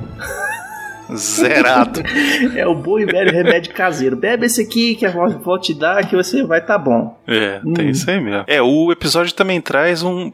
Um personagem novo que Sim. é um tenente que tá chegando e ele nunca, nunca esteve na guerra, né? Ele saiu da academia do exército, ou seja, ele entrou, se alistou pra, pra, pra seguir carreira de exército, não se Uhum. alistou só pra guerra, como civil e tal, mas ele saiu da escola no dia D Pois é, o cara se formou no dia D e ficou até fevereiro do, do ano seguinte pra poder ir pra guerra. empurrando papel. É, é isso aí. Sacou? Porque teve muita gente que era poupada porque tinha Isso. tinha contato, era primo de não sei quem, papá, piriri, poró, e a galera ia poupando esses caras e, colo- e tirando eles, evitando que eles ficassem no fronte de batalha. E com isso, a galera que tava lá na frente tava bruta pra caralho. É. Tanto é que o cara chega lá todo, é não, eu sou tenente novo, então você não vai apresentar os homens não. Aí o cara, ah, tem a galera dormindo ali embaixo, tem uns caras aqui, e tem os outros que estão lá em cima. É isso aí. É, ele chega todo formal pela academia militar, né? Aquele Uhum. negócio de sentido, não sei o quê. E os caras já estão, pô, tocando foda-se, né? O cara mais quer que aquela merda acabe. Que ele quer ir pra casa. O cara já tá ali há mais de um ano e, porra, não aguenta mais aquela merda, né? É, o cara não tá na- na- se preocupando com formalidade de levantar sentido, continência, o caralho é quatro. Ele tá preocupado, é sobrevivência, tem comida, não tem comida, o cara, como é que tá o pé do cara? Fulano tá com pneumonia, o outro tá com trench foot, a gente tem que tratar esses caras. Ele, no caso, nesse episódio, eles estão preocupados é se não vai ter outra missão. É isso que eles estão mais preocupados, É, não. cara. Eles não querem que tenha outra missão. Uhum. Esse que é o grande lance desse episódio, né? Só Rapidinho, uma curiosidade sobre esse, esse cara que faz Hum. o Jones. Ele é o filho do Tom Hanks. Era isso que eu ia Ele é o- perguntar. Esse, eu, esse aí é o filho do Tom Hanks mesmo, né? Ele é o Colin Hanks, exatamente. Foi esse que É virou um rapper? filhos do Tom Hanks. Não, foi esse que virou ator mesmo. Ele, ele entrou na, na, na, Na carreira Na fazendo, do de- fazendo essa pontinha na aí. Carreira de Hollywood. Na verdade, ele, acho que ele já tinha feito algumas outras coisas. Deixa eu ver aqui o que, que ele já fez. Eu sei que tem um filme com ele que é ele e o Jack Black. Hum. Ele estreou no Forrest Gump, né? Em 94. Ele trabalhou que que ele no fez no Thing You? Do. Ah, ele faz uma pontinha, assim, de fundo. Hum. Tipo, né? Ah, vamos ser gente boa com o ator principal e vamos botar o filho dele aqui pra ser o. Isso, Hum. é. Exatamente. Pô, dá uma chance pro meu filho aí, né? Hum. Mas ele faz uma pontinha também no The Wonders, né? Ele tá no The Wonders. Ele tá no é, Orange County, eu não sei o nome do, do filme em português. Ele faz o protagonista junto com o Jack Black. O Jack Black é um amigo dele e tal, e tal. Ele tá, sabe qual? Na refilmagem do King Kong, do Peter Jackson. Sério? Aham, ele faz um dos caras da equipe do, da, de filmagem. Ele fez algumas séries, ele fez DOC, Hum. ele fez. A D- DLC eu lembro dele. Ele fez Numbers. Uhum. Mais recente. Ele fez Mad Men também. Ele aparece lá no, no momento do Mad Men. E recentemente ah, ele participou do- da série do Fargo. Ah, Fargo, essa série é bem. bem. é, bem falada, né? Porque foi feita em cima do, do, do filme, não foi? Do filme, eu não sei se é continuação ou se é só uma extensão. Atualmente ele tá fazendo um personagem, é, dublando um personagem no American Dad, Uhum. né? E ele participa do Jumanji, porra. Do último Jumanji. Sério? É, ele faz o, um personagem lá. Eu assisti o último Jumanji. Assistiu, pô. Gostou pra caralho, achou o máximo. Não, assisti o, o primeiro, não sei, não sei se eu assisti o segundo, que é com os dois velhinhos. Que tem o. Que tem o cavalo. Sim, eu não, ele eu não faz assisti. um personagem. Eu não assisti, eu não assisti. Eu não assisti. Pois é, ele faz um personagem. Enfim, é isso. Tá aí, tá trabalhando. Não, ainda bem. é, nem, nenhum es- exponencial assim, meu Deus, de ator e tal, Uhum. né? Mas, enfim. É, não é Se quiserem ver um filme onde, onde ele é o protagonista, procura esse Orange County. Eu não sei o nome em português, deixa eu ver se eu acho aqui. Acho que ficou Orange County mesmo, porque correndo atrás do diploma. Nossa. É, é isso. É ele e o Jack Black. É um filme independente. É um filme da. meio que da. tipo MTV, assim, um negócio assim, sabe? Uhum. Era, era bem legal esse filme. Eu me lembro que eu, que eu gostava. De 2002. Uma comédia, assim, boazinha. Enfim, é ele. Hum. Então, ele representa aquela galera que é, ficou muito tempo na retaguarda durante a guerra e agora que Chega teoricamente. a- cru, né? E agora que teoricamente a guerra tá acabando, não, quero vamos matar os nazistas, tá? pelo menos pra dar uns tiros aqui nessa guerra, pra dizer que eu tive, que eu participei, que eu não fiquei só atrás de uma mesa empurrando papel. E junto com ele chegaram equipamento pessoal do, do- da Easy, né? Finalmente chegou o equipamento de inverno. É verdade. Aí os caras falam assim, porra, chegou meia, não sei o que, casaco de lã, agora que a gente já tá no quentinho, que chegou essa porra. É. É verdade, mas chegou, né? Pô, pô, ele fala, e as botas, caralho? É, finalmente. É isso aí. Engraçado também nessa cena que o tenente chega, que eles ficam conversando meio que na frente de uma janela. Eu não sei se, se, se você notou isso, mas depois que eles ficam um tempo conversando dentro da janela que atiram, é porque um observador do outro lado do rio viu dois caras de farda na frente da janela e mandou a artilharia lá. Ó, tem gente naquele prédio lá, derruba. E foi literalmente isso, porque era uma guerra de atrito mesmo, né? Eles estavam ali simplesmente mantendo posição. Então eles viam alguém correndo ali e falavam, ah, atira ali, velho, joga lá, vai. É, porque era aquela guerra de artilharia, né? Tinha os dois lados, ficavam Uhum. procurando o prédio ocupado, bombardeando daqui. Joga morteiro lá, joga, tira com o tanque, atira com não sei o que e tal. E era isso. Agora, uma coisa que foi boa pra galera quando eles ficaram em Roguenal foi poder tomar banho, né? Beconzitos. Caracoles, velho, no livro ele descreve isso, bicho, de um jeito tão sinistro que, tipo assim, era esfrega, esfrega, esfrega, tira. Esfrega, esfrega. Tipo, os caras tiraram meses, né? Meses, né? Seis semanas de, de, de craca, velho. Não é assim, Nossa seis Senhora. semanas que, ah, não, seis semanas não tô tomando banho, mas tô trocando de roupa. Não, velho, seis semanas sem nem trocar a cueca. É de, é, de, é de lama mesmo. A cueca tava grudada, velho. E já tava, já fazia parte do cu, velho. Já tava ali, ó. E... Pra tirar, foi os pelos junto, velho. É, é isso aí. Além disso, foi a primeira vez que eles puderam, no mesmo tempo, que eles puderam usar a lavanderia. Então você vê nitidamente a cor do uniforme dos caras que chegaram, tá bem clarinha. E os caras que estão na guerra há muito tempo, o uniforme tá preto, tá escuro, Preto. É, pesado. demais. Cara, muito bem feita essa, essa, essa parte, velho. É legal. O o Dom Malark, que é o cara que tava comandando a galera toda ali, da- do segundo batalhão, né, que tava sem comandante, ele foi o cara que mais ficou na linha de frente de todo mundo da Easy. E mesmo assim, ele foi o único que não se feriu gravemente. Sabia se esconder. É, eu quero saber o que tava fazendo. O tiro pegava ali, baixava. É isso aí. Nessa hora também volta um cara que tinha tomado um tiro na bunda, né? Aí tem aquela cena lá do chocolate, é mó legal Isso. também. Achei- Essa cena do chocolate eu achei importantíssimo ela aparecer, porque diversos momentos a gente fala de suprimento, né? De ah, os suprimentos não estavam chegando, comida não estava chegando, os caras não tinham bala, os caras não tinham equipamento e tal. Tinha uma corrupção nata dentro da distribuição de recursos. Cigarro, chocolate, vários outros itens considerados de luxo, entre aspas, aspas, né? Tudo que era de boa qualidade nunca chegava na linha de frente. Então, no livro ele fala: Luke Strike nunca chegava na linha de frente. Quando você, você ia pegar Luke Strike, quando você voltava e ia, ia de volta lá pro lugar de, de recreação, porra, tem Luke Strike, tem o, tem o negócio. E aí você vê o cara falando: porra, não tem chocolate para todo mundo, cara. que ele joga um chocolate pro cara que acabou de chegar e fala: Oh! Mas por quê? é o chocolate pro cara aí, porra? Porque os caras que faziam a distribuição, eles eram. Eles, eles já, já iam separando as coisas pros, pros tenentes. Não, porque eu vou mandar Luke Strike, vou mandar é, Baby Root, o que, que eu vou mandar Mars Bars lá pra frente, linha de frente. Os caras estão se fudendo, velho. Manda esse, esse chocolate aí do, de terceira categoria, velho. É, é isso mesmo. Mas o que que rola nesse episódio, Bigonzitos? Que é importante. Eles resolvem o. O Coronel Sink. Isso, o comando, né? O coronel Uhum. falou: ó, vocês têm que ir lá atravessar o rio, vai na calada da noite em silêncio e sequestra dois ou três é, procura soldados lá deles vai à procura de gente prisioneiro. isso pegar de prisioneiro pra gente interrogar pra saber o que que tá rolando do outro lado Uhum. é isso. E aí o eles decidem lá quem é que vai e tal, vai um destacamento com 15 homens, Uhum. né? E aí eles é, é, tem essa operação na calada da noite pra poder atravessar e tal. Aí é um negócio que eles não podem levar nada que faça barulho de metal, não pode levar capacete, né? Só leva uma arma, só pode levar uma granada, só pode. né? Tem todo um, um esqueminha assim. É tudo que reluz. E eles vão e eles tal. estavam tampando. É, tudo que brilha Uhum. também, exatamente. E, E aí eles conseguem ir, chegam lá do outro lado, invadem uma igreja, sei lá o que que é, um negócio lá que eles invadem, Uhum. e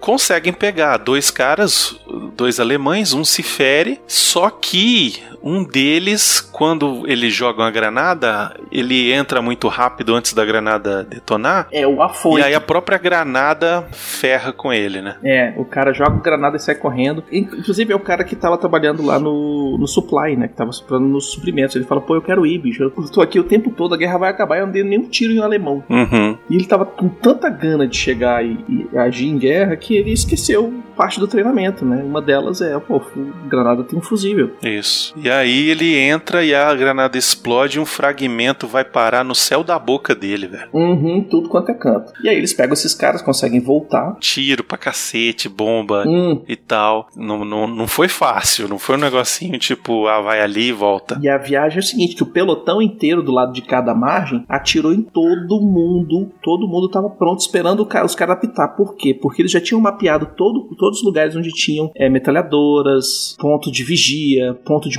morteiro etc e tal. Na hora que os caras apitaram, todo mundo saiu atirando. Todo mundo já tinha assim, ó, o meu alvo é aquele, aquela metralhadora ali. Ou aquele centro de, de morteiro ali. Então os caras chegaram e, pum, e suprimiram todo mundo, velho. Essa cena do fogo de supressão é muito maneiro. Uhum. Porque como é de noite, você vê as balas voando, né? E é, É. muito bem feito, cara. É Uhum. muito bem feito. As balas voando, cara. É muito bem feito. Muito bem feito, muito bem executado também, né? E mostra aquele, aquele exatamente para que, que eles treinaram, né? Aqueles treinamentos que eles faziam, rastejando embaixo da bala, comendo e tal. Por quê? Porque é assim que você consegue vazar de forma segura, né? Você Uhum. vai, seus, seus amigos estão tirando Isso. por cima de você, você vai abaixadinho, ca- cocadinho. pra É, mas é, mas é um desespero, né? Eles conseguem voltar, entram lá no, no alojamento lá no, no lugar, e aí fica aquele impasse, o cara sangrando aqui, o médico que não chega, ao mesmo tempo os soldados pressionando os alemães e aquele negócio, e aí ele vai morrer, vou matar esses alemão, e aí, ah, não sei o que, você se segura, você para com isso, não adianta a gente ter ido lá e matar o alemão aqui agora, e não sei o que, É, e aí chega o vai médico, vai buscar atender o outro. cara. Pois é.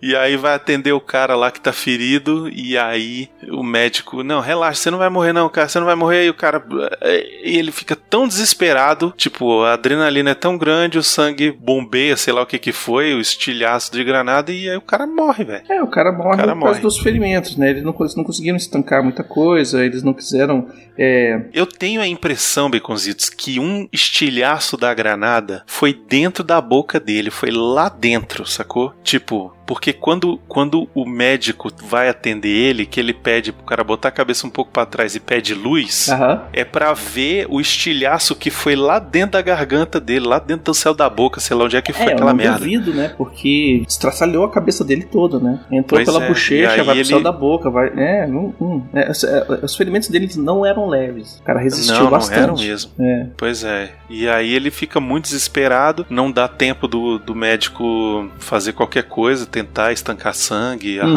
arrancar estilhaço e. né? E aí o cara morre. E aí todo mundo fica péssimo, né, velho? Aí todo mundo fica O puto. povo já, já quer matar os É, não, o nego fica mais, né? desesperado. Porque nessa hora eles falam assim: caralho, brother, tá- nós estamos tão perto de ir embora e morre mais um, velho. Hum. Sabe, tipo, é aquele negócio. O tempo todo eles estavam naquele negócio de não, não vamos não, porque, pô, quem for corre o risco de morrer, velho. Não vai. Já morreu o muita quê. E gente aí um daqui, vai- manda outro batalhão, manda outra companhia. Isso. Uhum. E aí o cara vai e morre, né, velho? É, é foda. É foda. E aí, no dia seguinte, o quem aparece é o, como o capitão lá, o comandante, né? Que o Capitão Sink que ele chega e fala assim, ó, vamos fazer outra patrulha, porque eu quero, os caras piaram, então eu quero que pie mais. E aí o Winter Foi sucesso. Ele fala que foi um sucesso. É que na verdade esse cara cacarejou essa captura pra todo mundo, né? Tipo, ah, capturamos os alemães, fizemos interrogatório, os caras falaram. Um deles falou, o outro não falou nada. Só que, tipo assim, o que, que o cara que tá lá na frente, no posto de vigia, no, na linha de frente, sabe? Vai saber, Do, né? É. do total da guerra, velho. E aí ele fala: Não, vamos lá e vamos, vamos, vamos fazer outra Vamos lá de novo. outro negócio. É o, é o Winters. O Winters, ele fala que realmente foi como foi colocado, saca? Eles fizeram o plano todo, juntou todo mundo e falou assim: então, é, o plano é esse e tal, não sei o que, piriri, piriri, piriri, piriri, poró, mas eu quero que vocês durmam direitinho, tenham uma ótima noite, porque amanhã a gente vai sair daqui e a gente vai marchar. Eu quero todo mundo descansado, entendeu? O reporte é que vocês foram, atravessaram, não encontraram muita resistência, não conseguiram pegar nenhum prisioneiro e voltaram. Pronto, é isso. Tchum. É- é- é- quem, quem vence a guerra é quem conta a história, Beconzitos. É, quem conta a história é quem vence a guerra, né, velho? Então, tipo, cara, velho. É isso. Exatamente. O problema agora vai ser de outro. É isso, é isso. É isso. E, e na O sequência eles problema só- agora é de outro. já foram avançando, né? Porque não, a- joga o Patton aí pra atravessar essas porra, velho. Não quer ser o bonitão da guerra? Joga ele aí. Pois é, é esse jeito, né? E, e- e é legal que, tipo, aí mostra no final todo mundo indo embora, né? Eles entrando nos caminhões pra ir embora e chegando o, que, o pelotão que vai substituir eles, né? Uhum. E aí eles estão saindo de caminhão e aí explodem um negócio lá e aí os caras se, se arrumando, né? Então, tipo, o negócio ali ainda ia continuar por um bom tempo, né? É, eles explodem o- exatamente o prédio, o, o, o- depósito onde os caras estavam, que eles foram. fizeram os caras prisioneiros, né? E Aham. tem um rumor aí que quando o pessoal começou a notar que a guerra estava em ponto de acabar, eles começaram a tirar todos os, os caras de West Point, que é uma das academias militares bambambam, que é o cara que o Eisenhower serviu, que, que tal, não sei o que. Eles começaram a tirar a galera do West Point do fronte de batalha pra poupar esses caras pra eles começarem a trabalhar no pós-guerra, Uhum. entendeu? Porque eles Tanto que é por isso que O que o Jones ele volta, né? É, ele vai embora Isso, ele, ele sobe de ranking e vai embora. Ele É. vai pro, ele vira E aí nessa hora também a gente descobre que o Winter subiu de novo de ranking, né? Subiu de novo de ranking, ele é major. São, ele, ele são- é um ranking que nos Estados Unidos é, é dado a oficiais executivos ou oficiais de equipe em níveis de regimento ou divisão. Ou seja, ele já não era pra ficar tomando conta de companhia, não. É regimento ou divisão. Divisão é uma galera, velho. Então, Isso. ocasionalmente, o, o major pode comandar um batalhão ainda, que é mais gente ainda. Uhum. Pois é, e é legal essa hora, né? Porque ele sobe e ele, por que que ele sobe? Porque ele cumpriu a missão dele ali, apesar de não ter conseguido passar e, e ter feito tudo, e um, um relatório que foi teoria mentiroso, né? Mas ele consegue, tanto que ele pega assim, ele olha e fala assim, caralho, velho, mais uma, mais uma pra mim, né? Tipo, é mais que gente bosta. que eu vou ter que cuidar, velho. Isso, pois é. Mais gente que eu vou E ter aí, que tipo, me ele, preocupar, ele mais não fica feliz, né, velho? É, porque, assim, se ele ficasse como capitão, é, era mais fácil ele ter baixa. Uhum. Quando terminasse a guerra, ele sair. Então, como ele tá como major, aí ele ainda tem a responsabilidade. Não vai mostrar nos próximos episódios que ele, a guerra termina na Alemanha e ele fica ainda uma data. Na Alemanha. Uhum. Cuidando da galera, porque metade da Alemanha foi foi, é, foi dominada pela, pelos aliados, né? Então o, o pessoal ficou lá em força até fazer as trocas e virar a Alemanha ocidental, né? Isso, até resolver o lance, né? Até Uhum. resolver a questão política. É, em dois anos e meio de serviço, o Inter foi promovido de segundo tenente júnior até major e comandante no mesmo batalhão. Ele foi o único oficial do Regimento de Infantaria Paraquedista número 506 a avançar de líder de pelotão na Normandia até comandante do batalhão. O cara, cara foi sinistro, brother. Pois é, que é o que acontece no final do, do, do seriado, né? O bicho, ele era um líder nato, ele sabia é, quando tomar riscos e quando não tomar, e sabia muito bem cuidar das tropas de uma forma que elas tivessem o melhor desempenho possível. Uhum. E sem contar que ele era um tático gigantesco, né? Vide o primeiro ataque lá na Normandia, que eles fizeram com oito caras, eles mataram e fizeram correr 50, 60 alemães naquelas, é, naquelas metralhadoras lá, os anti. Uhum. Daí que vai, né? Mas ele também tinha uma equipe muito boa. Tinha, tinha, com certeza. Hum. Não, e era isso, né? O cara também era humano, né, velho? Ele vê que o negócio. Essa, essa última decisão dele aí é sinistra, né?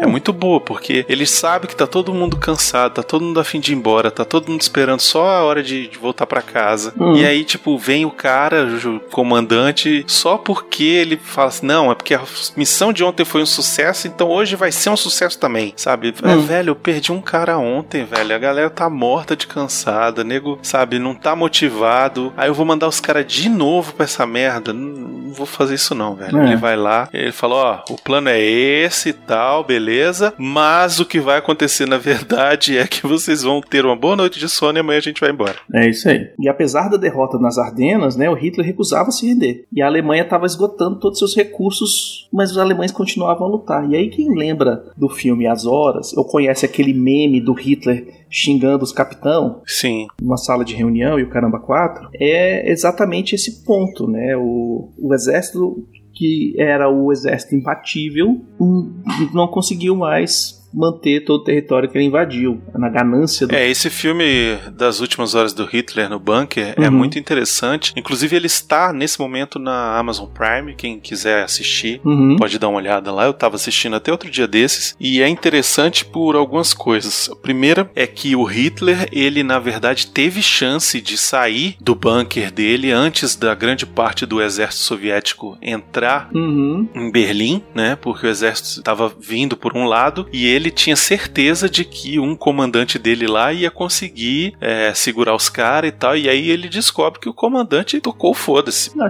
Começou a morrer gente, se rendeu, foi embora e tal. E quando Hum. ele descobre isso, ele eh, ainda fala assim pra ele: olha, ainda tem chance, dá pra você sair de Berlim, se esconder aí em algum outro canto. E ele fala: não, não vou sair daqui, vou ficar aqui e tal. E aí ele, enfim, se suicida e tal. E aí É. a gente tem um ponto de contenção histórica aqui. Hum, É, são vários relatos diferentes no fim da guerra. Quem encontrou o corpo de Hitler? Tem a galera que fala que ele Uhum. estava num bunker na Alemanha. E tem uma galera que fala que ele estava no Eagle's Nest na Alemanha também, no, um- numa cidade que era a cidade das montanhas do Partido Nazista. Tinha as casas de todo do, do Hitler, dos ministros dele, da galera toda, do Goebbels, do Heimler, da casa de todo mundo ali, sacou? uhum. no livro, tanto do Band of Brothers quanto do General Winters, eles têm essa história do é, de que eles encontraram o corpo de Hitler no Eagle's Nest, junto com várias outras coisas, fotos e caramba quatro, álbuns de foto, um, um monte de merda. Então tem essa Uhum. contenção que fala, ah, porque os, os russos acharam a cada dentária, tá? Mas os russos já men- mentem pra caralho também, né? Os americanos também mentem, mentem pra caralho. É, Uhum. Aí tem, tem, tem umas picuinhas que falam, falam que foram os franceses que chegaram primeiro, que foram Cada um quis o seu troféu primeiro, né? Cada um quis, quis ser o, o, o- quem fez, né? Então tem essa contenção que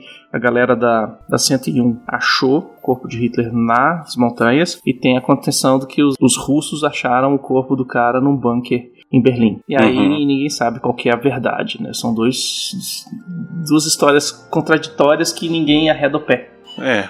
Algum dia essa verdade vai aparecer, né? É, quando inventarem viagem no tempo, que o pessoal vai lá e vai tirar foto aqui, ó, os caras ali. Ou então a gente vai ter que assistir aquele filme do Hitler que ele volta. Ah, sim. Caraca, já sei. Bill e Ted vai resolver isso. Oh, porra, só falta. Na verdade, eles podiam voltar e matar o Baby Hitler e aí um monte de coisa. Mas, enfim. É, chegamos então ao final de mais um episódio aí do Band of Brothers. Agora Uhum. só faltam dois episódios pra série acabar e depois o nosso especial aí sobre o making off da série. E É a gente aí. decidiu, né, Baconzitos, em Uhum. reunião interna na nossa diretoria, Isso. que o programa compilado desses materiais que a gente tem feito de pós-créditos Uhum. vai sair primeiro pros patrões do Refil e Isso. vai estar lá disponível na área exclusiva de acesso aos patrões e depois de um tempo a gente vai liberar no feed normal para todo mundo assistir, escutar e ter isso como se fosse um programa enorme sozinho, né? Uhum. Lembrando que, como a gente fala um tempão aqui sobre cada uma das dos episódios, esses programas vão ter quatro horas por aí, mais ou menos, né? Exatamente, 4 horas Porque- de duração, porque a gente vai estar. são, É, a são, ideia- são várias coisinhas de meia hora, 20 minutos, 30 minutos, 40 minutos. Isso. E a ideia não é editar isso, é pegar só o trecho onde a gente tá falando. Tipo, a gente não vai reeditar pra transformar num melhores momentos dos pós-créditos. Não, é todos os momentos do pós-créditos os num programa só. com uma pequena transição entre um episódio e o outro, uma abertura e um final. Exatamente. Então, se você quiser ouvir isso antes, compilado, você seja patrão do Refil. É só entrar lá no nosso site e descobrir as diferentes oportunidades de ser patrão Uhum. e entrar pro maravilhoso mundo do patronato do Refil que a gente tem certeza que você vai curtir. Sim, senhor, exatamente. E é isso aí, galera. Até semana que vem. E é isso. Tá acabando, Baconzitos. Hum, qual vai ser a próxima série? Eita, ainda tem isso. Até mais, Baconzitos. Falou.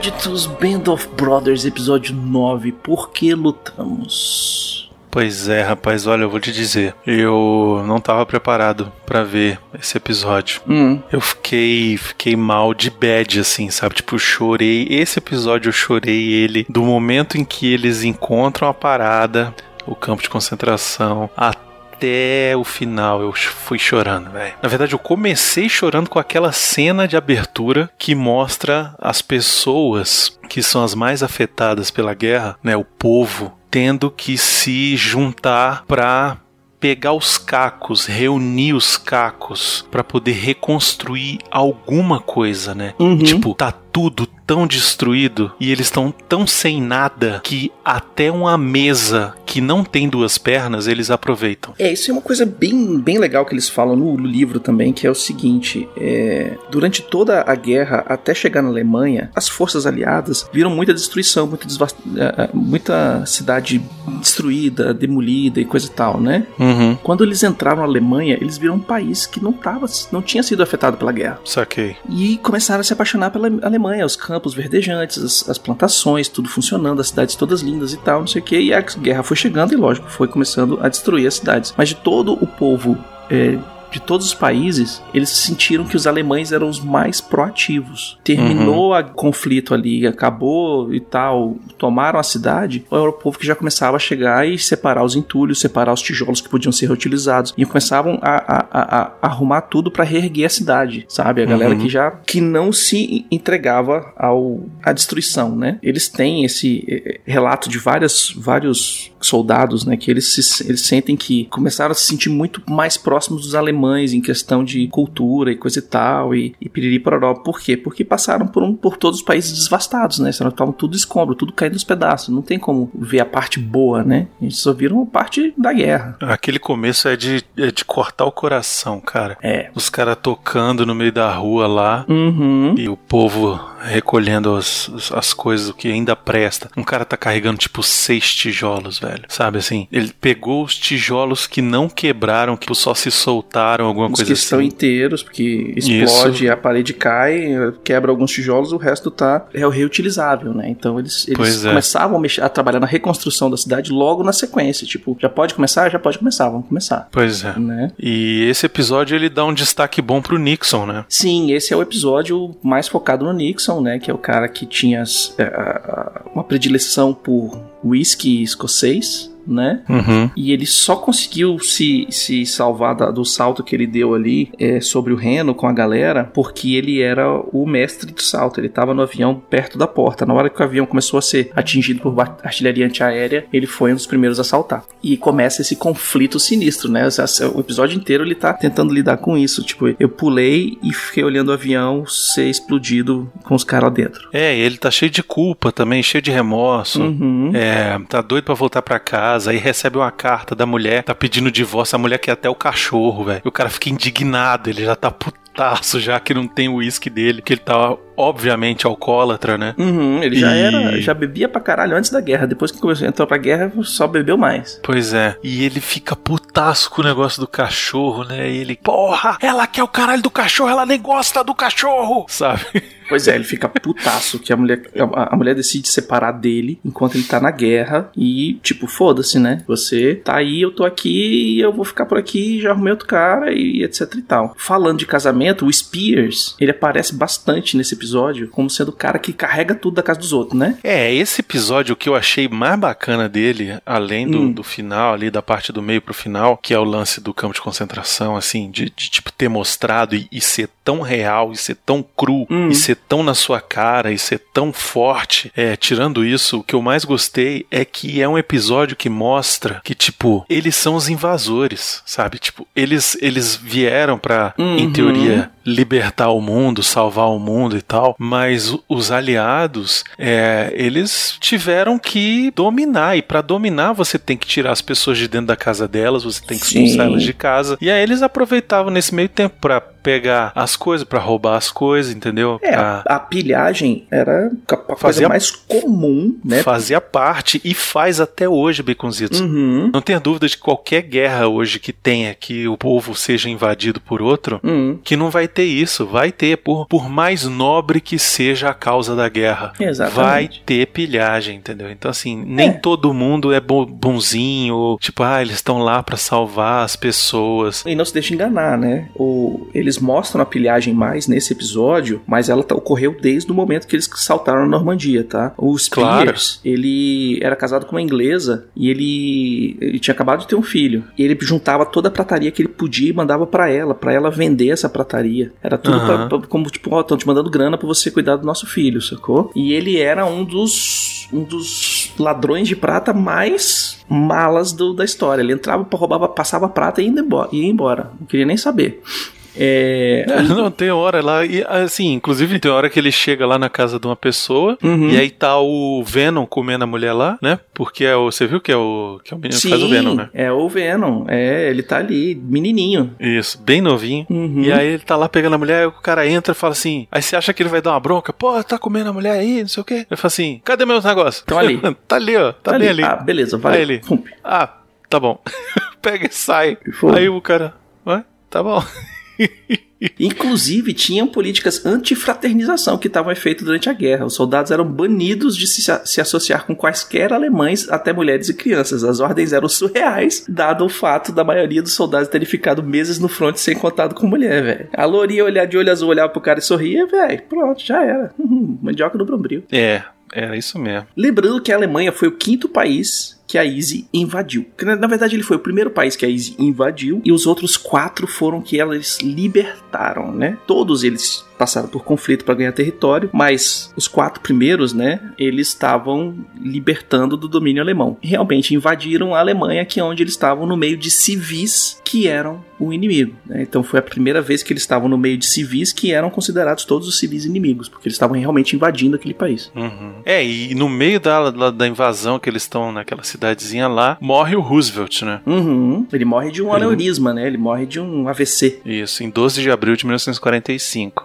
E aí, logo em seguida, eles são enviados para uma outra cidadezinha, porque eles descobrem que mais de 300 mil soldados alemães tinham se rendido. É, é isso aí foi toda a resistência alemã no Vale do Ruhr, né? Uhum. Foram mais de 325 mil soldados alemães, entre eles estavam 30 generais e um almirante. Foi a maior rendição da guerra até o momento. Isso é, essa cena é muito boa na hora que Hum. eles estão chegando na cidadezinha, né? Que eu não me lembro mais o nome da cidade. E aí, ao mesmo tempo, esses 300 mil soldados estão indo na direção contrária, né? Assim, se renderam e estão se entregando. Pois é. E eles ainda estão avançando. E, e aí, um deles levanta, eu acho que é o Wexler, Wesley, sei lá como é o nome dele. Uhum. E ele começa a gritar com os caras, tipo puto, de tipo, porra, Culpa seus de vocês merda. que a gente tá aqui, que era É. o que eles estavam sentindo, sacou? Tipo, Exato. Morreu uma galera por causa de vocês, velho. Por que vocês não se renderam antes? Por que vocês não. né? É. E aí o que acontece? Além desses caras terem se rendido, as unidades da SS que eram leais a Hitler se, se recusavam a, resistir, a, a- desistir. Foi todo mundo pra Berlim, né? E mesmo quando a resistência se tornava fútil, não, eles estavam também no meio dessa galera, só que os caras não se rendiam e não aceitavam ser prisioneiros de guerra. Você vê, inclusive, eles, os,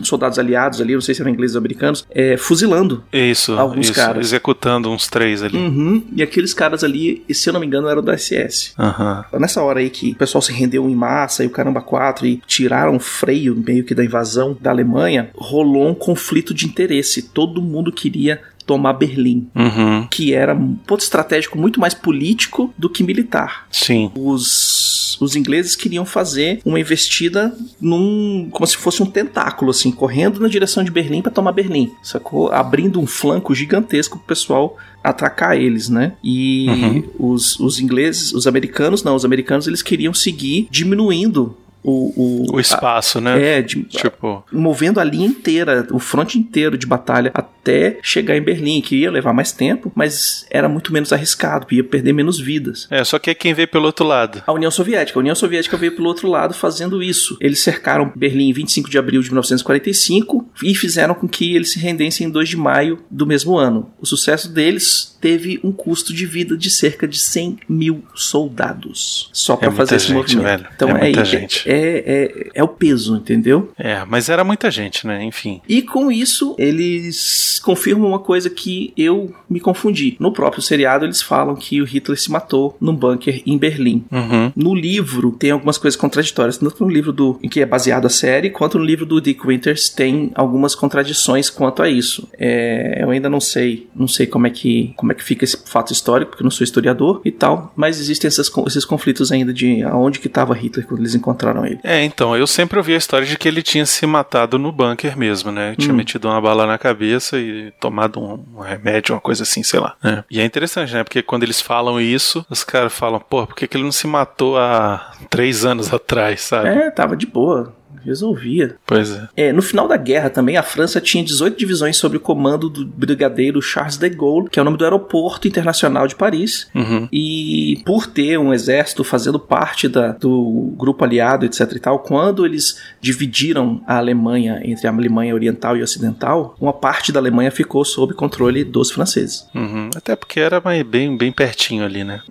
E aí a gente chega no ponto que é, é- é- que é a parte mais chocante desse episódio que é o campo de concentração, né? É, não é, não é, não é só desse episódio, Baconzitos. Eu acho que é da série como um todo até agora. Sabe assim? É, é realmente, ele é, ele é o poço, assim, é a coisa mais impressionante que eles mostram, porque eles mostram de uma forma que antes eu acho que nunca vi no, no cinema e nem em outros documentários, assim. É, eu acho que no Lista de Schindler é o que chega mais, mais próximo, né? Só que o Lista Uhum. de Schindler ele ainda, ele ainda tem a- a- o atenuante. O atenuante de ter sido mostrada a história dos que se salvaram, e, E- outro atenuante de ser uma história é, toda contada em preto e branco, né? Então, assim, quando a imagem é em preto e branco, ela, ela ameniza. Agora, quando é em cores, é, é, é tipo. É É real. Não é só isso também, né? É, o campo de concentração do Schindler, eles, ele não assassinava a galera. Ele não, não tinha muita coisa ali. É, é, não mostrava. Ele tratava muito bem pros padrões. É porque, é porque não era um campo de concentração dele, né? Ele, ele na verdade, pegava a galera que. Do campo de concentração e levava pra fábrica dele e depois começou a brigar os caras. Isso, é, ele começava a brigar as galera que, tra- que trabalhava pra ele, né? Hum. Trabalhava forçada na,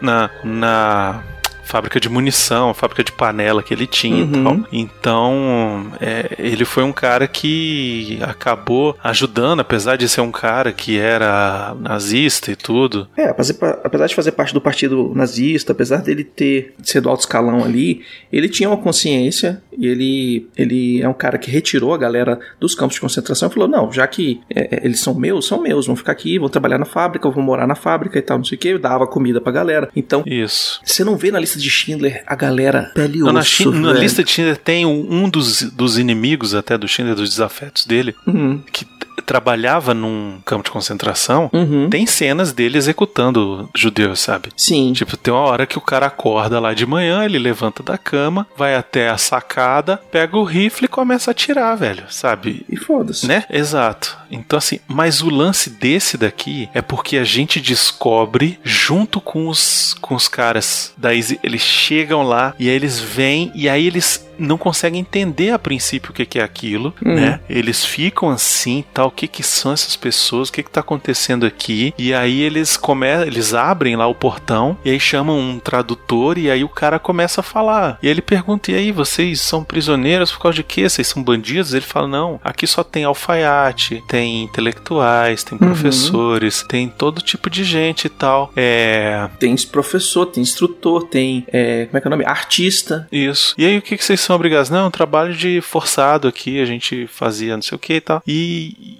E, e aí ele, mas por que, que vocês estão aqui? Ele, cara, judeus, né, velho? É, na hora que ele fala, aqui que vocês. Mas por que, que vocês estão aqui? Não, aqui tem professor, tem, tem dono de loja e tal, piriri pororó. Aí ele fala, "Ju- judeus. é, é, somos judeus. Judeu, cigano, caralho, brother. E aí, e aí os caras não aguentam, velho. Os cara, cara, nessa hora eu não, não, não aguentei, velho. Comecei a chorar, mas assim, de, de soluçar, velho, é porque foda. É muito real. Eles, eles montaram de um jeito que a música te fode também, É, entendeu? o, o Tipo, visual eu achei fantástico. O visual é, é assustador. O visual. É, o desespero na cara daquelas pessoas é. A desnutrição. A É, desnutrição pois é, sabe? pessoal tá Todo mundo desnutrido. Esse casting aí.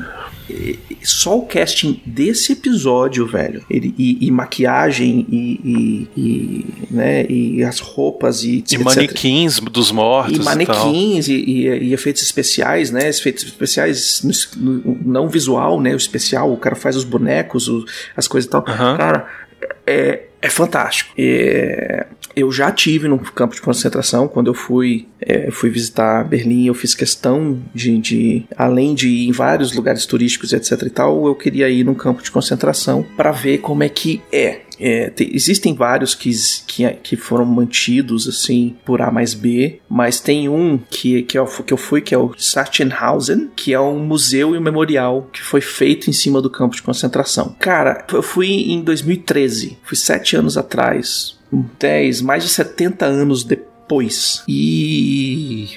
É pesado. É, o clima, o clima desses lugares é, é, é, é mortificante, né, cara? É, é muito escroto. E assim, e, e o que eles fizeram ali, o que a Easy fez, Uhum. eu fiquei, eu fiquei impactado demais, porque os caras falaram, olha, é, o pessoal da, da cidade diz que não sabia que que isso estava acontecendo aqui. E, né? E, e é aí verdade. tem até umas horas, tem uma hora que eles, que eles invadem uma padaria e Pra começam a pegar todo, todo o pão e tal pra Uhum. poder levar pra alimentar os prisioneiros, né? Pra pra alimentar a galera do campo de concentração. E o alemão, dono da padaria, tá putaço, tá gritando, não sei o quê. E aí um deles, velho, ele não se aguenta. Ele manda o cara calar a boca, o cara não cala, manda calar de novo, o cara não cala, ele vai, pega a pistola, bota no, no, pescoço dele e fala assim: Você vai me dizer que você não sabia, você vai me dizer que você não sentiu o fedor. Você não sentiu o cheiro. Você não sentia o cheiro de, É. de, de morte, de podridão, sabe? Seu nazista desgraçado. E, e o cara, não, não.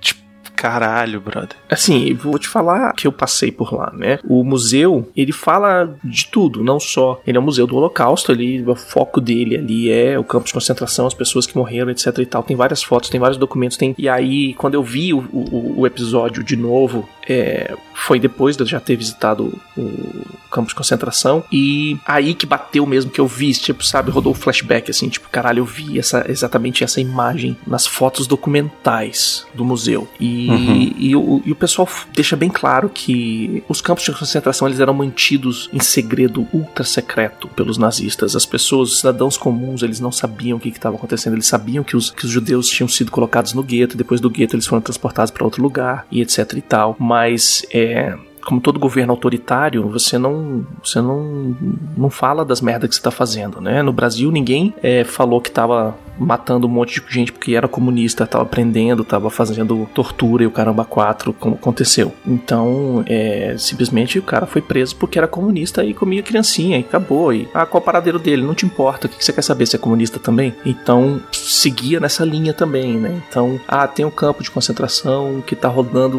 num lugar tal, mas ele tá escondido.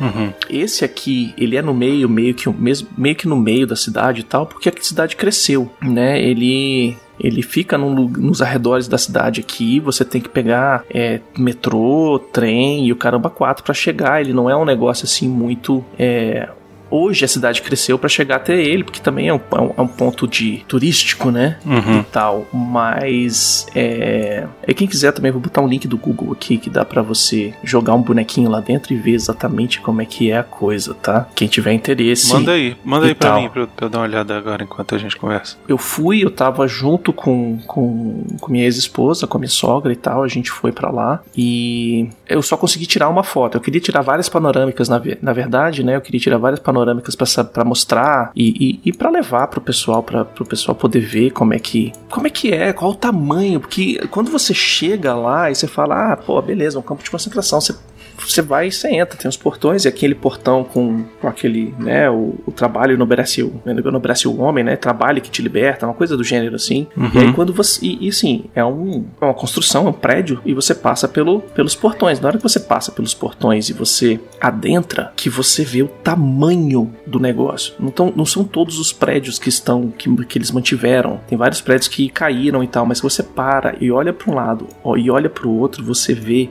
uma imensidão do tipo assim, cara, se tava todo mundo um em cima do outro, tipo amontoado, quantas pessoas couberam aqui, saca? Aí tem memoriais e tal, todos os lugares dentro onde ficavam os barracões, onde as pessoas é, dormiam e tal, e ficavam nos alojamentos, eles destruíram, mas eles deixaram é, no chão cascalho. Então é uma caixa de cascalho. Então tem grama e tal, não sei o que, chega uma caixa de cascalho. Aí você fala, porra, aqui era um prédio. Aí você dá dois passos pro lado, tem outra caixa de cascalho. E assim, são caixas grandes, sabe? Compridas. E agora virou museu, né? E tal. Então eles mantiveram alguns, alguns prédios, eles mantiveram, eles mantêm. E, e dentro tem local para visitação. Então você consegue ver é, fatos históricos e tal. E tem outros que você consegue ver exatamente qual era a condição que o pessoal ficava, como eram os é, os alojamentos que eles mantiveram da forma que era e tal. E, e- e é- é um lugar, cara, é um lugar pesado. Ele tem uma energia pesadíssima. 70 anos depois, ele tem uma energia muito pesada. Se eu não me engano, você não paga nada pra entrar. Tem visita guiada, tem visita com, com som, né? Que você pega e escuta na língua que você quiser. Eu não sei se tem em português, mas em inglês tinha, em espanhol também tinha. E eles mostram, é, assim, não é tudo aberto, né? Você não tem livre acesso a tudo, mas as partes que você consegue andar e tal. Cara, são muito. É muito grande. É um espaço muito gigante. Você falar assim, caracoles, velho. É, é realmente. Era um mundo pra botar gente trabalhando e na hora que terminar, tchau. Ou você morre de trabalhar ou você ou você é executado no final. Cozinhava a galera. Cozinhava, é muito escroto, gás. É- era é- é- fuzilamento, sabe? Era, era de tudo. Aí a única foto que eu tenho é, é a do portão. É o portão dizendo, né, o trabalho vai te libertar. Que era o jargão que eles colocavam, né, que eles falavam, ó, você vai trabalhar aqui, quando você terminar de trabalhar, quando você terminar de trabalhar, é, a gente vai te soltar. Você tem uma dívida com o governo, entendeu? E aí, quando terminar, você vai ser liberto. A gente vai te soltar em algum canto do... Você vai conseguir sua cidadania, não sei, tem várias, várias coisas diferentes, né? É, não, e assim, e o que é pior é que eles vão lá pra resgatar essas pessoas, né? Começam a resgatar e aí eles estão tão em estado de inanição, tão pa- passando tão mal, muitos doentes com tifo, com disenteria, Uhum. com um monte de coisa que os cuidados médicos urgentes tinham que ser dados ali no próprio local. Então, eles tiveram que prender de novo basicamente as pessoas Uhum. Obviamente que não do mesmo jeito que estavam, né? E tal, com todo cuidado e tal, mas eles tiveram que dizer pros caras, gente, ó, vocês não vão poder sair daqui agora porque vocês estão muito mal e a gente precisa começar a cuidar de vocês. E isso é um trabalho que tem que ser feito devagar. Não pode pra uma pessoa que tá em inanição, você não pode dar comida porque ela vai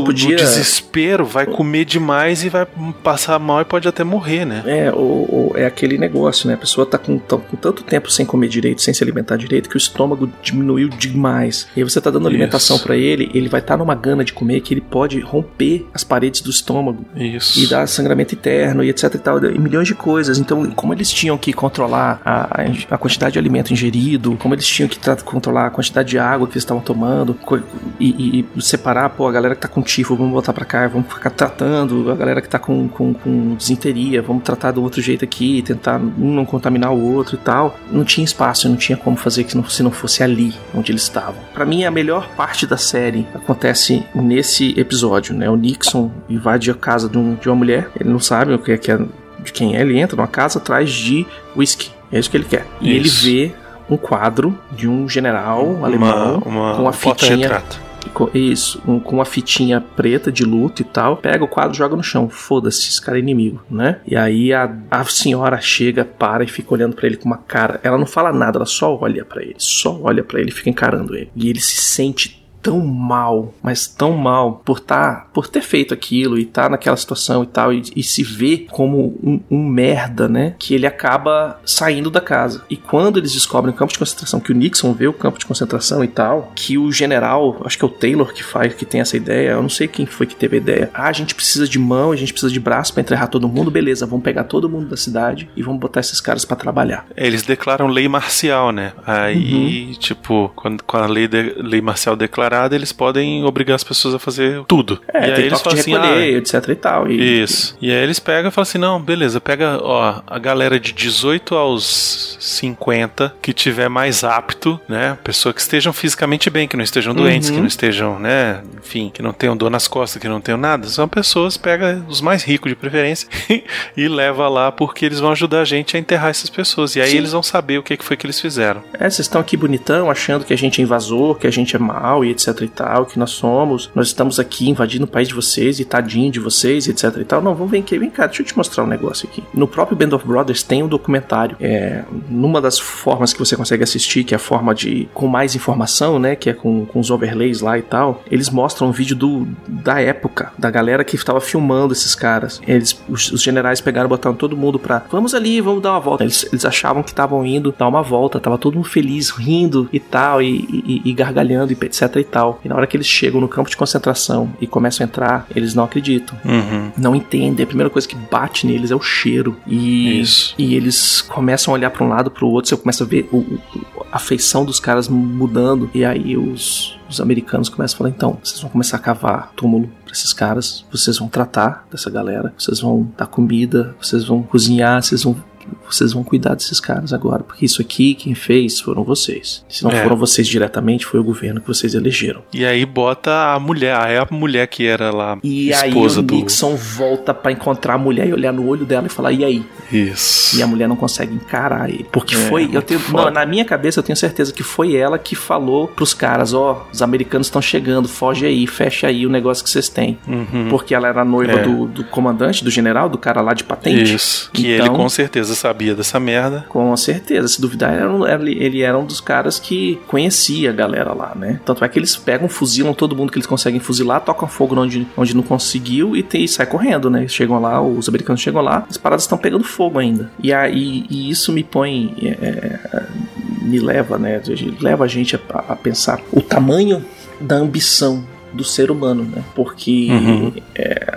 é um tipo de escravidão, como vários a gente conhece, né? A escravidão brasileira, o pessoal sabe, não tinha direito nenhum, era estu- o pessoal era estuprado à revelia, é, matava, cortava a perna, cortava braço, cortava a genitália do povo, saca? Prendia, tirava os direitos e acabou. Você vai agora trabalhar até morrer. E todos seus filhos vão trabalhar até morrer, e todos seus netos vão trabalhar até morrer, e até alguém falar que, ah, não, será que a gente não, não deve tratar as pessoas direito? Não isentando a Europa, né? A Europa que trouxe isso pro Brasil de qualquer forma. Há vários lugares na Europa, é, a história antiga conta isso, né? Esparta vivia da escravidão, Roma vivia dos escravos, vem lá de trás e hoje em dia a gente tem isso na- no globalismo, né? No globalismo, no- é, vamos produzir nossos produtos na China porque na China não tem que pagar ticket de refeição, não tem que dar um salário decente, não preciso fazer nada. Se fosse só na China, tava bom, né? É, aí a China começou a cuidar dos- do, do bem-estar do povo deles, é que eles estão fazendo made in Vietnã, pode ver, tem um monte de coisa sua que é feita no Vietnã hoje em dia. Exatamente também por causa disso, dá subemprego. É, aqui no Brasil, o pessoal tem um trabalho análogo à escravidão, fazendo roupa de luxo para madame em loja. Infelizmente é isso. Sei lá, esse episódio ele me mexeu, mexeu bastante comigo. Esse final é muito, é muito sinistro. Ele é muito contundente e ele serve pra para que a gente nunca questione, né, de que o Holocausto não existiu. Tem, tem uma citação que eu acho muito válida aqui, que é do Baby Heffron, que a gente já viu ele várias, vários episódios antes, né? É, no livro ele escreve: se alguém alguma vez te disser que o Holocausto não aconteceu ou que não foi tão ruim como dizem, não, foi pior do que dizem.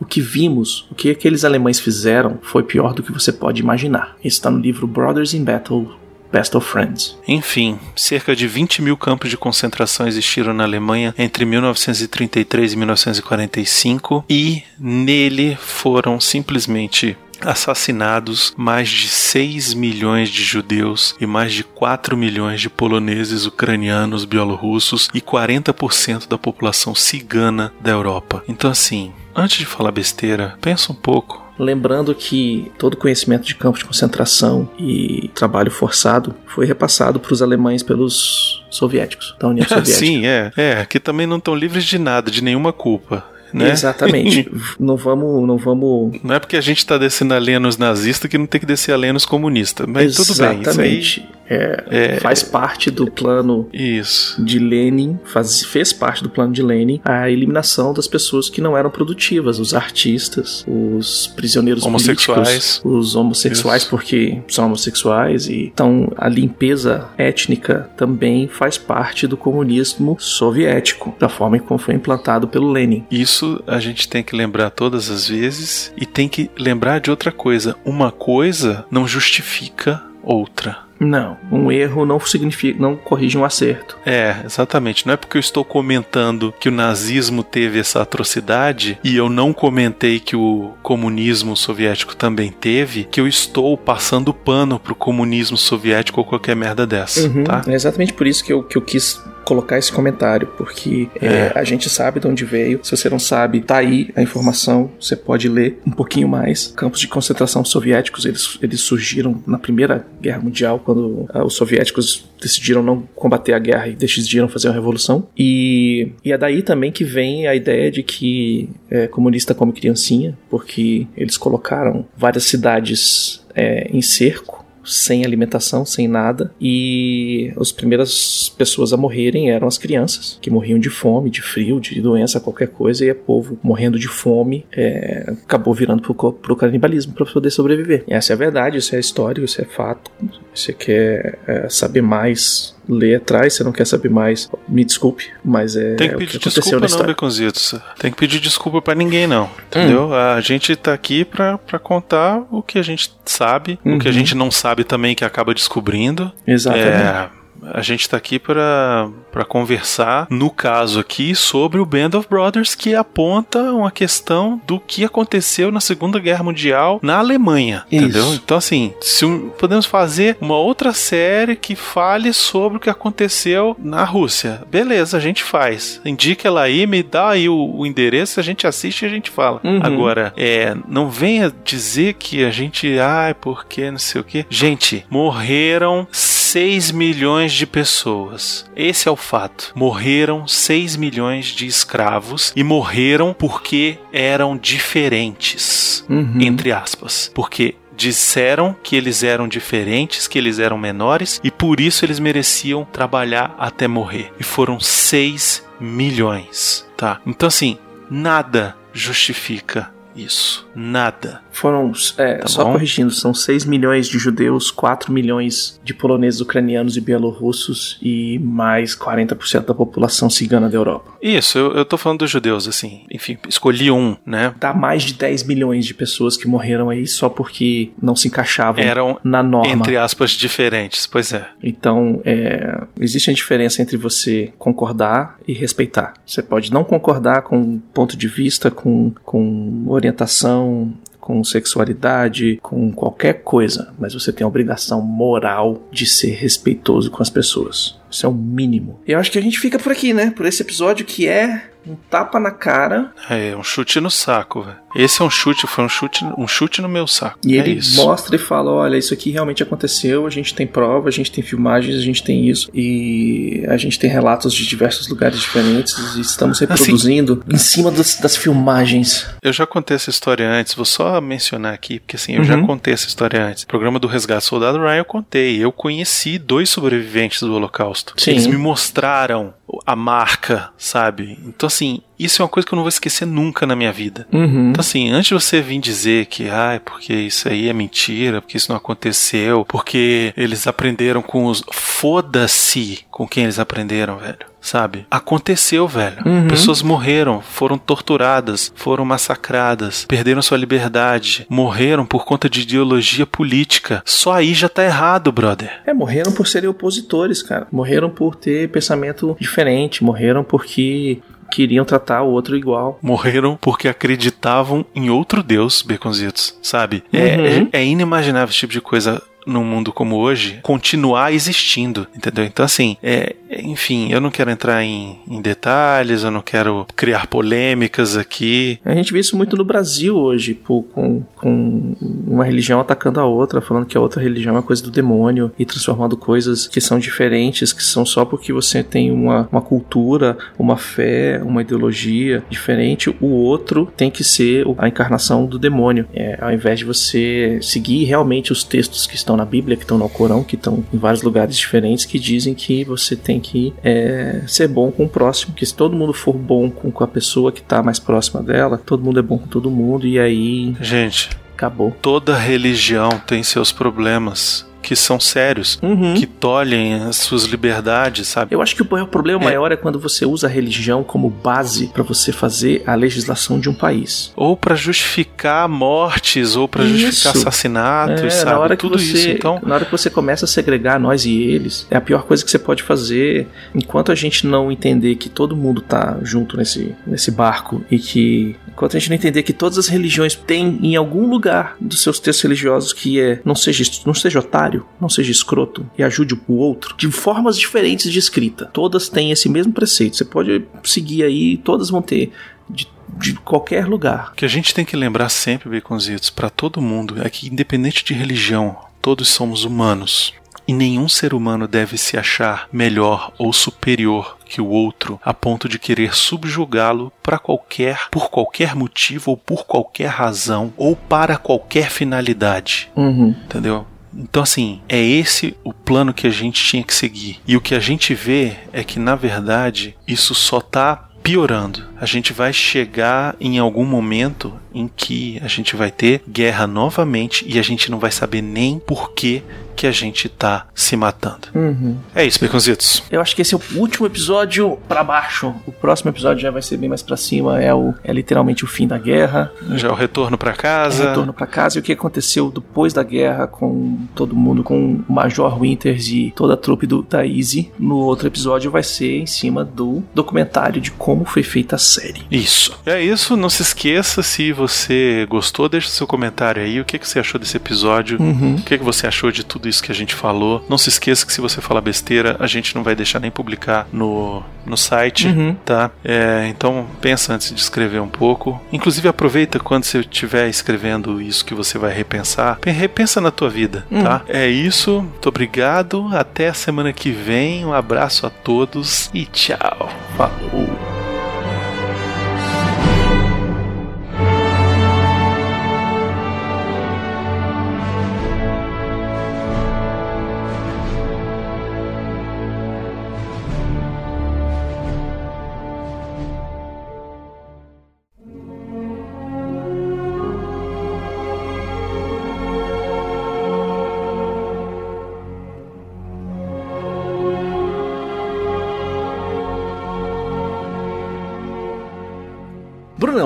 Último episódio de Band of Brothers. É verdade, o último episódio é, é o episódio pra encerrar, na verdade, o que a galera considera como a participação da companhia na, na guerra, né? Por, mas de relevante mesmo, assim, pra história, não acontece muita coisa. É mais pra gente terminar de acompanhar o que aconteceu com aqueles caras ali. Uhum. Ele, ele mostra também um lado da guerra do pessoal que ficou. É, do pós-guerra, né, no, no- na Europa, né, depois do dia da vitória da, da Europa, que a galera ficou ocupando a Alemanha até ser, é, até receber literalmente baixa, né, o pessoal tava ali conscrito e esperando que o pessoal falasse, ó, ou vocês vão lutar no Pacífico ou vocês vão voltar pra casa. É, é interessante porque tem o negócio dos pontos, né? O nome do episódio é esse, pontos, né? Uhum. Porque parece que o cara tinha que ter alcançado não sei quantos pontos pra poder é, ganhar a baixa, né? Pra poder ser dispensado. Uhum. E esses pontos não vinham assim de tipo, ah, você matou 150 nazistas e aí você tem pontos suficientes pra ir embora. Não. É tipo, é coisas que você fez que você se fudeu e aí você ganha ponto, né? Quantas medalhas você tem? Quantos... Isso. Tipo, quantas quantos vezes você foi pra enfermaria com a perna rachada, estourada, ou alguma merda Uhum. assim, sabe? É, é- era muito louco esse negócio de pontos e, e tal, sei lá. Eu fiquei meio assim, igual eles ficam, meio putos, né? Cara, o cara fala assim: eu tenho 80 e tantos pontos, assim, ah, não é suficiente. Eu falei: caraca, Tem brother. 83 de 85. Aí você Isso. fala assim, porra. é complicado pra caramba.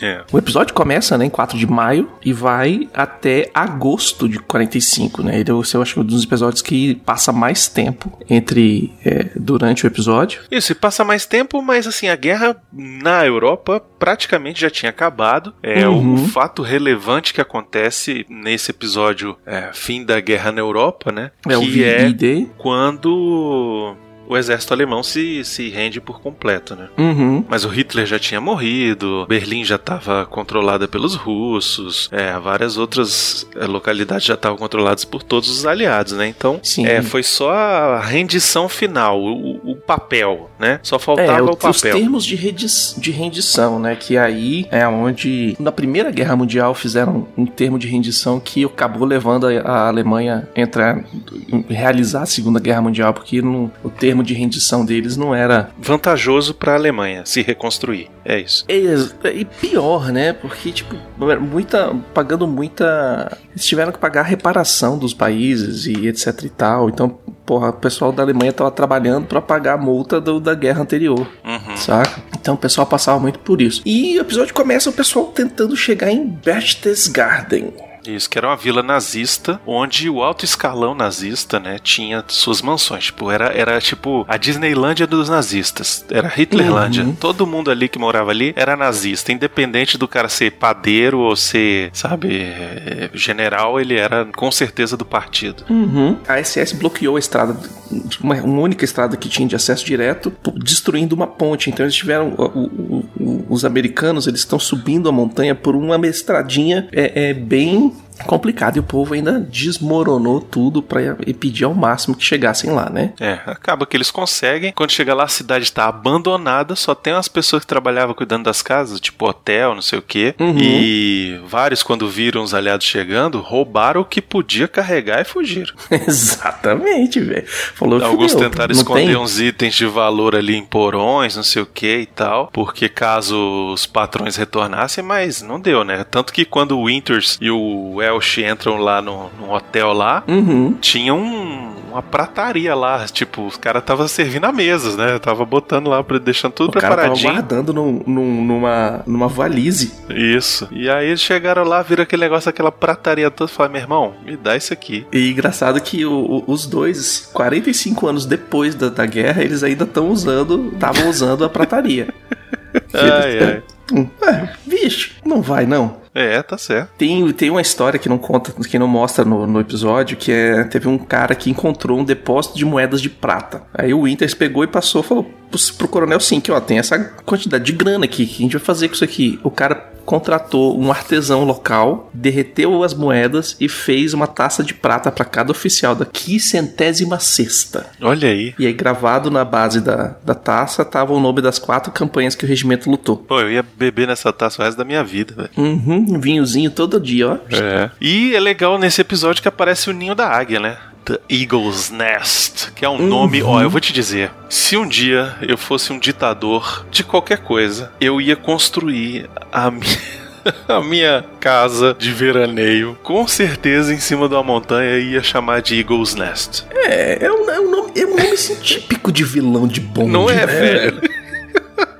É assim, tipo, caralho, é o ninho da águia. É. Isso é muito bom, cara. Fantástico. Enfim, esse ninho da águia era um retiro de uma das mansões lá principais do Hitler. E ela foi bombardeada pelos aliados em 25 de abril. E as tropas da SS atiraram fogo no complexo em 4 de maio, antes da chegada dos aliados. E quando eles chegam lá, eles descobrem uma pessoa lá, né, cara? Quem era? Pois é, tem um cara lá que suicidou. Eu não sei quem é. É o Himmler, cara. porra. Tá escrito no, no coisa dele aqui, Himmler. É o Himmler? É o Himmler. Hum. Eles encontram o Himmler lá, que se suicidou. E aí o que acontece? O, o custo de construção daquela, só do retiro, só do ninho da águia, é estimado em 175 milhões de dólares nos dias atuais. Puta merda. O elevador era folheado a ouro. Não, é inacreditável.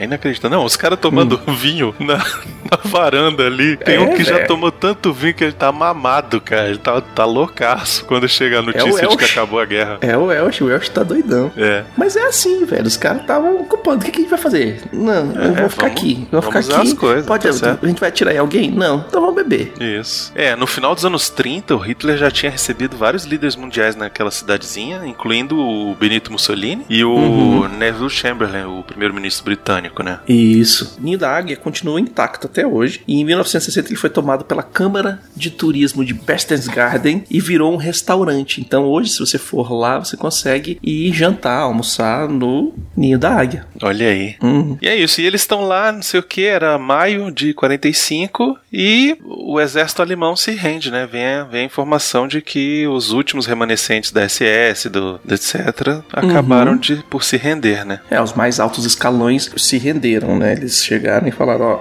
acabou, vambora, estamos assinando rendição aqui de todas as tropas que não adianta lutar, é perder vida sem sentido, né? Isso. E aí tem aquela cena do se rendendo pro, pro Winters, né? O Winters até hoje, é, no livro dele, ele fala o quanto que ele se sentiu honrado em ter a rendição do cara, sabe? Tipo, entendeu que o cara é, ele tinha um status, ele era uma pessoa importante, ele tava ali fazendo o trabalho dele, da mesma forma que o Winter estava, né? Uhum. E aí o cara tava se rendendo e tal, não sei o que, e ele dá a pistola pro Winter, e, e o Winter fala: Não, você pode manter a sua pistola pra, porque você, você é um cara do exército, você é um cara que sempre foi do exército, você é um cara de carreira, você não é um, um soldado conscrito, né? Você não é um cara que foi alistado. Não, e tem também a questão da, da, da simbologia do tipo, ó, a gente veio aqui pra acabar com a guerra, enfim, pra terminar com o, Império, o Terceiro Reich e tal, mas você foi homem o suficiente pra admitir a derrota e se entregar, né? Uhum. Então, tipo, não tenho por que esperar que você vá pegar, tentar com uma pistola fazer uma nova revolução aqui, né? Ele tá, é um ato de confiança, né? Ele tá falando, não, beleza, pode ficar com a tua pistola aí que tá tudo certo. Engraçado é que aquele lugar onde eles acham as bebidas, né? Que eles levam o, o- o cara lá. Que leva o, o bebum. Leva o bebum pra cuidar das bebidas. Bom, ó, bicho, você vai ter que arrumar um jeito de, de resolver isso aqui. Só que dum- junto daquilo ali, o Goering possuía milhões de dólares em obras de artes roubadas dos países invadidos pela Alemanha. Sim, Quando verdade. eles invadiram a França, eles pegaram todas as obras de artes do- dos museus. É, mesma coisa na Holanda, mesma coisa na, ah, no leste europeu também. Tudo quanto é lado, tudo onde a Alemanha invadiu, eles saquearam e as obras de arte, as coisas mais valiosas e tal, iam, iam para pros, pros bambambam, sacou? Uhum. E quando eles chegaram lá, eles encontraram, bicho, tudo que. muita coisa que tinha sumido. E até hoje tem coisa que tá sumida também por causa da, da época da guerra, porque a UB levou. Levam-se em consideração que foram os nazistas que roubaram as obras, as obras de artes, porque eles foram os primeiros a invadir aquele local. Então é, é mais lógico que eles tenham levado, mas não, não impede também de um, de um americano, um inglês, um francês que estava passando pela, sei lá, Bielorrússia, chegou e olhou a obra de arte e falou: ah, meu. É, né? isso aí. É, o Victory Day, né, foi oficialmente proclamado em 8 de maio de 45, 335 dias depois do dia D, e tem uma foto do Nixon, que é o Bebum, no dia seguinte. Uhum. Oh, E-Day, que meu irmão, é, é pura boemia, é, é o retrato da boemia. O bicho tá acordando, do lado dele tem um, um- um engradado de, de bebida, assim, várias fechadas, e ele tá pegando uma, assim, ó, a cara, mas com uma cara de vou curar ressaca na, na bebida. Uma cara de ontem. Uhum.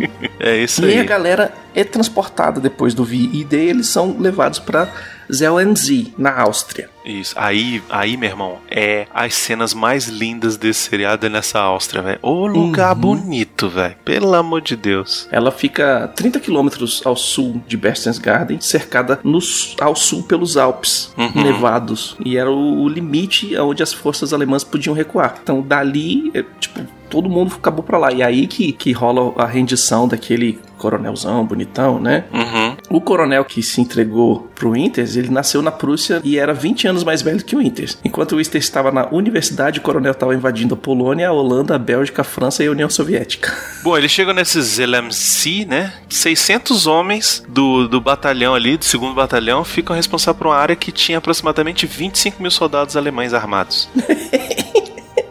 Parou de trocar porrada, beleza, parou de trocar porrada. Se vocês quiserem qualquer coisa, a gente ganha ainda.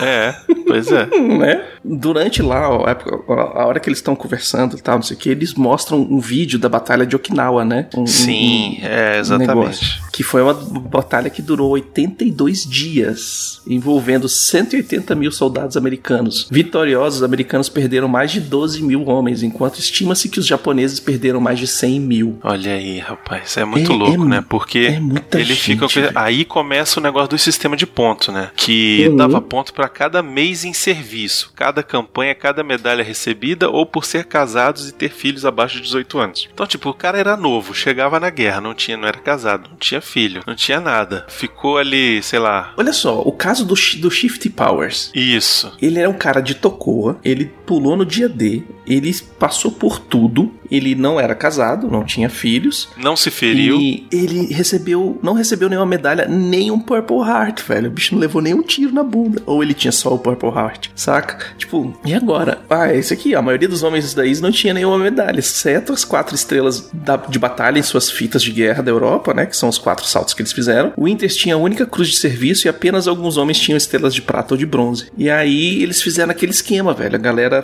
falou: ah, não, beleza, a gente vai fazer um sorteio pra ver quem vai voltar pra casa, eles mandaram o Shift de volta. É, só botaram o nome dele no, no negócio, né? Muito Uhum. escroto. E ele tava voltando e aqui deu merda, o bicho, né? Se fudeu. É o, se eu não me engano, o não sei se foi o navio ou se foi o o, o avião, o, o transporte que ele estava tendo teve um acidente e ele se machucou. Ele ficou na, na Inglaterra meses se recuperando. Ele chegou ao ponto dele chegar. Quando ele voltou para os Estados Unidos, o pessoal já tinha voltado antes dele. Não, pois é, e é engraçado porque o episódio começa a falar sobre isso, né? Sobre a galera que vai ficando, e aí, tipo, o cara tá bêbado um dia, faz uma merda, mata um, quase Uhum. mata um, né? Aí o outro vai e morre num acidente de carro, velho. Tipo, uma merda assim, É, qualquer. Tipo, cara, já passou E- a guerra, agora é só esperar e chegar, ir pra casa, a povo Isso. fazendo merda, se matando. Isso, o próprio Winters ele fala essa hora, né? A guerra já tinha acabado há mais de três meses pra gente, né? A guerra pra gente já tinha Uhum. acabado há mais de três meses e eu ainda tava perdendo gente, né? Ainda tava tendo baixa. Muito escroto isso. É, agora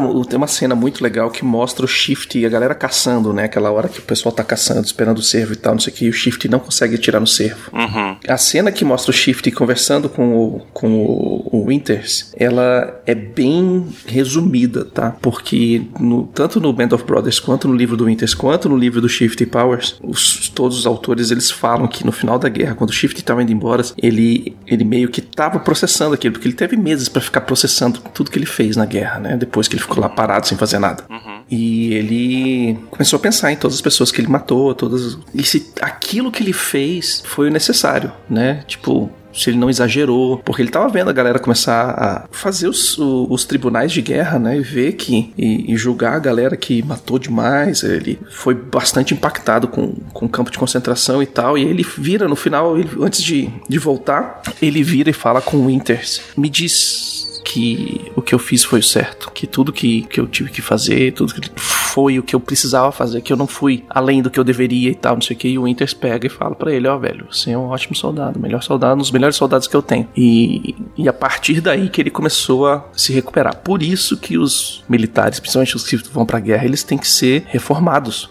Porque eles passaram por traumas, passaram por coisas. É, a vida deles, agora, depois da guerra, tem que voltar ao padrão civil, né? Então você não pode sair pegando o primeiro carro que você vê na rua porque você precisa ir pra tal lugar, né? Que eles faziam na guerra. É, o que acontece é que é, tem que ter um acompanhamento psicológico, psiquiátrico pro, pro cara que volta depois de uma guerra, né? É o que a Uhum, gente vê que aconteceu, que não aconteceu, que aconteceu, tantos filmes e tantas histórias que a gente ouve de Uhum. gente quando voltou do Vietnã, né? Porque o Vietnã É, foi uma Vietnã guerra que os Estados terrível. Unidos não venceu, que Uhum. perderam-se um monte de vidas e quem voltava era esculachado pela galera dos, dos Chamado Estados de Unidos matador de criancinha. chamar de matador de criancinha e mataram mesmo criancinha, enfim, Uhum. estavam lá pra isso, né? E, e assim, mesmo quem não fez isso acabou ganhando essa pecha e sofreu muito. E aí tem, pô, filmes tipo Rambo, que o cara despiroca e, e sabe, aí Sim, volta e meia tem, tem- aquele Franco, Franco Atirador, acho que é isso, né? É, do Robert De, com o Robert De Niro, acho que é isso. O cara, ele é um veterano que, que dá uma pirada e começa a matar gente, né? É.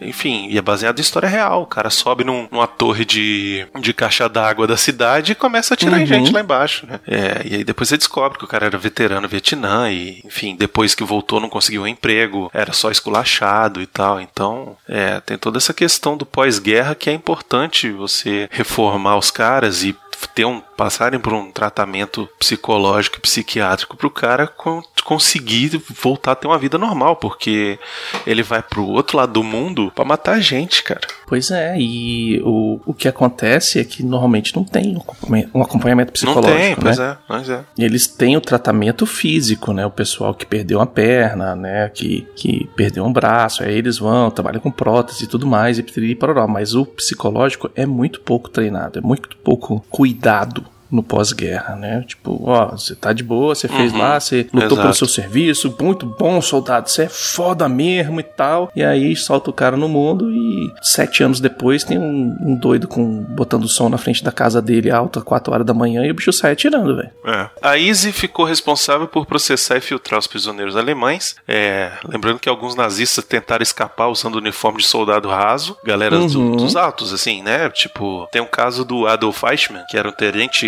técnico, tenente coronel da SS, chefe do escritório da Gestapo, né? Que conseguiu escapar usando o uniforme de um cabo, velho, da, da Luftwaffe sabe? Uhum. E ele, ele fugiu para Argentina, viveu de boa. Aí, em 1960, foi capturado pelos agentes israelenses, né? Por conta do, da reparação judaica, né? Tal. E foi julgado, culpado e enforcado em 62. Mas teve vários desses, né? O próprio Mengele veio para onde? Sim. Né? E aí a galera tava, tava naquele esquema também de não saber o que, que vai fazer, naquela agonia, sentado na mão, né? E sem saber o que, que vai acontecer, se você vai saber que você vai para um lado, se vai para o outro, o que, que vai acontecer. E aí o Winters começa a fazer trabalhos pro pessoal não ficar parado sem nada, né? Então ele voltou com treinamento, voltou com o pessoal fazer as caminhadas, as, as marchas, as corridas, o treinamento calistético, né? Polichinelo, essas coisas e tal, pro pessoal ficar tá preparado para continuar a guerra Se precisar, for ir chamado. pra, e precisar ir pro Pacífico, vai, Uhum. né? É. E aí tem aquela cena que o Winters pede pra ir pro Pacífico, né? Que ele vai falar com o cara pra ir com, pro Pacífico.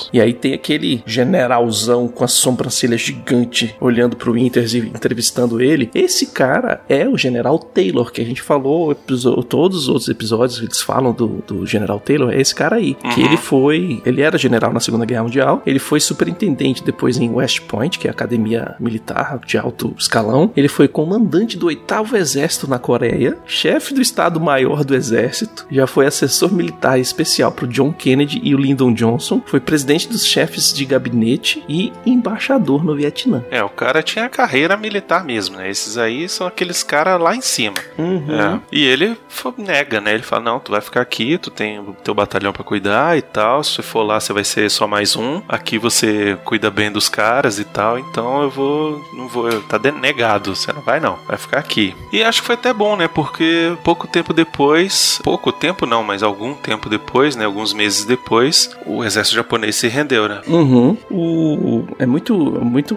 engraçado esse esquema do, do cara falar: bicho, você quer carreira no exército? Não, acho que não. Você quer fazer alguma coisa? Por que, que você quer ir pra lá? Porque se você quiser uma carreira no exército, beleza, você tá pegando experiência e tal, não sei o que, pra você subir de patente e ir embora. Mas é isso que você quer na vida? Não. Bicho, fica aqui. É. Essa galera que tá aqui precisa de você. E essa aqui é a sua galera. Isso. Sacou? Então você conhece os caras, você consegue controlar eles. Daqui Não, a e é pouco aquele negócio, a guerra né, tá o- acabando. O general aí, ele foi foi humano, né, cara? Ele falou, Uhum. velho, eu vou mandar esse cara pra lá. E aí, uh, sim, o bicho pode morrer, sacou? Aí todo o trabalho Uhum. que o cara fez aqui, né, fica meio. acaba ficando meio em vão, sabe? Tipo, pô, o cara fez um maior trabalho aqui e tal, comandou e não sei o que e tal. E quando chegou, é, não, então tá, vai pra lá. Aí chega lá, toma um tiro, acabou. Eu, tipo, Deixa o cara aqui, velho, sabe? Tipo, É, e assim, como tinha muita gente é, no sistema de pontos indo embora, e essa muita gente que tava indo embora era muito das galera que tinha contatos, né? Mais Uhum. contatos, tipo o personagem do filho do, do Tom Hanks que passou por ali só pra ganhar experiência e já foi embora sendo promovido. Uhum, Então, essa galera aí tinha pontos. pois é. Tinha medalha, tinha coisa, então esses já foram, já foram indo embora. E eles precisavam de, de líderes, né? Eles precisavam de, de chefias de patentes altas pra controlar essa galera. E, pô, um cara como o Winters controlava um- uma divisão inteira,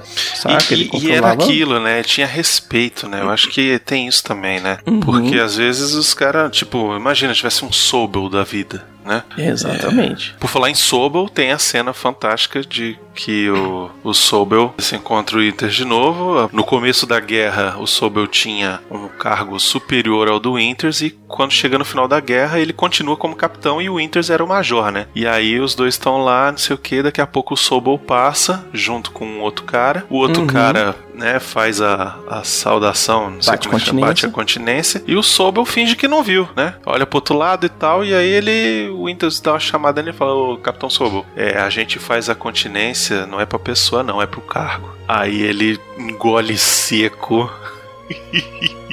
Exatamente. Bate continência e vai embora. Aí o melhor é o Winters, ele olha pro Nixon. E o Nixon dá risadinha, O filho da Nixon. Nixon dá risadinha e só balança a cabeça assim, tipo, que filha da puta. Tu fez isso, tu, tu, tu gostou, tu curtiu essa, né? É, cara, E não só ele, né? A gente também. A gente dá uma regozijada nessa hora. Dá. O Sobol virou contador depois da guerra, né? Ele casou, teve dois filhos e se divorciou. Ele não, se eu não me engano, ele não compareceu em nenhuma das, das reuniões anuais da, da Easy, ou apareceu em uma ou duas, e ele morreu em setembro de 88. Mas eu achei legal também que na hora que eles chegam em Samuel Z, o Winters decide pegar a maior, o maior hotel e falar: é aqui que eu vou ficar.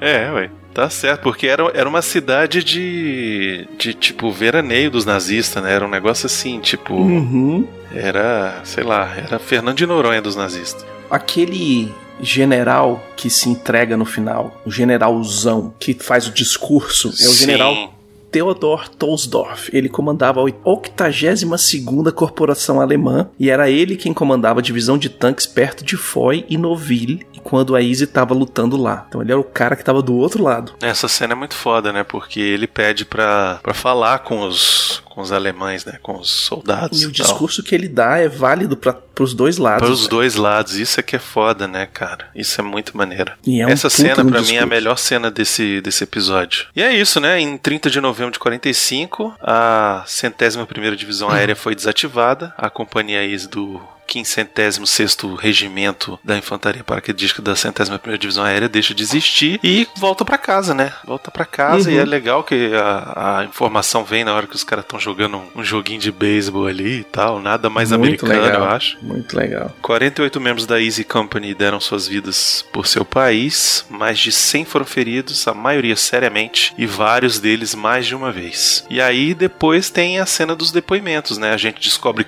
qual daqueles velhinhos Quem era é qual que quem? a gente tava. Uhum. É legal, porque assim, vários eu já tinha sacado quem era, né? Pelas Uhum. coisas que eles falavam, mas tinha outros que, tipo, não fazia nem ideia que aquele velhinho era o, era o Shift, sabe? Ou que o Malarkey, etc, né? O, Lipton, que fala bastante também. É, o próprio Guarnier, eu nem imaginava que ia ter o Guarnier ali e tal. Ah, não, o Guarnier eu saquei na hora por causa do, do da boquinha. Ah, tá. Que o ator faz o, o queixinho meio parecido e tal, não sei o que. Na hora que eu Aham. falei, ah, esse é o Guarnier. E tem a frase lá do. É, quem fala é o Lipton? Quem fala é o Winters, falando de uma carta que ele recebeu de um outro cara que eu esqueci o nome dele agora. Mas que. O neto falando com o vô, né? né? Começa, vai pra escola, começa a, estudar história e, pergu- e pergunta pro vovô: Você tava na guerra? Tava, tá, não sei o que. Onde? Eu tava na centésima primeira. "Ah, Sério, vô? E tal, não sei o que. Começa a fazer pergunta e numa dessas o, o, o netinho pergunta pro vô: Vovô, você foi um herói na guerra? E ele responde: Não, mas eu servi entre eles. Muito bom, excelente. Que é a melhor resposta possível, saca? Tipo, os- isso representa os caras da Easy, porque é, no seriado não dá pra ver tanto assim, porque ele tá contando cronologicamente, né? Ele não tá. é, ele não tem o tom de relato, né? O pessoa lembrando o que aconteceu e tal. E nos livros, tanto do Dick Winters quanto do Shifty, Hum. eles mostram bastante o que as pessoas acham de si mesmo, como elas se portam e como elas falam dos outros e tal, né? O próprio livro Band of Brothers fala isso também muito bem, porque o, o Ambrose ele é muito bom em falar, olha, na hora que eu entrevistei tal cara, aconteceu dessa forma, na hora que eu comecei, que eu entrevistei o outro cara, ele me contou outra história, outro ponto de vista. Os caras são 100% pé no chão. Eu tava ali fazendo o que eu precisava fazer, cuidando do cara do meu lado, porque ele tava cuidando do, meu lado também. E ninguém fez, ninguém tava ali pra ser herói. Quem virou herói foi o cara que ficou, foi o cara Uhum. que não voltou, ou que voltou no caixão, porque ele, alguns deles, né, tem alguns deles que fizeram, as, que foram além do que do, do necessário e acabaram morrendo, tentando ou se ferindo pra caralho, que nem o Guarnier, que foi ajudar o cara que tava no campo aberto com as pernas explodidas e o caralho a quatro, ele foi resgatar o cara e acabou levando é, coisa em cima. Então, É, eu acho que sempre tem aquela, aquela questão do cara ter a humildade, né? De, de falar, não, cara, tipo, é herói, sabe? Tipo, é uma palavra muito pesada, assim. Tipo, é uma responsabilidade muito grande o cara. Ah, eu sou um herói de guerra. Tipo, quem sou eu pra ser herói de guerra, Uhum. sabe? E aquele esquema, né? Tipo, que, é, o herói tá no gibi, cara. Isso, Eu não exato. levanto um carro com a mão, eu não, não, não faço esses negócios. Eu tava ali cuidando do que eu tinha que fazer. E o herói é um termo muito bom e muito utilizado pra você vender que é, a- os atos daqueles caras, né? Você transforma eles em heróis pra o pessoal achar que, pô, vou botar essa farda aqui, eu vou virar herói também, então eu vou me alistar, vou entrar na guerra e tal, né? Você Guerra você não tem herói, né, velho? Guerra não tem herói, porque é, é aquele negócio. Hoje o cara, o cara O cara, pô, é, é, é pra matar gente, né? Guerra é feita pra Uhum. isso, né? Guerra não são pra, pra ter discussões políticas. É, não, é via de fato. Via de fato, você tem só o vencedor e o perdedor. Não tem ninguém herói, Exatamente. entendeu? Então, assim, no máximo, heróis são os caras que libertaram a galera que tava presa no campo de concentração, mas Uhum. Pra chegar nesse ponto, sabe? O tanto de coisa é, escusa que tiveram que fazer, o tanto de gente que teve que morrer por conta disso também. Sim. Então, assim, é, enxergar herói como. é, enxergar soldado e tal como herói de guerra. É, eu, eu, eu não gosto desse termo herói de guerra, sabe? Porque a guerra é lamentável demais para que se tenha heróis. A gente sabe que o lado que, que vence a guerra é sempre o lado que é considerado o, o herói e o, o do lado certo, né? Quem, quem É, vence a o- guerra conta a história, né? Uhum. Então. E cria seu pró- seus próprios heróis, né? Isso, mas é aquele negócio, por mais que eles tenham, que os americanos principalmente, tenham sido parte dos aliados e tenham ajudado a derrubar o Império Nazista e tal, assim, a guerra no Pacífico, por exemplo, já estava terminada e os caras foram lá e tacaram a bomba atômica numa população civil, sabe? E, e, tipo, como é que eu chamo isso gente de herói, sabe? Não tem como. E não dá. E, e o seguinte, né? É, para quem estuda Segunda Guerra, o- os japoneses estavam tentando se render pros russos e os aliados não admitiam. Exato, a galera não Por quê? admitia. Porque eles queriam fazer o teste da bomba atômica. Isso, pra mostrar superioridade pros russos, pra mostrar quem é que mandava no mundo, quem é que ia Uhum. ser a nova potência. E aí, como é que você chama essa galera de herói, entendeu? Tipo, tudo bem, o soldadinho lá na frente, na ponta, não tomou a Sim. decisão de tacar a bomba. Ok, beleza. Mas, Uhum. no geral, é, é- é aquela ideia de que na guerra não, não pode. A gente não pode considerar herói, sabe? E o próprio cara não se considera como herói. Assim, é claro que É, é o cara que vai, morre, se sacrifica pelo país, por uma causa e tal. Ok, podemos considerar que ele seja herói, mas Uhum. o cara que sobreviveu vai ficar se chamando de herói? É, é- é muita, né? Muito, muita soberba, É, é muito- talvez. Concordo contigo 100%, cara. O herói da guerra é aquele que morreu, é aquele que deu sua vida, às vezes salvando o outro. É que são, são os, aut- os atos heróicos, né? Que você. É, Não, que a o cara que voltou, tanto. ele pode até ser considerado um herói, ele só não. É, é aquele negócio assim, ele ganhou a medalha dele, sabe? Tal, E voltou beleza, tem aqui e, minha e- medalha e- e ok. E não precisa ficar, ai, porque os heróis da pátria e Não, e tal. passou. Eu não vou, não vou ficar vivendo disso agora. Vou ficar o resto da minha vida Isso. falando, ó, velho, carreguei você no ombro, hein? Exato, é a mesma coisa do, do bombeiro, sabe? O Uhum. bombeiro, ele é um herói? Ele é um herói porque ele não tá matando ninguém e ele tá salvando vidas, né? Mas ele também não Sim. fica o tempo todo, tipo, vai, sei lá, numa reunião de. de, de Condomínio, fala, "Não, porque eu sou condomínio e herói." fala, ah, porque eu sou um herói da. Ah, velho, pelo amor de Deus, né? Uhum. Então eu acho que essa fala aí no final ela é muito significativa, assim, de, de tipo. De, de humildade, né? Do cara, ele De sabe que ele foi um herói de caras são, guerra. né? É, é Hum. pé no chão. O cara sabe que ele foi um herói de guerra, ele sabe tudo que ele fez, ele sabe que ele é, ajudou a, a democracia a se firmar no mundo, mas ele não se sente herói porque os, os, os heróis pra ele foram os caras que morreram lá. De repente, um que se jogou na frente Uhum. de, uma, de uma granada pra salvar ele, né? E É. e é muito bonita essa cena, é muito bonita essa, essa fala. E eu achei, eu achei também muito legal ali ó, a última cena que mostra o pessoal jogando beisebol e falando, né? Pô, esse cara aqui virou carteiro, esse Isso. cara aqui virou professor, esse cara aqui formou e foi juiz, né? Ou fez tal coisa. Um desapareceu durante muito tempo e só reapareceu no ano anterior à morte dele, saca? Uhum. Tipo, Pessoas que foram tocar sua vida, normal, né? é, isso. Tipo assim, a galera passou por altas merda no- na vida, fez altas paradas, fez o que tinha que fazer pra restabelecer a ordem, né? Uhum. E quando chegaram no final, ah, beleza, o que que a gente vai fazer agora? Ah, vou voltar pro campo. Vou Isso. voltar para, vou voltar a ser carteiro. O outro foi trabalhar com, com mecânica, o outro fez fazer isso aqui, outra coisa ali. Então, nenhum deles, com exceção do Spears, que optou por ficar na vida militar. É, mas mesmo assim, o Spears ele foi pra Coreia e tal, não sei o que, mas Uhum. assim, no geral, ninguém quer a guerra, né?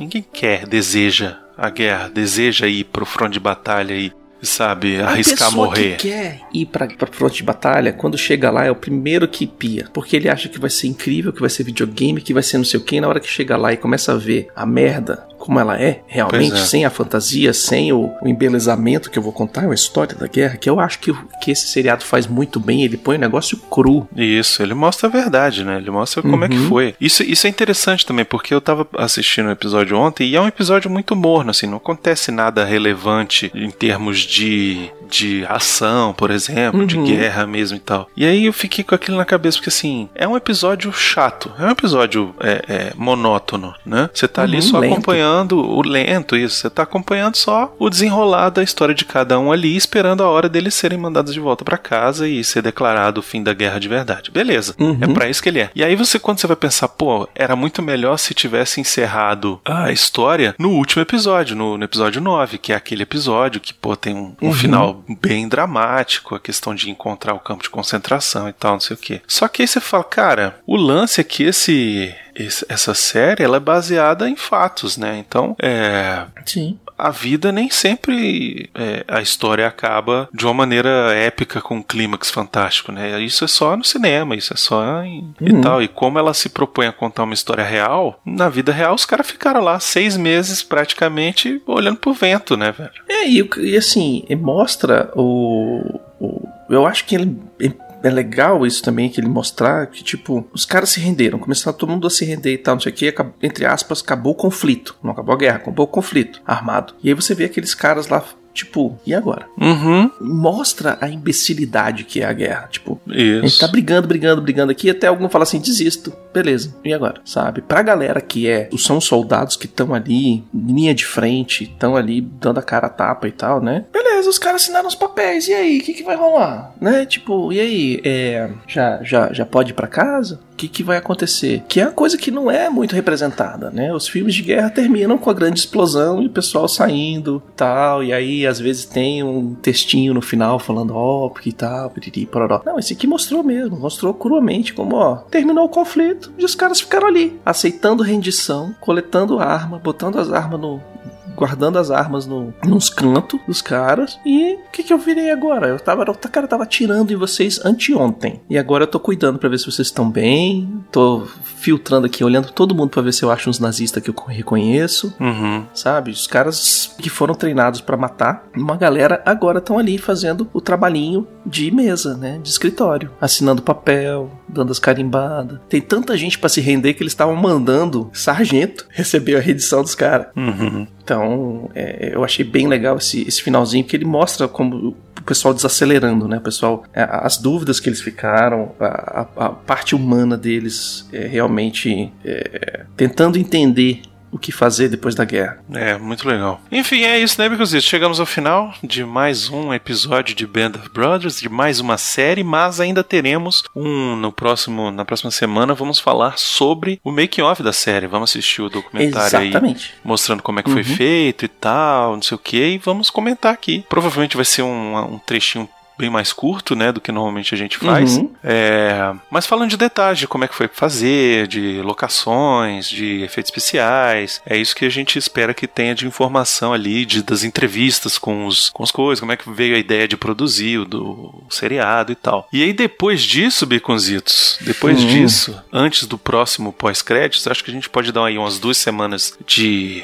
De folga pra gente de folga, um né? Isso, pra gente processar tudo que a gente passou assistindo o Band of Brothers. Uhum. E aí, nesse meio tempo, vocês têm a, op- a opção de sugerir. Mandar e-mail mais. pra gente Exatamente. qual a série que a gente vai fazer a próxima. Será que a gente já emenda o The Pacific ou espera um pouco, né? Porque eu Uhum. fiquei super curioso de assistir, né? Fiquei super curioso de assistir, mas só Eu vou assistir quando a gente for fazer. É, eu não assisti ainda, mas eu só vou assistir quando a gente for fazer aqui, Uhum. né? Ou então sugeriram no nosso grupo dos patrões pra gente fazer o The Boys, primeira temporada, porque vai ter a segunda aí mais em breve. De Uhum. repente, vale a pena a gente fazer. O The Boys, eu me lembro que a gente gostou muito, acabou que a gente é perdeu bem o legal. timing de fazer um que isso assim sobre ela. E eu gostaria bastante de falar aqui, comentar episódio a episódio. E é legal porque eu Uhum. aproveitava pra rever, né? É, e acho que são oito episódios, uma coisa assim, não é muita coisa, então é, era legal também. É, ou então a gente pode também é, fazer sobre outras coisas, né? É, outros seriados que não sejam tão novos, né? Pegar um seriado antigo, que a gente fez com Band of Brothers, que a gente curte bastante, e falar assim, pô, vamos fazer um negócio desse, né? Band of Brothers, na verdade, ia ser um, um case assim que a gente ia falar sobre ele, e que a gente nunca conseguiu fazer, porque é uma série grande, e acabou que entrou no pós-crédito